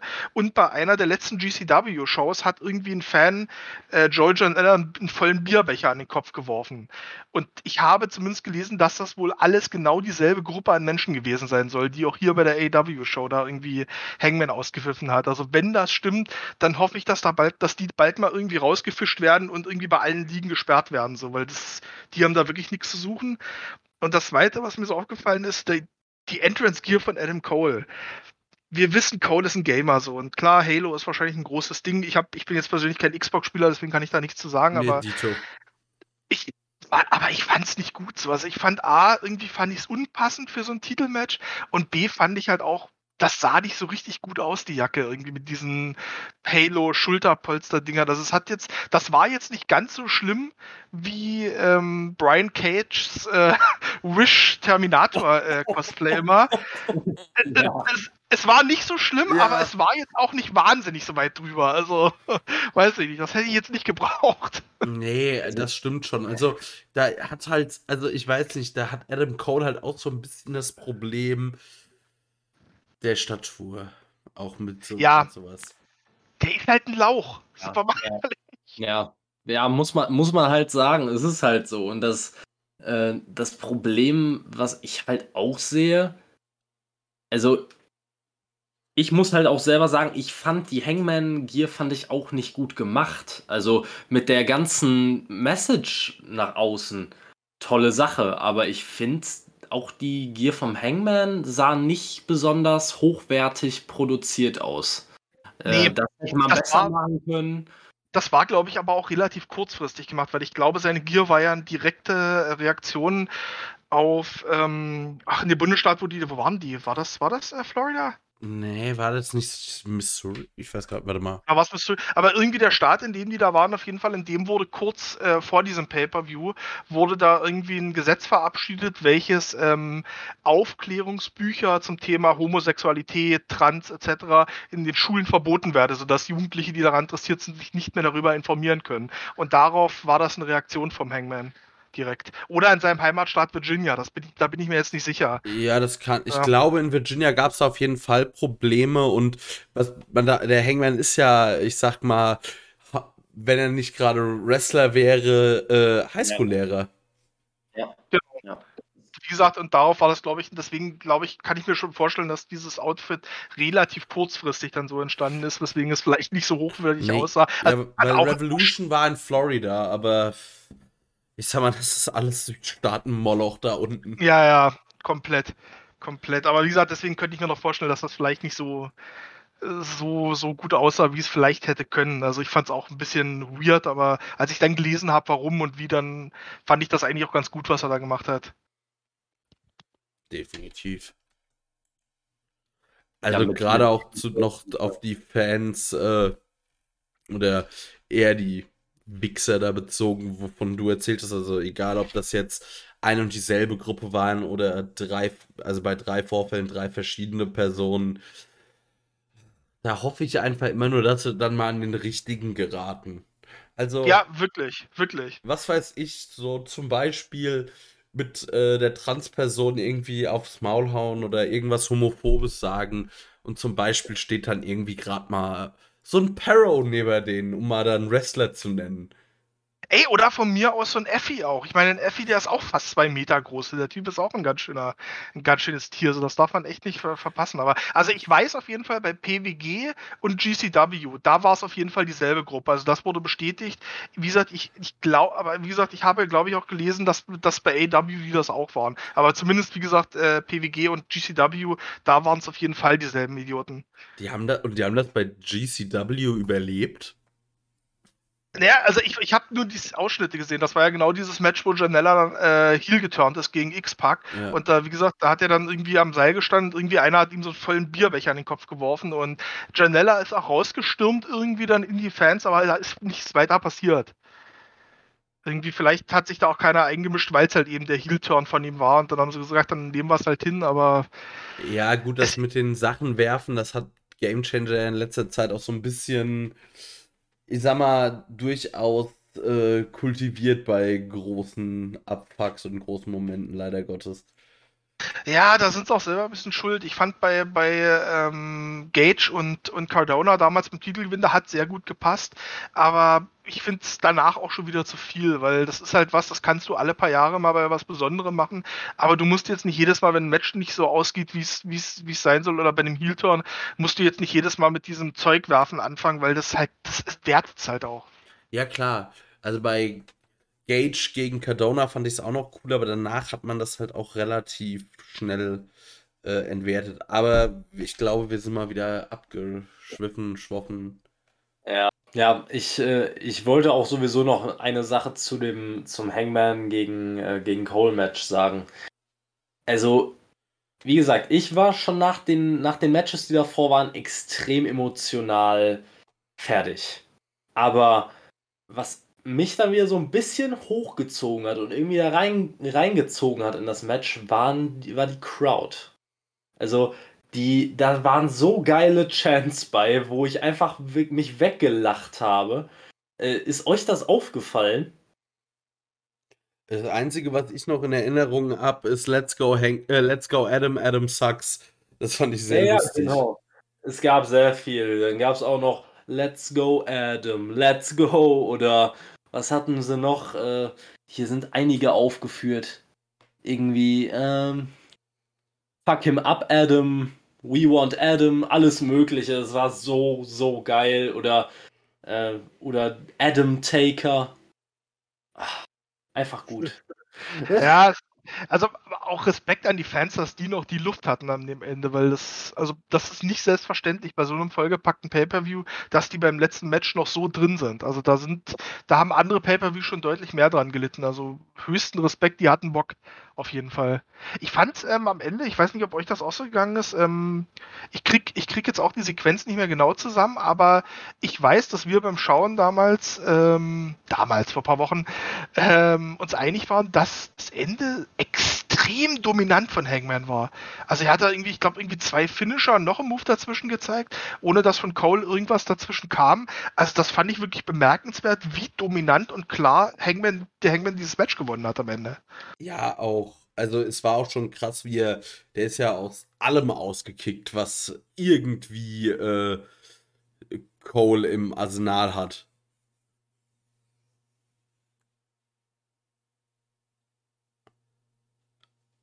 Also es war dann ja. am Ende doch recht eindeutig, ja.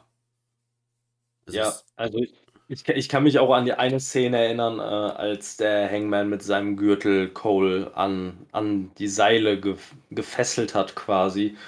Und dann gab es erstmal eine ordentliche Reihe von Superkicks. Ja, das fand ich großartig. Also da habe ich mir auch gedacht, also da hat das Match so eine Wendung genommen, mit der ich nicht gerechnet hätte.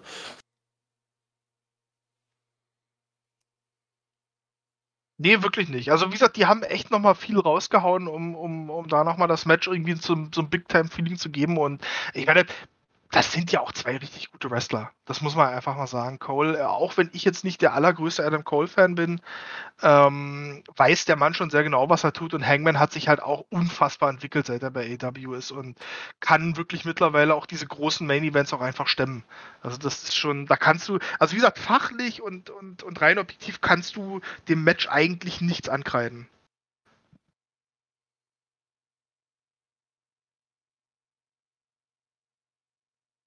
Ja. Boah, wollen wir dann mal zum Fazit gehen? Würde ich sagen. ja.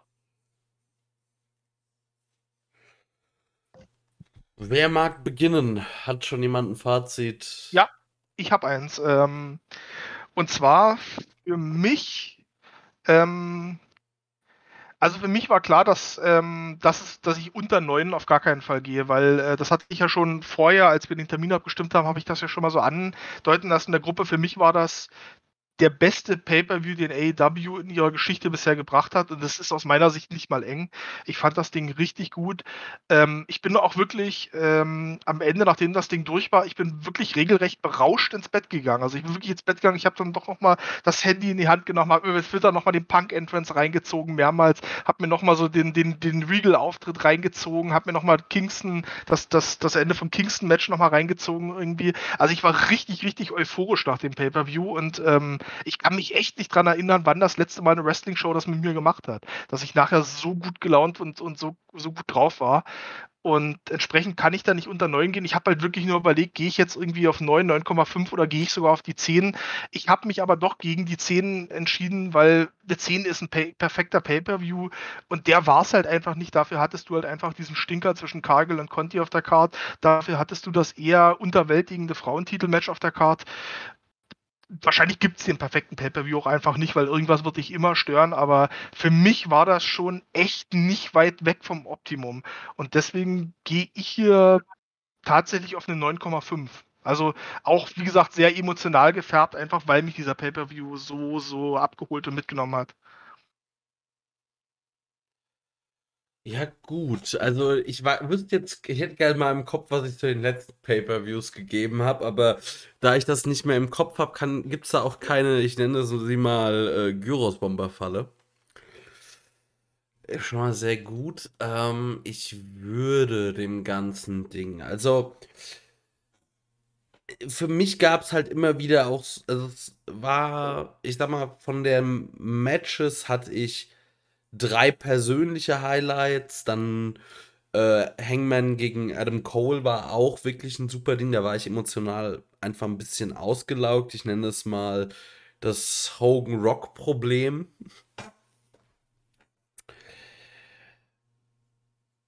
Dann hatten wir halt aber auch ein paar Sachen dabei, über die ich mich dann im Nach, also die, über die ich mich im Nachgang ärgere, aber beim Live-Schauen kein Problem waren es war ein sehr guter Pay-Per-View. Es war für mich nicht der beste AEW Pay-Per-View bisher.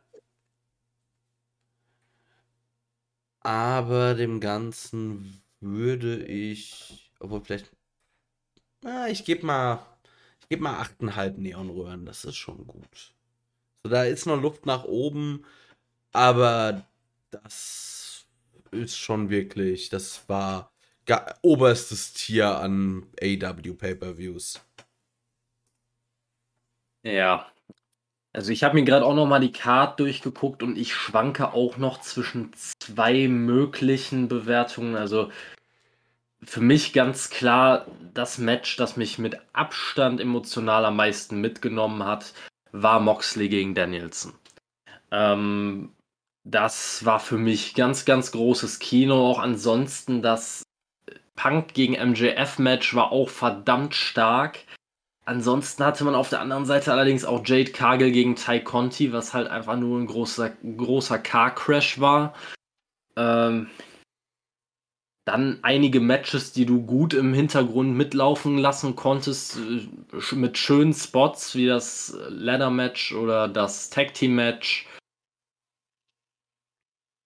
Kingston gegen Jericho, wie gesagt, fand ich in Ordnung, aber war halt. Äh, war jetzt für mich nicht überragend gut. Dann ja, Britt Baker gegen Thunder Rosa, das mich ziemlich enttäuscht hat. Und ja gut, dann das Six-Man Tornado Tag Match, was ich absolut nicht gebraucht hätte auf dieser Card. Abgeschlossener mit dem World Title Match, das auch nochmal ein gutes Match war. Ich glaube, abschließend, also wenn, wenn ich es jetzt für mich persönlich runterbrechen würde, wäre es wahrscheinlich eher eine 8 von 10. Aber da da ich halt wirklich sagen muss, dass ich das World Title Match wahrscheinlich isoliert betrachtet schon geiler gefunden hätte, wenn es nicht nach diesen ganzen emotional aufreibenden Matches gewesen wäre, gebe ich dem Ganzen mal auch 8,5 von, 5, von 10. Also für mich auf jeden Fall emotional nicht auf dem Level von, äh, ich weiß gar nicht mehr wie. War es Full? Nein, es war nicht Full Gear, oder? Keine Ahnung. Nee. All Out war hier ja. mit den ganzen Debüts. Genau, das, äh, dann, dann war es für mich auf jeden Fall nicht auf dem, äh, auf dem Niveau von All Out, was die Emotionen angeht. Aber von der Matchqualität war es besser. Von der Matchqualität war es besser, aber Trotzdem, ich habe da bei All Out habe ich glaube ich 10 von 10 gegeben, alleine wegen dem Punk in Ring Debüt. Hier gebe ich halt 8,5, weil äh, emotional hat es mich zwar berührt, aber natürlich nicht auf so einem Level. Bei mir ist es, ist halt noch ein bisschen schwierig.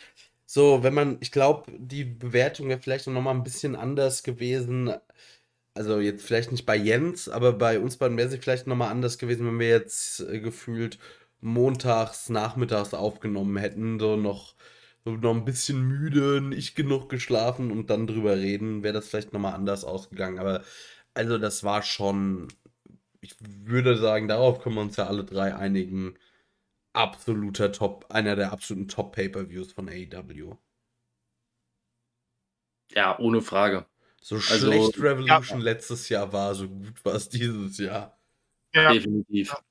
Ich muss auch wirklich sagen, ich habe es auch wirklich, also wie gesagt, wir nehmen jetzt doch relativ spät auf, aus Gründen so. Ich habe wirklich auch bewusst versucht, mir so ein bisschen meine Stimmung ähm, so ein bisschen zu konservieren von dem Abend irgendwie auch. Und ich habe es auch so halbwegs geschafft, auch wenn ich jetzt irgendwie gemerkt habe, dass ich beim Sprechen dann doch oft kritischer klang, als es eigentlich geplant war oder als ich es eigentlich, als ich es eigentlich gemeint habe. Aber ja, wie gesagt, das ist einfach so ein Gefühlsding, dass ich halt echt lang nicht mehr so ein positives Gefühl nach einer Wrestling-Show hatte.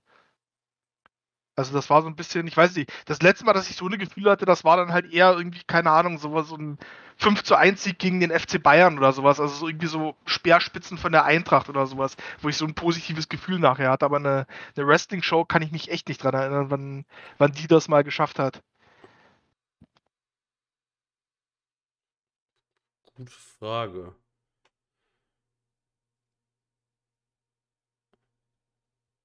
Also alles in allem weiß ich, äh, war Homecoming von Game Changer, hat mich extrem abgeholt damals. Die erste Show, also der erste Abend. Der erste Fall. Abend. Ja. Mal, ja, aber sonst eher wenig. Eher wenig.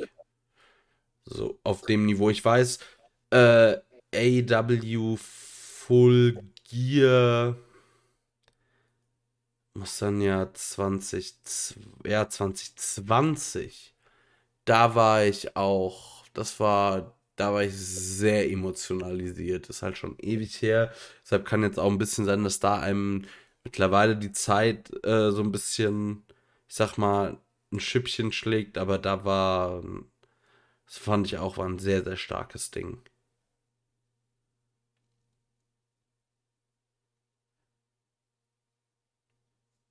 Ja, also ich, ich kann mich jetzt ehrlich gesagt an, ich kann mich zwar an einige Shows erinnern, wo, äh, wo ich da schon im Nachhinein eine emotionale, ja, oder sage ich mal, sehr emotional geworden bin.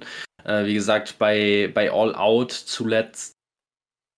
Ähm, aber also ich hatte jetzt bei diesem Pay-per-View hatte ich jetzt nicht das Gefühl danach, dass ich gesagt habe, hier war für mich die Explosion der Emotionen, sondern es waren gezielte Punkte. Also einmal das, äh, einmal Moxley gegen Danielson und äh, wie gesagt halt MJF gegen CM Punk.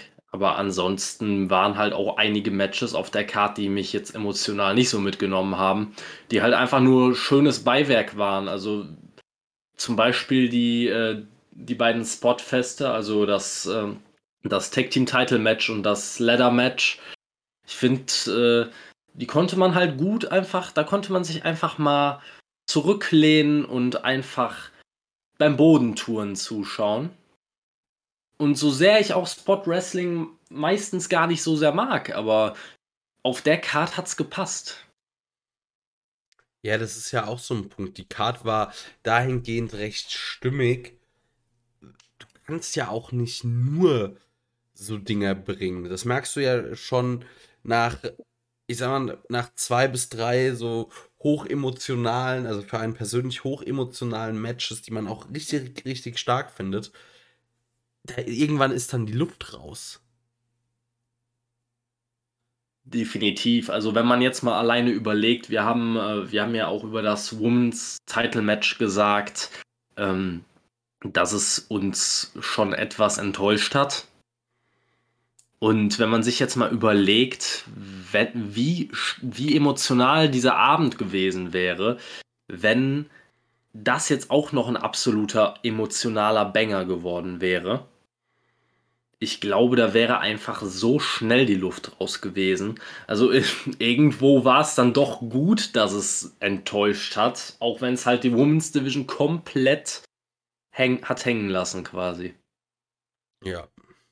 Leider wirklich so, dass die Kritik an dem Abend, die es gab, halt größtenteils eher für die Frauenmatches da waren. Das tut mir wirklich im Herzen weh, aber es ist halt, ich meine, was willst du machen? Das ist halt nun mal so. Ja, aber das ist ja nicht mal ein Problem der Frauen. Also, das, nee, das, nee. das liegt, also jetzt, egal wie, es liegt nicht, also schon gar nicht natürlich irgendwie an äh, dem Geschlecht an sich. Es liegt auch nicht an den Frauen, die dort sind, weil auch die könnten, also diese Division könnte auch so gut sein. Also, es gibt Divisions, die sind von allem her stärker mit schwächeren Workerinnen gefühlt. Aber wenn man halt so einen Mist verzapft und das chronisch. Es ist das, was du draus machst im Endeffekt. Also ich meine, guck Ja. rüber zu Impact. Impact hat die deutlich schlecht, also was jetzt mal das reine, die reine Breite und das reine Talent hat, ähm, hat Impact eigentlich die schwächere Frauendivision. Ich meine, aktuell eine Tasha Steels ist aktuell Women's Champion ist. So, das, ist, das sagt halt viel aus, ne?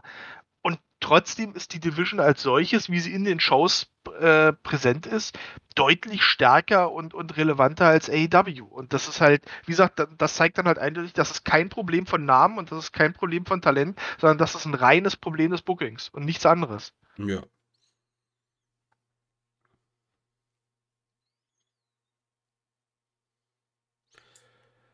Gut, ähm, jetzt die Frage, sollen wir noch irgendwas mit reinnehmen, noch irgendwas einordnen? Habt ihr noch Mut? Sollen wir zum Ende kommen?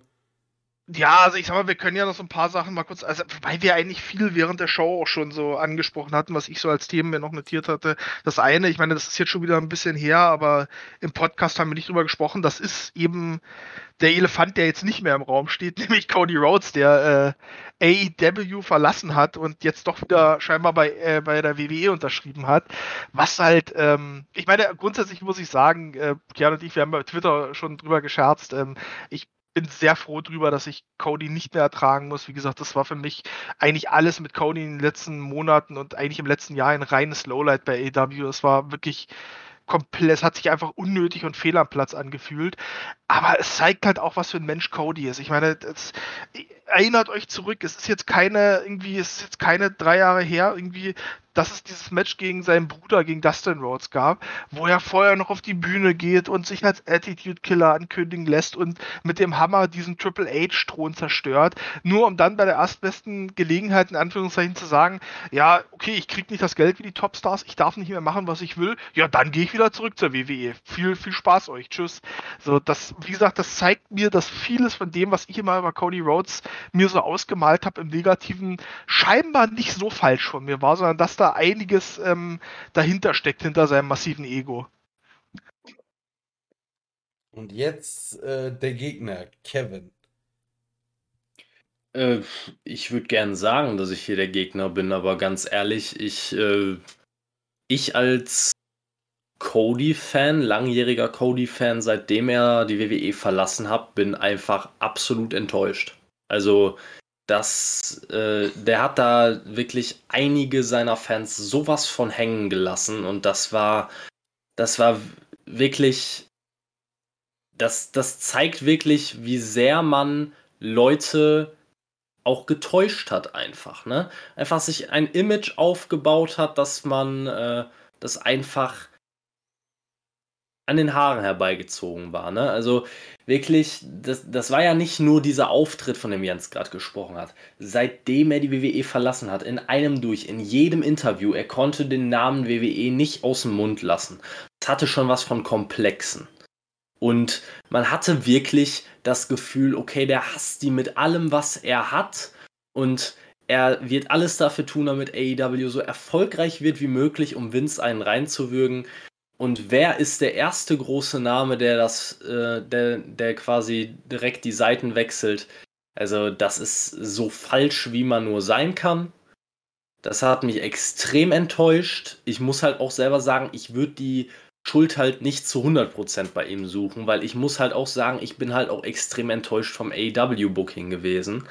Weil, wenn man sich ansieht, wie stark, äh, wie oder wie stark die Storylines waren, gerade zu Beginn von AEW, unter anderem Cody gegen MJF ähm, und so weiter und so fort. Gerade Cody in der Anfangszeit war das, das, der war so unfassbar wichtig im Aufbau von AEW und ich dachte wirklich, da kann man so viel draus machen.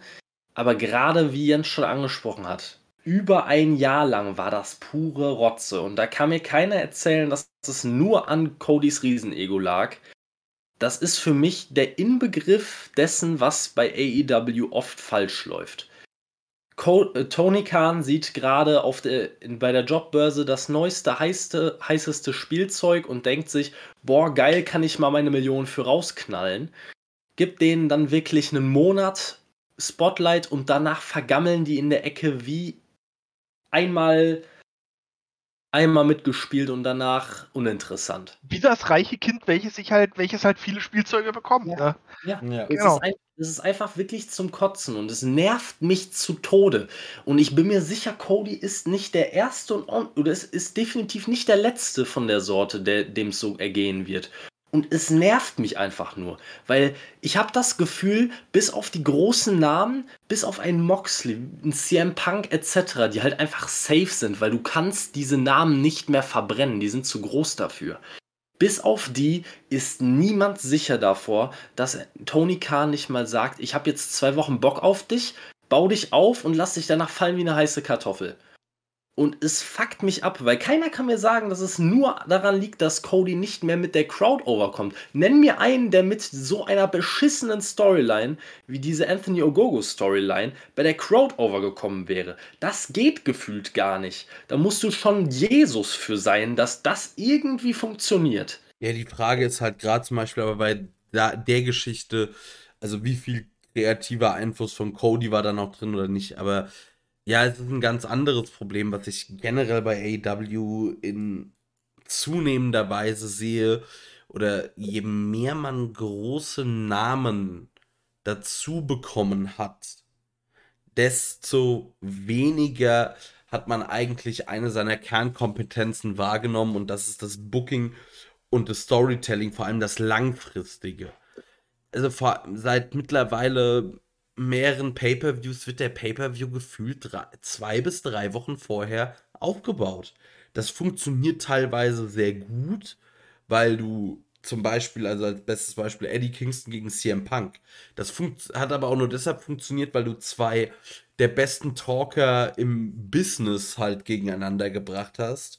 Plus, plus die noch eine ewig lang zurückgehende Geschichte ja, im Independent-Bereich haben, genau die das. du aufgreifen konntest. Das Glück hast du aber nicht mit jeder Paarung, die du drei Wochen aufpasst, dass die mhm. irgendwie vor, vor zehn Jahren mit dem Bereich schon mal Stress hatten. Aber das ist ja gerade das Problem, dass immer mehr.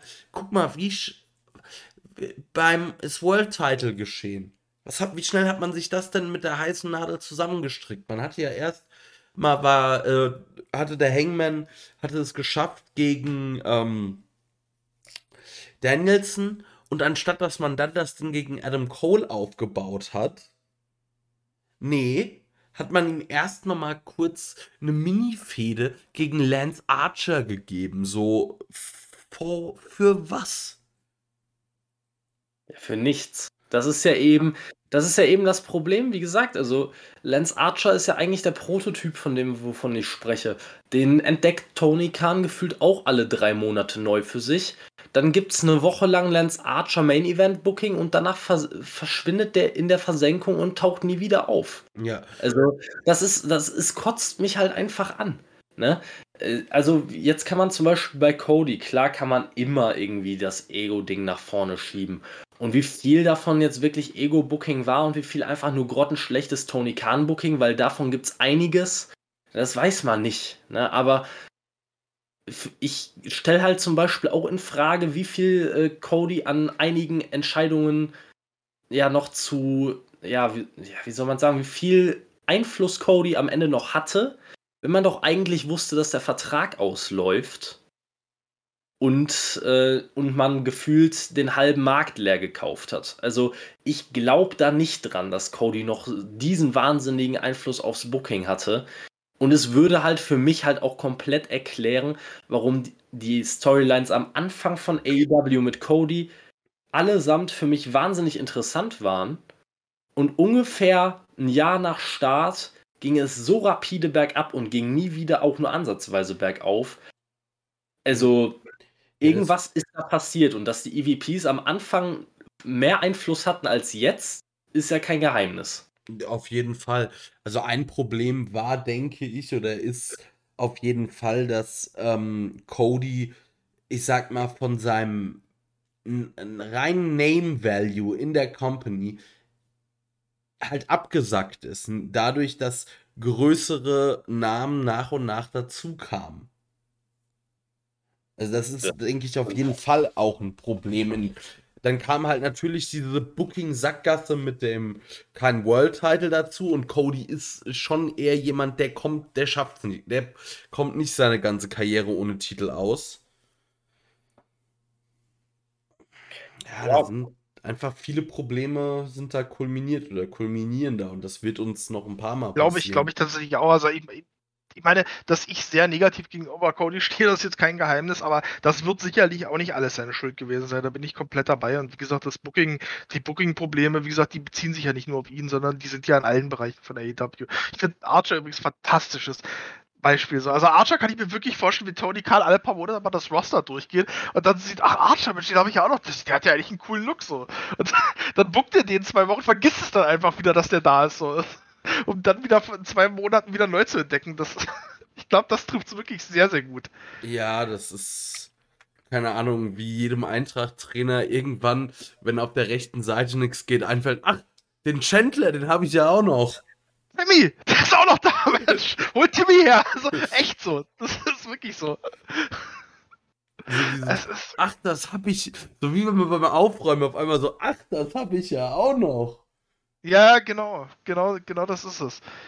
Ja, es ist, es ist schon echt schade. Also, wie gesagt, so gut der Pay-Per-View war, ich habe jetzt, wie gesagt, ich schaue auch nicht alles, weil zeitlich, es geht einfach nicht. Also, es geht einfach nicht alles irgendwie Dynamite und Rampage und alles zu schauen. Ich mache da auch viel Cherry-Picking, beziehungsweise schaue dann halt einfach viel von dem Zeug, was bei YouTube dann hoch, hochgeladen ist. Und ich muss dann auch wieder sagen, dass wie gesagt, bestimmte Sachen, wie zum Beispiel ähm, eben der, der äh, Blackpool Comet Club, dass, dass mir das wahnsinnig gut gefällt und mir das wahnsinnig viel Spaß macht, aber anderes hat mich dann doch schon wieder eher hängen lassen und enttäuscht und, und ähm, Hardys.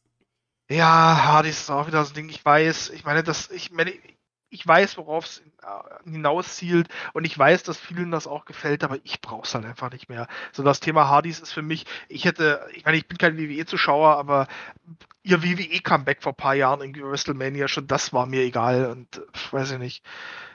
Auch der da bin Run ich einfach raus. funktioniert. Also ja, der Run war ja auch Quatsch. Die Hardys haben im letzten Jahrzehnt nicht funktioniert und die werden es in diesem Überraschung auch nicht tun, wenn man, wenn man, wenn man mit zunehmendem Alter im Ring immer, immer schwerfälliger wird.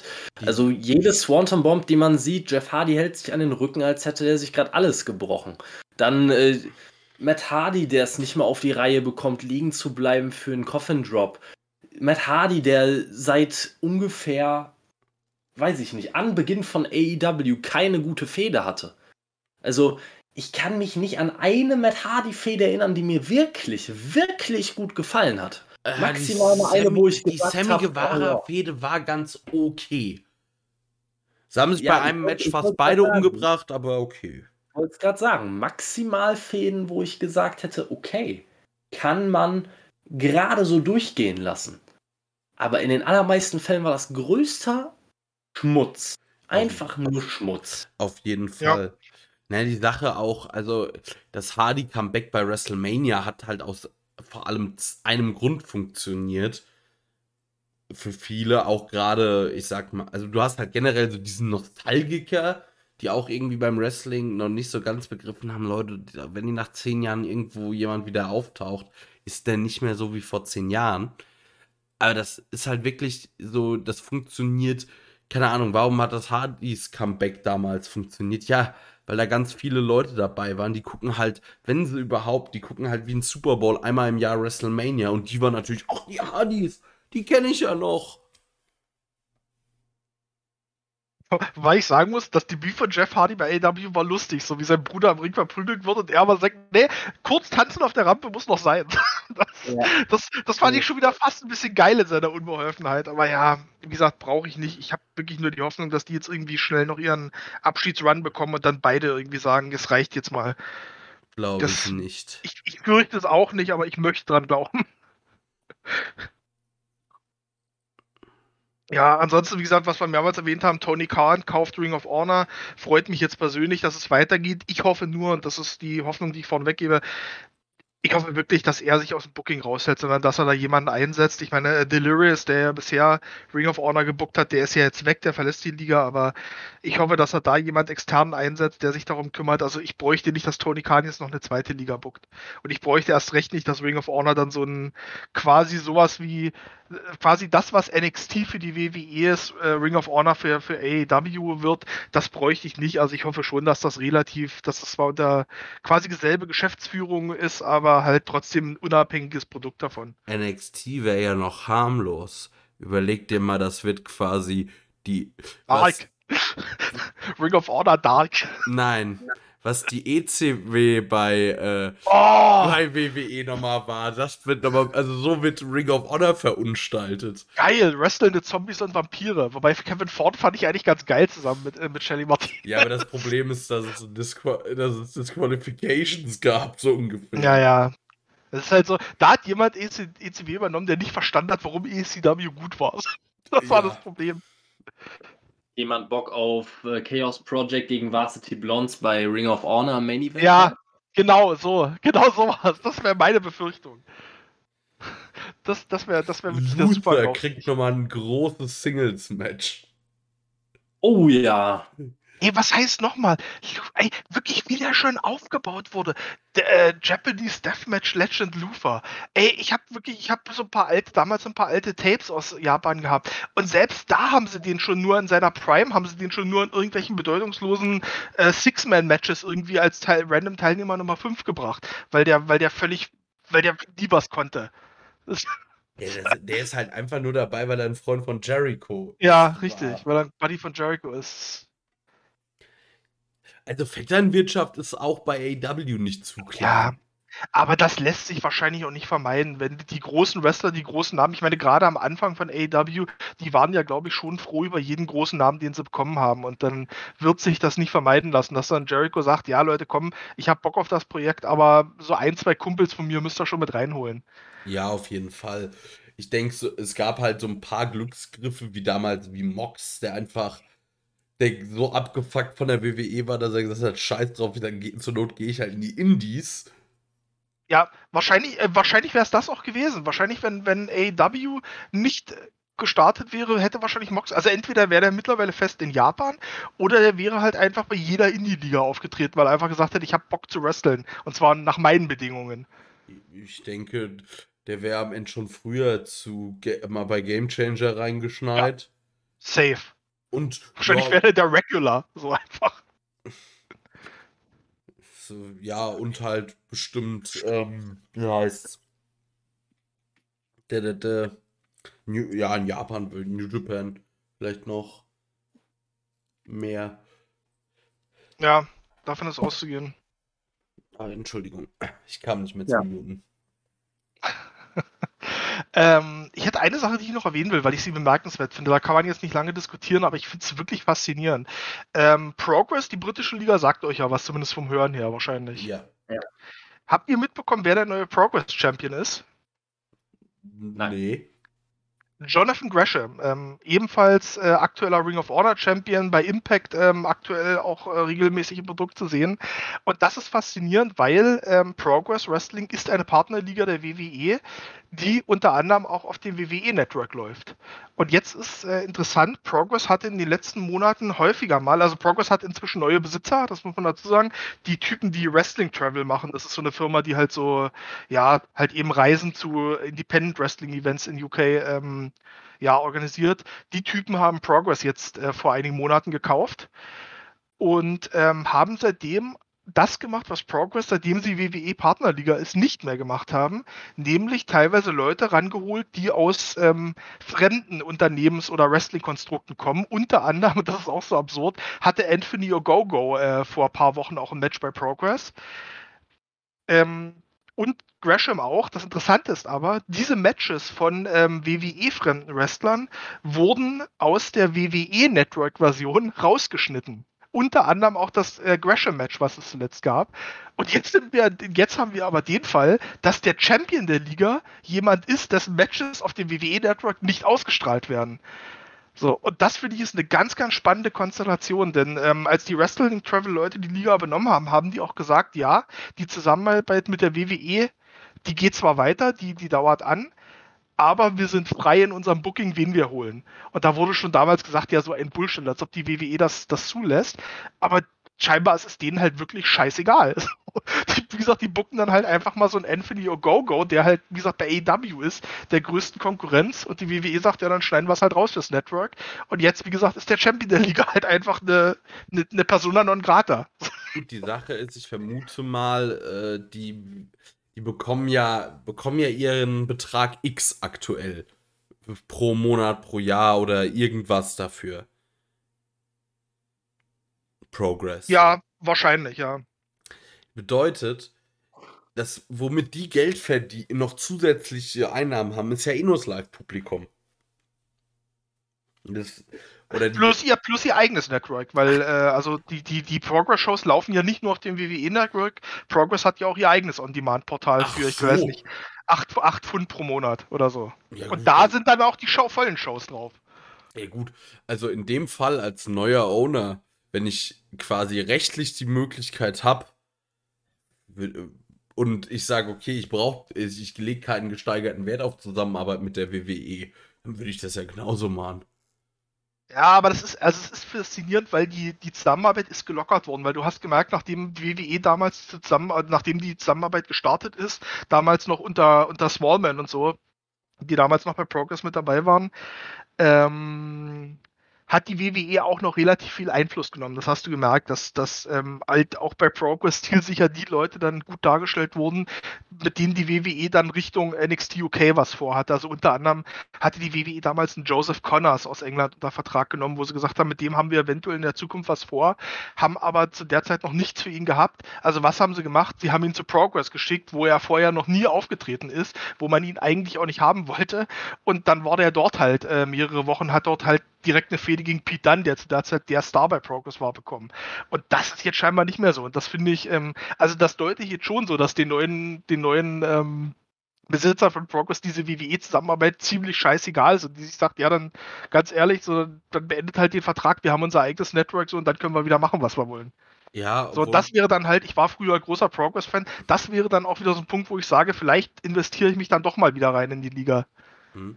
Und man muss vielleicht noch dazu sagen, aber dass auch WWE vielleicht mittlerweile ein bisschen lockerer ist, weil ich sag nur Mickey James beim Rumble. Also. Das kann auch sein. Und vielleicht haben die auch generell so ein bisschen das Interesse mittlerweile an der britischen Szene verloren. Das kann natürlich auch sein. Ja, ich meine.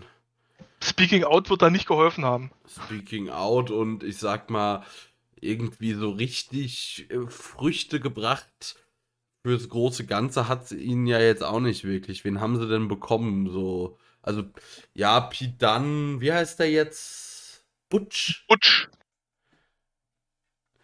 Mal gucken, ich weiß nicht, ich hab, ich hab den, lieben Walter nicht mehr verfolgt bei NXT, was da jetzt so abging, aber da war, glaube ich, auch nicht viel. Sonst wäre es mir irgendwo in die Timeline gespült worden. Kann ich auch nichts sagen. Das, das einzige und letzte, was ich von NXT mitbekommen habe, ist, dass Dolph Ziggler da jetzt scheinbar Champion ist. Und naja, lassen wir das. Deshalb, bei manchen Leuten hoffe ich einfach, also bei, es gibt so Leute, da hoffe ich einfach äh, mittlerweile auch gar nicht mehr, dass sie, wenn sie gefeuert werden, zur AW gehen, sondern einfach, dass sie direkt wieder die Indies hitten. Ja, AW sollte jetzt auch erstmal eine Weile die Finger von Leuten lassen. Das haben, sagen wir jetzt hier schon lange. Ja, und sie verpflichten trotzdem immer weiter. Ich weiß, es ist wie so ein Kaufsüchtiger, der nicht aufhören kann. Ich kann, weißt du, das Schlimme ist, ich kann ja Tony Khan nicht mal einen Vorwurf machen. Wahrscheinlich, wenn ich Promoter wäre und ich hätte auch, ich, mir würde auch das Geld aus jeder Körperöffnung strömen, dann würde ich wahrscheinlich auch sagen, boah, hier Strickland, den finde ich cool, den hole ich mal ran. Oh, Ring of Honor habe ich auch früher gerne geschaut. Komm, die kaufe ich auch. Boah, hier Nick Gage, komm, gib ihm auch einen Vertrag. So, ich würde wahrscheinlich auch die Leute verpflichten, wie sie kommen, einfach weil ich es kann, ja, weil ich Bock drauf hätte. Natürlich, ich, also höchstwahrscheinlich, wenn ich das Geld hätte und machen könnte, was ich wollte, würde ich irgendwie eine hyper mega Deathmatch Promotion irgendwie versuchen aufzuziehen oder was weiß ich oder mich bei Game Changer ja, aber, einkaufen. Aber mit aber mit absurd hohem Production Value sieht halt aus wie die WWE, aber machst du Deathmatches in irgendwelchen Hallen. Ja. Auch in großen Hallen. Zur Not wird die halbe Halle abgehangen, aber das muss. Ja. Das ist im Madison Square Garden und vorne hast du so fünf Reihen, die besetzt. Ja, oder Verke ja, Madison Square Garden und Death äh, einfach machen so. Stehst schon beim Scheckbuch bereit. Ist doch egal, mein Gott, wenn du strafst, was zahle ich so. Easy. Was wollt ihr? Ich kauf den Bums, wenn ich will. So ungefähr.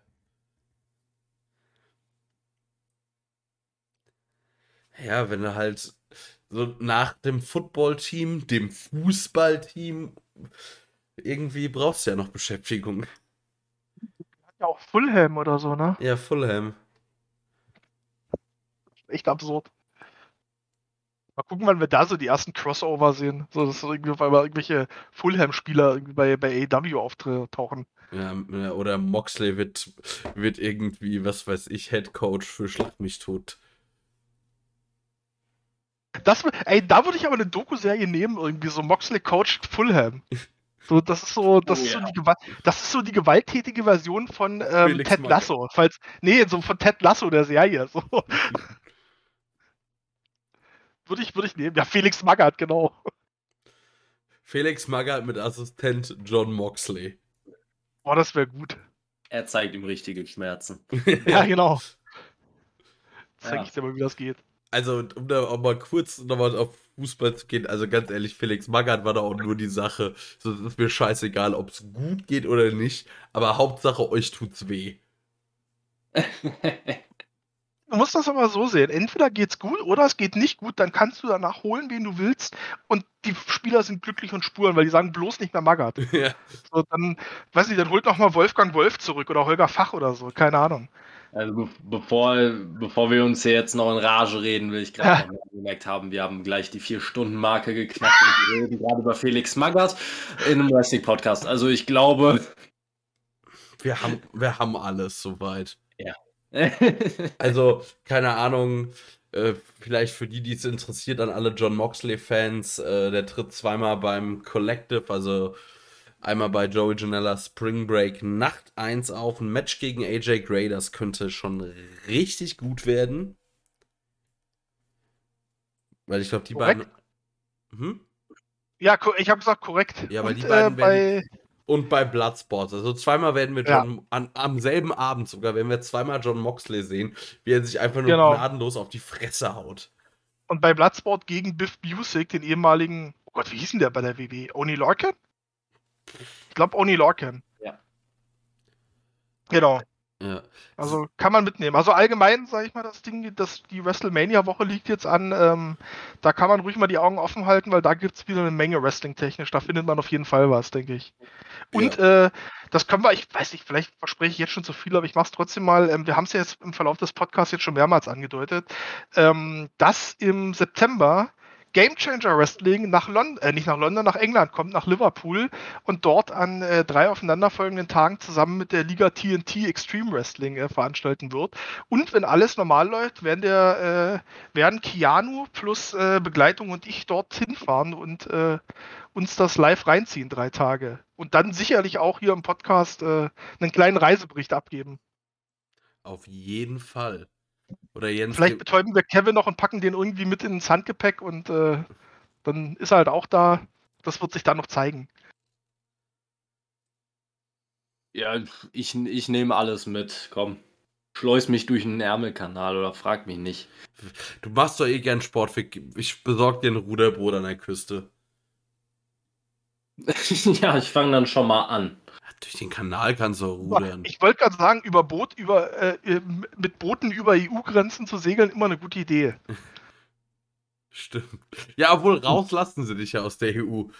Das stimmt, rein wird dann schwierig. Rein mit dem Boot wird schlimmlich. Aber danach habe ich immerhin genug Stoff, um ein Buch zu schreiben. Aber naja. wenn, du, wenn du nochmal zurückkommst. Klopf auf Holz. Ja. Ich würde sagen, wir können das ganze Ding hier auch jetzt mal abschließen. Ich meine, wir haben gefühlt wirklich alle wichtigen Themen inklusive Felix Magath abgedeckt. Ich glaube, der Pay-per-View hat genug Stoff geboten, wie man merkt. Ich wollte es nur so lange ziehen, damit wir die 0 Uhr Grenze überstreiten, damit wir sagen können, dieser Pay-per-View geht über zwei Tage. ja. Also mir ist auch aufgefallen, der, die Game Changer Show besagte, startet nicht in zwei Stunden, sondern erst in vier. Also von mir aus. Wir machen hinten ran gleich noch einen Fußball-Podcast. ja, aber das können wir auch mal wieder angehen, Jens. Ja, aber vielleicht doch nicht mehr heute. Nee. Wir wollten eigentlich, ich meine, das können wir ja auch sagen, wir haben es ja eh schon angekündigt, aber dadurch, dass wir jetzt das Einjährige haben, ähm, wird es dann eigentlich auch in den nächsten Wochen dann mal Zeit für unser Tippspiel äh, Wrestler X OnlyFans. Das liegt auch noch an. Ja, das bietet sich wunderbar an. Das hier ist jetzt Episode 49 und als Episode oh. 50 gibt es dann das OnlyFans-Ding. Oh, als hätten wir als hätten wir es geplant. Ja. Und glaubt mir, wir haben hier gar nichts geplant. Immer wieder sehen Level, Levelplanung, was wir haben, ist, dass, dass, dass Kevin um 19 Uhr in, die, in die, unsere, äh, in unseren WhatsApp, äh, nicht WhatsApp, in unseren äh, Facebook-Chat geschrieben hat, sag mal, wann fangen wir heute eigentlich an aufzunehmen? Das ist Levelplanung 10 Count. Also ausgemacht war 20 Uhr. Ich habe nochmal nachgeguckt, ausgemacht war gar nichts. du hast doch geschrieben, so ab 20 Uhr. Ja, aber ich wusste ja nicht, ob ihr Zeit habt, aber das ist eine andere Geschichte. Ja, ich habe doch geschrieben, dass er passt. Ja, abends. Abends kann ja alles sein bei euch hier. kann ja auch 0 Uhr anfangen. Bis 4 Uhr oder so. Gastro-Schlafrhythmus, hallo Ibims. Ah, eben. Hotellerie, Gastronomie, das, das ist egal. All night long. Ja. Gut, liebe Hörer, vielen Dank fürs Zuhören. Wenn sich das überhaupt jemand anhört, vielleicht sabbeln wir hier auch einfach ins Leere, aber egal. Dann hat es trotzdem Spaß gemacht aufzunehmen. In diesem Sinne, vielen, vielen Dank fürs Zuhören. Wir tun mal so, als hätten wir jetzt hier noch Hörer. Äh, Schlussworte meinerseits sind gemacht. Was auch immer ihr noch zu sagen habt, Jungs. Also ich, ich kann jetzt nur für mich sprechen, aber ich bin absolut leer. Also ich habe, glaube ich, mich gerade eben genug ausgelassen, auch über Booking-Entscheidungen, was weiß ich, aber am Ende bleibt, bleibt da wirklich ein verdammt geiler Pay-Per-View unterm Strich stehen. Wenn jeder Pay-Per-View ab jetzt immer so gut ist wie der hier, dann lässt sich zumindest dahingehend nichts meckern kann man nur hoffen, dass zumindest die Booking-Entscheidungen auch besser werden und dass es vor allem konstanter wird. Dann äh, bin ich guter Dinge. Ja, ich bin dabei. Ich, ich sag, wie es ist, mich, der, der Blackpool Comet Club trägt mich jetzt, wird mich jetzt tragen durch die nächsten Wochen und alles drumherum ignoriere ich, wenn es mir nicht passt. anders, an, anders geht's nicht. Zwei So, das Clubs, ist- ich hab die ne- am Ende tragen. Ja, richtig. Moment, was? Ja, Hate. Äh, Oh Black- Gott! Hate Club und Blackpool Combat Club. Hate Club warst du jetzt, oh Gott, ich weiß so, MDK ist doch kein Club, so ist eine Gang, aber Ja, und Den MDK ist die Gang. ja, das stimmt. Deswegen. genau, ja, dann, deswegen, deswegen, es gibt so viel Zeug, so, man muss auch eigentlich nicht mehr das schauen, was einem nicht passt. So, von daher, alles cool. Ähm, ich gehe, auch wenn wir jetzt zum Ende doch wieder ein bisschen gemeckert haben, ich gehe relativ versöhnlich aus dem Abend. Es war ein fantastischer Pay-Per-View ähm, und ja, gute Nacht. Gute Nacht, ich habe noch einen Nachtrag. Vielen Dank für diese Aufnahme. Es war mir ein inneres Blumenpflücken. Und Ja, ebenso. gute Nacht, liebe Hörer.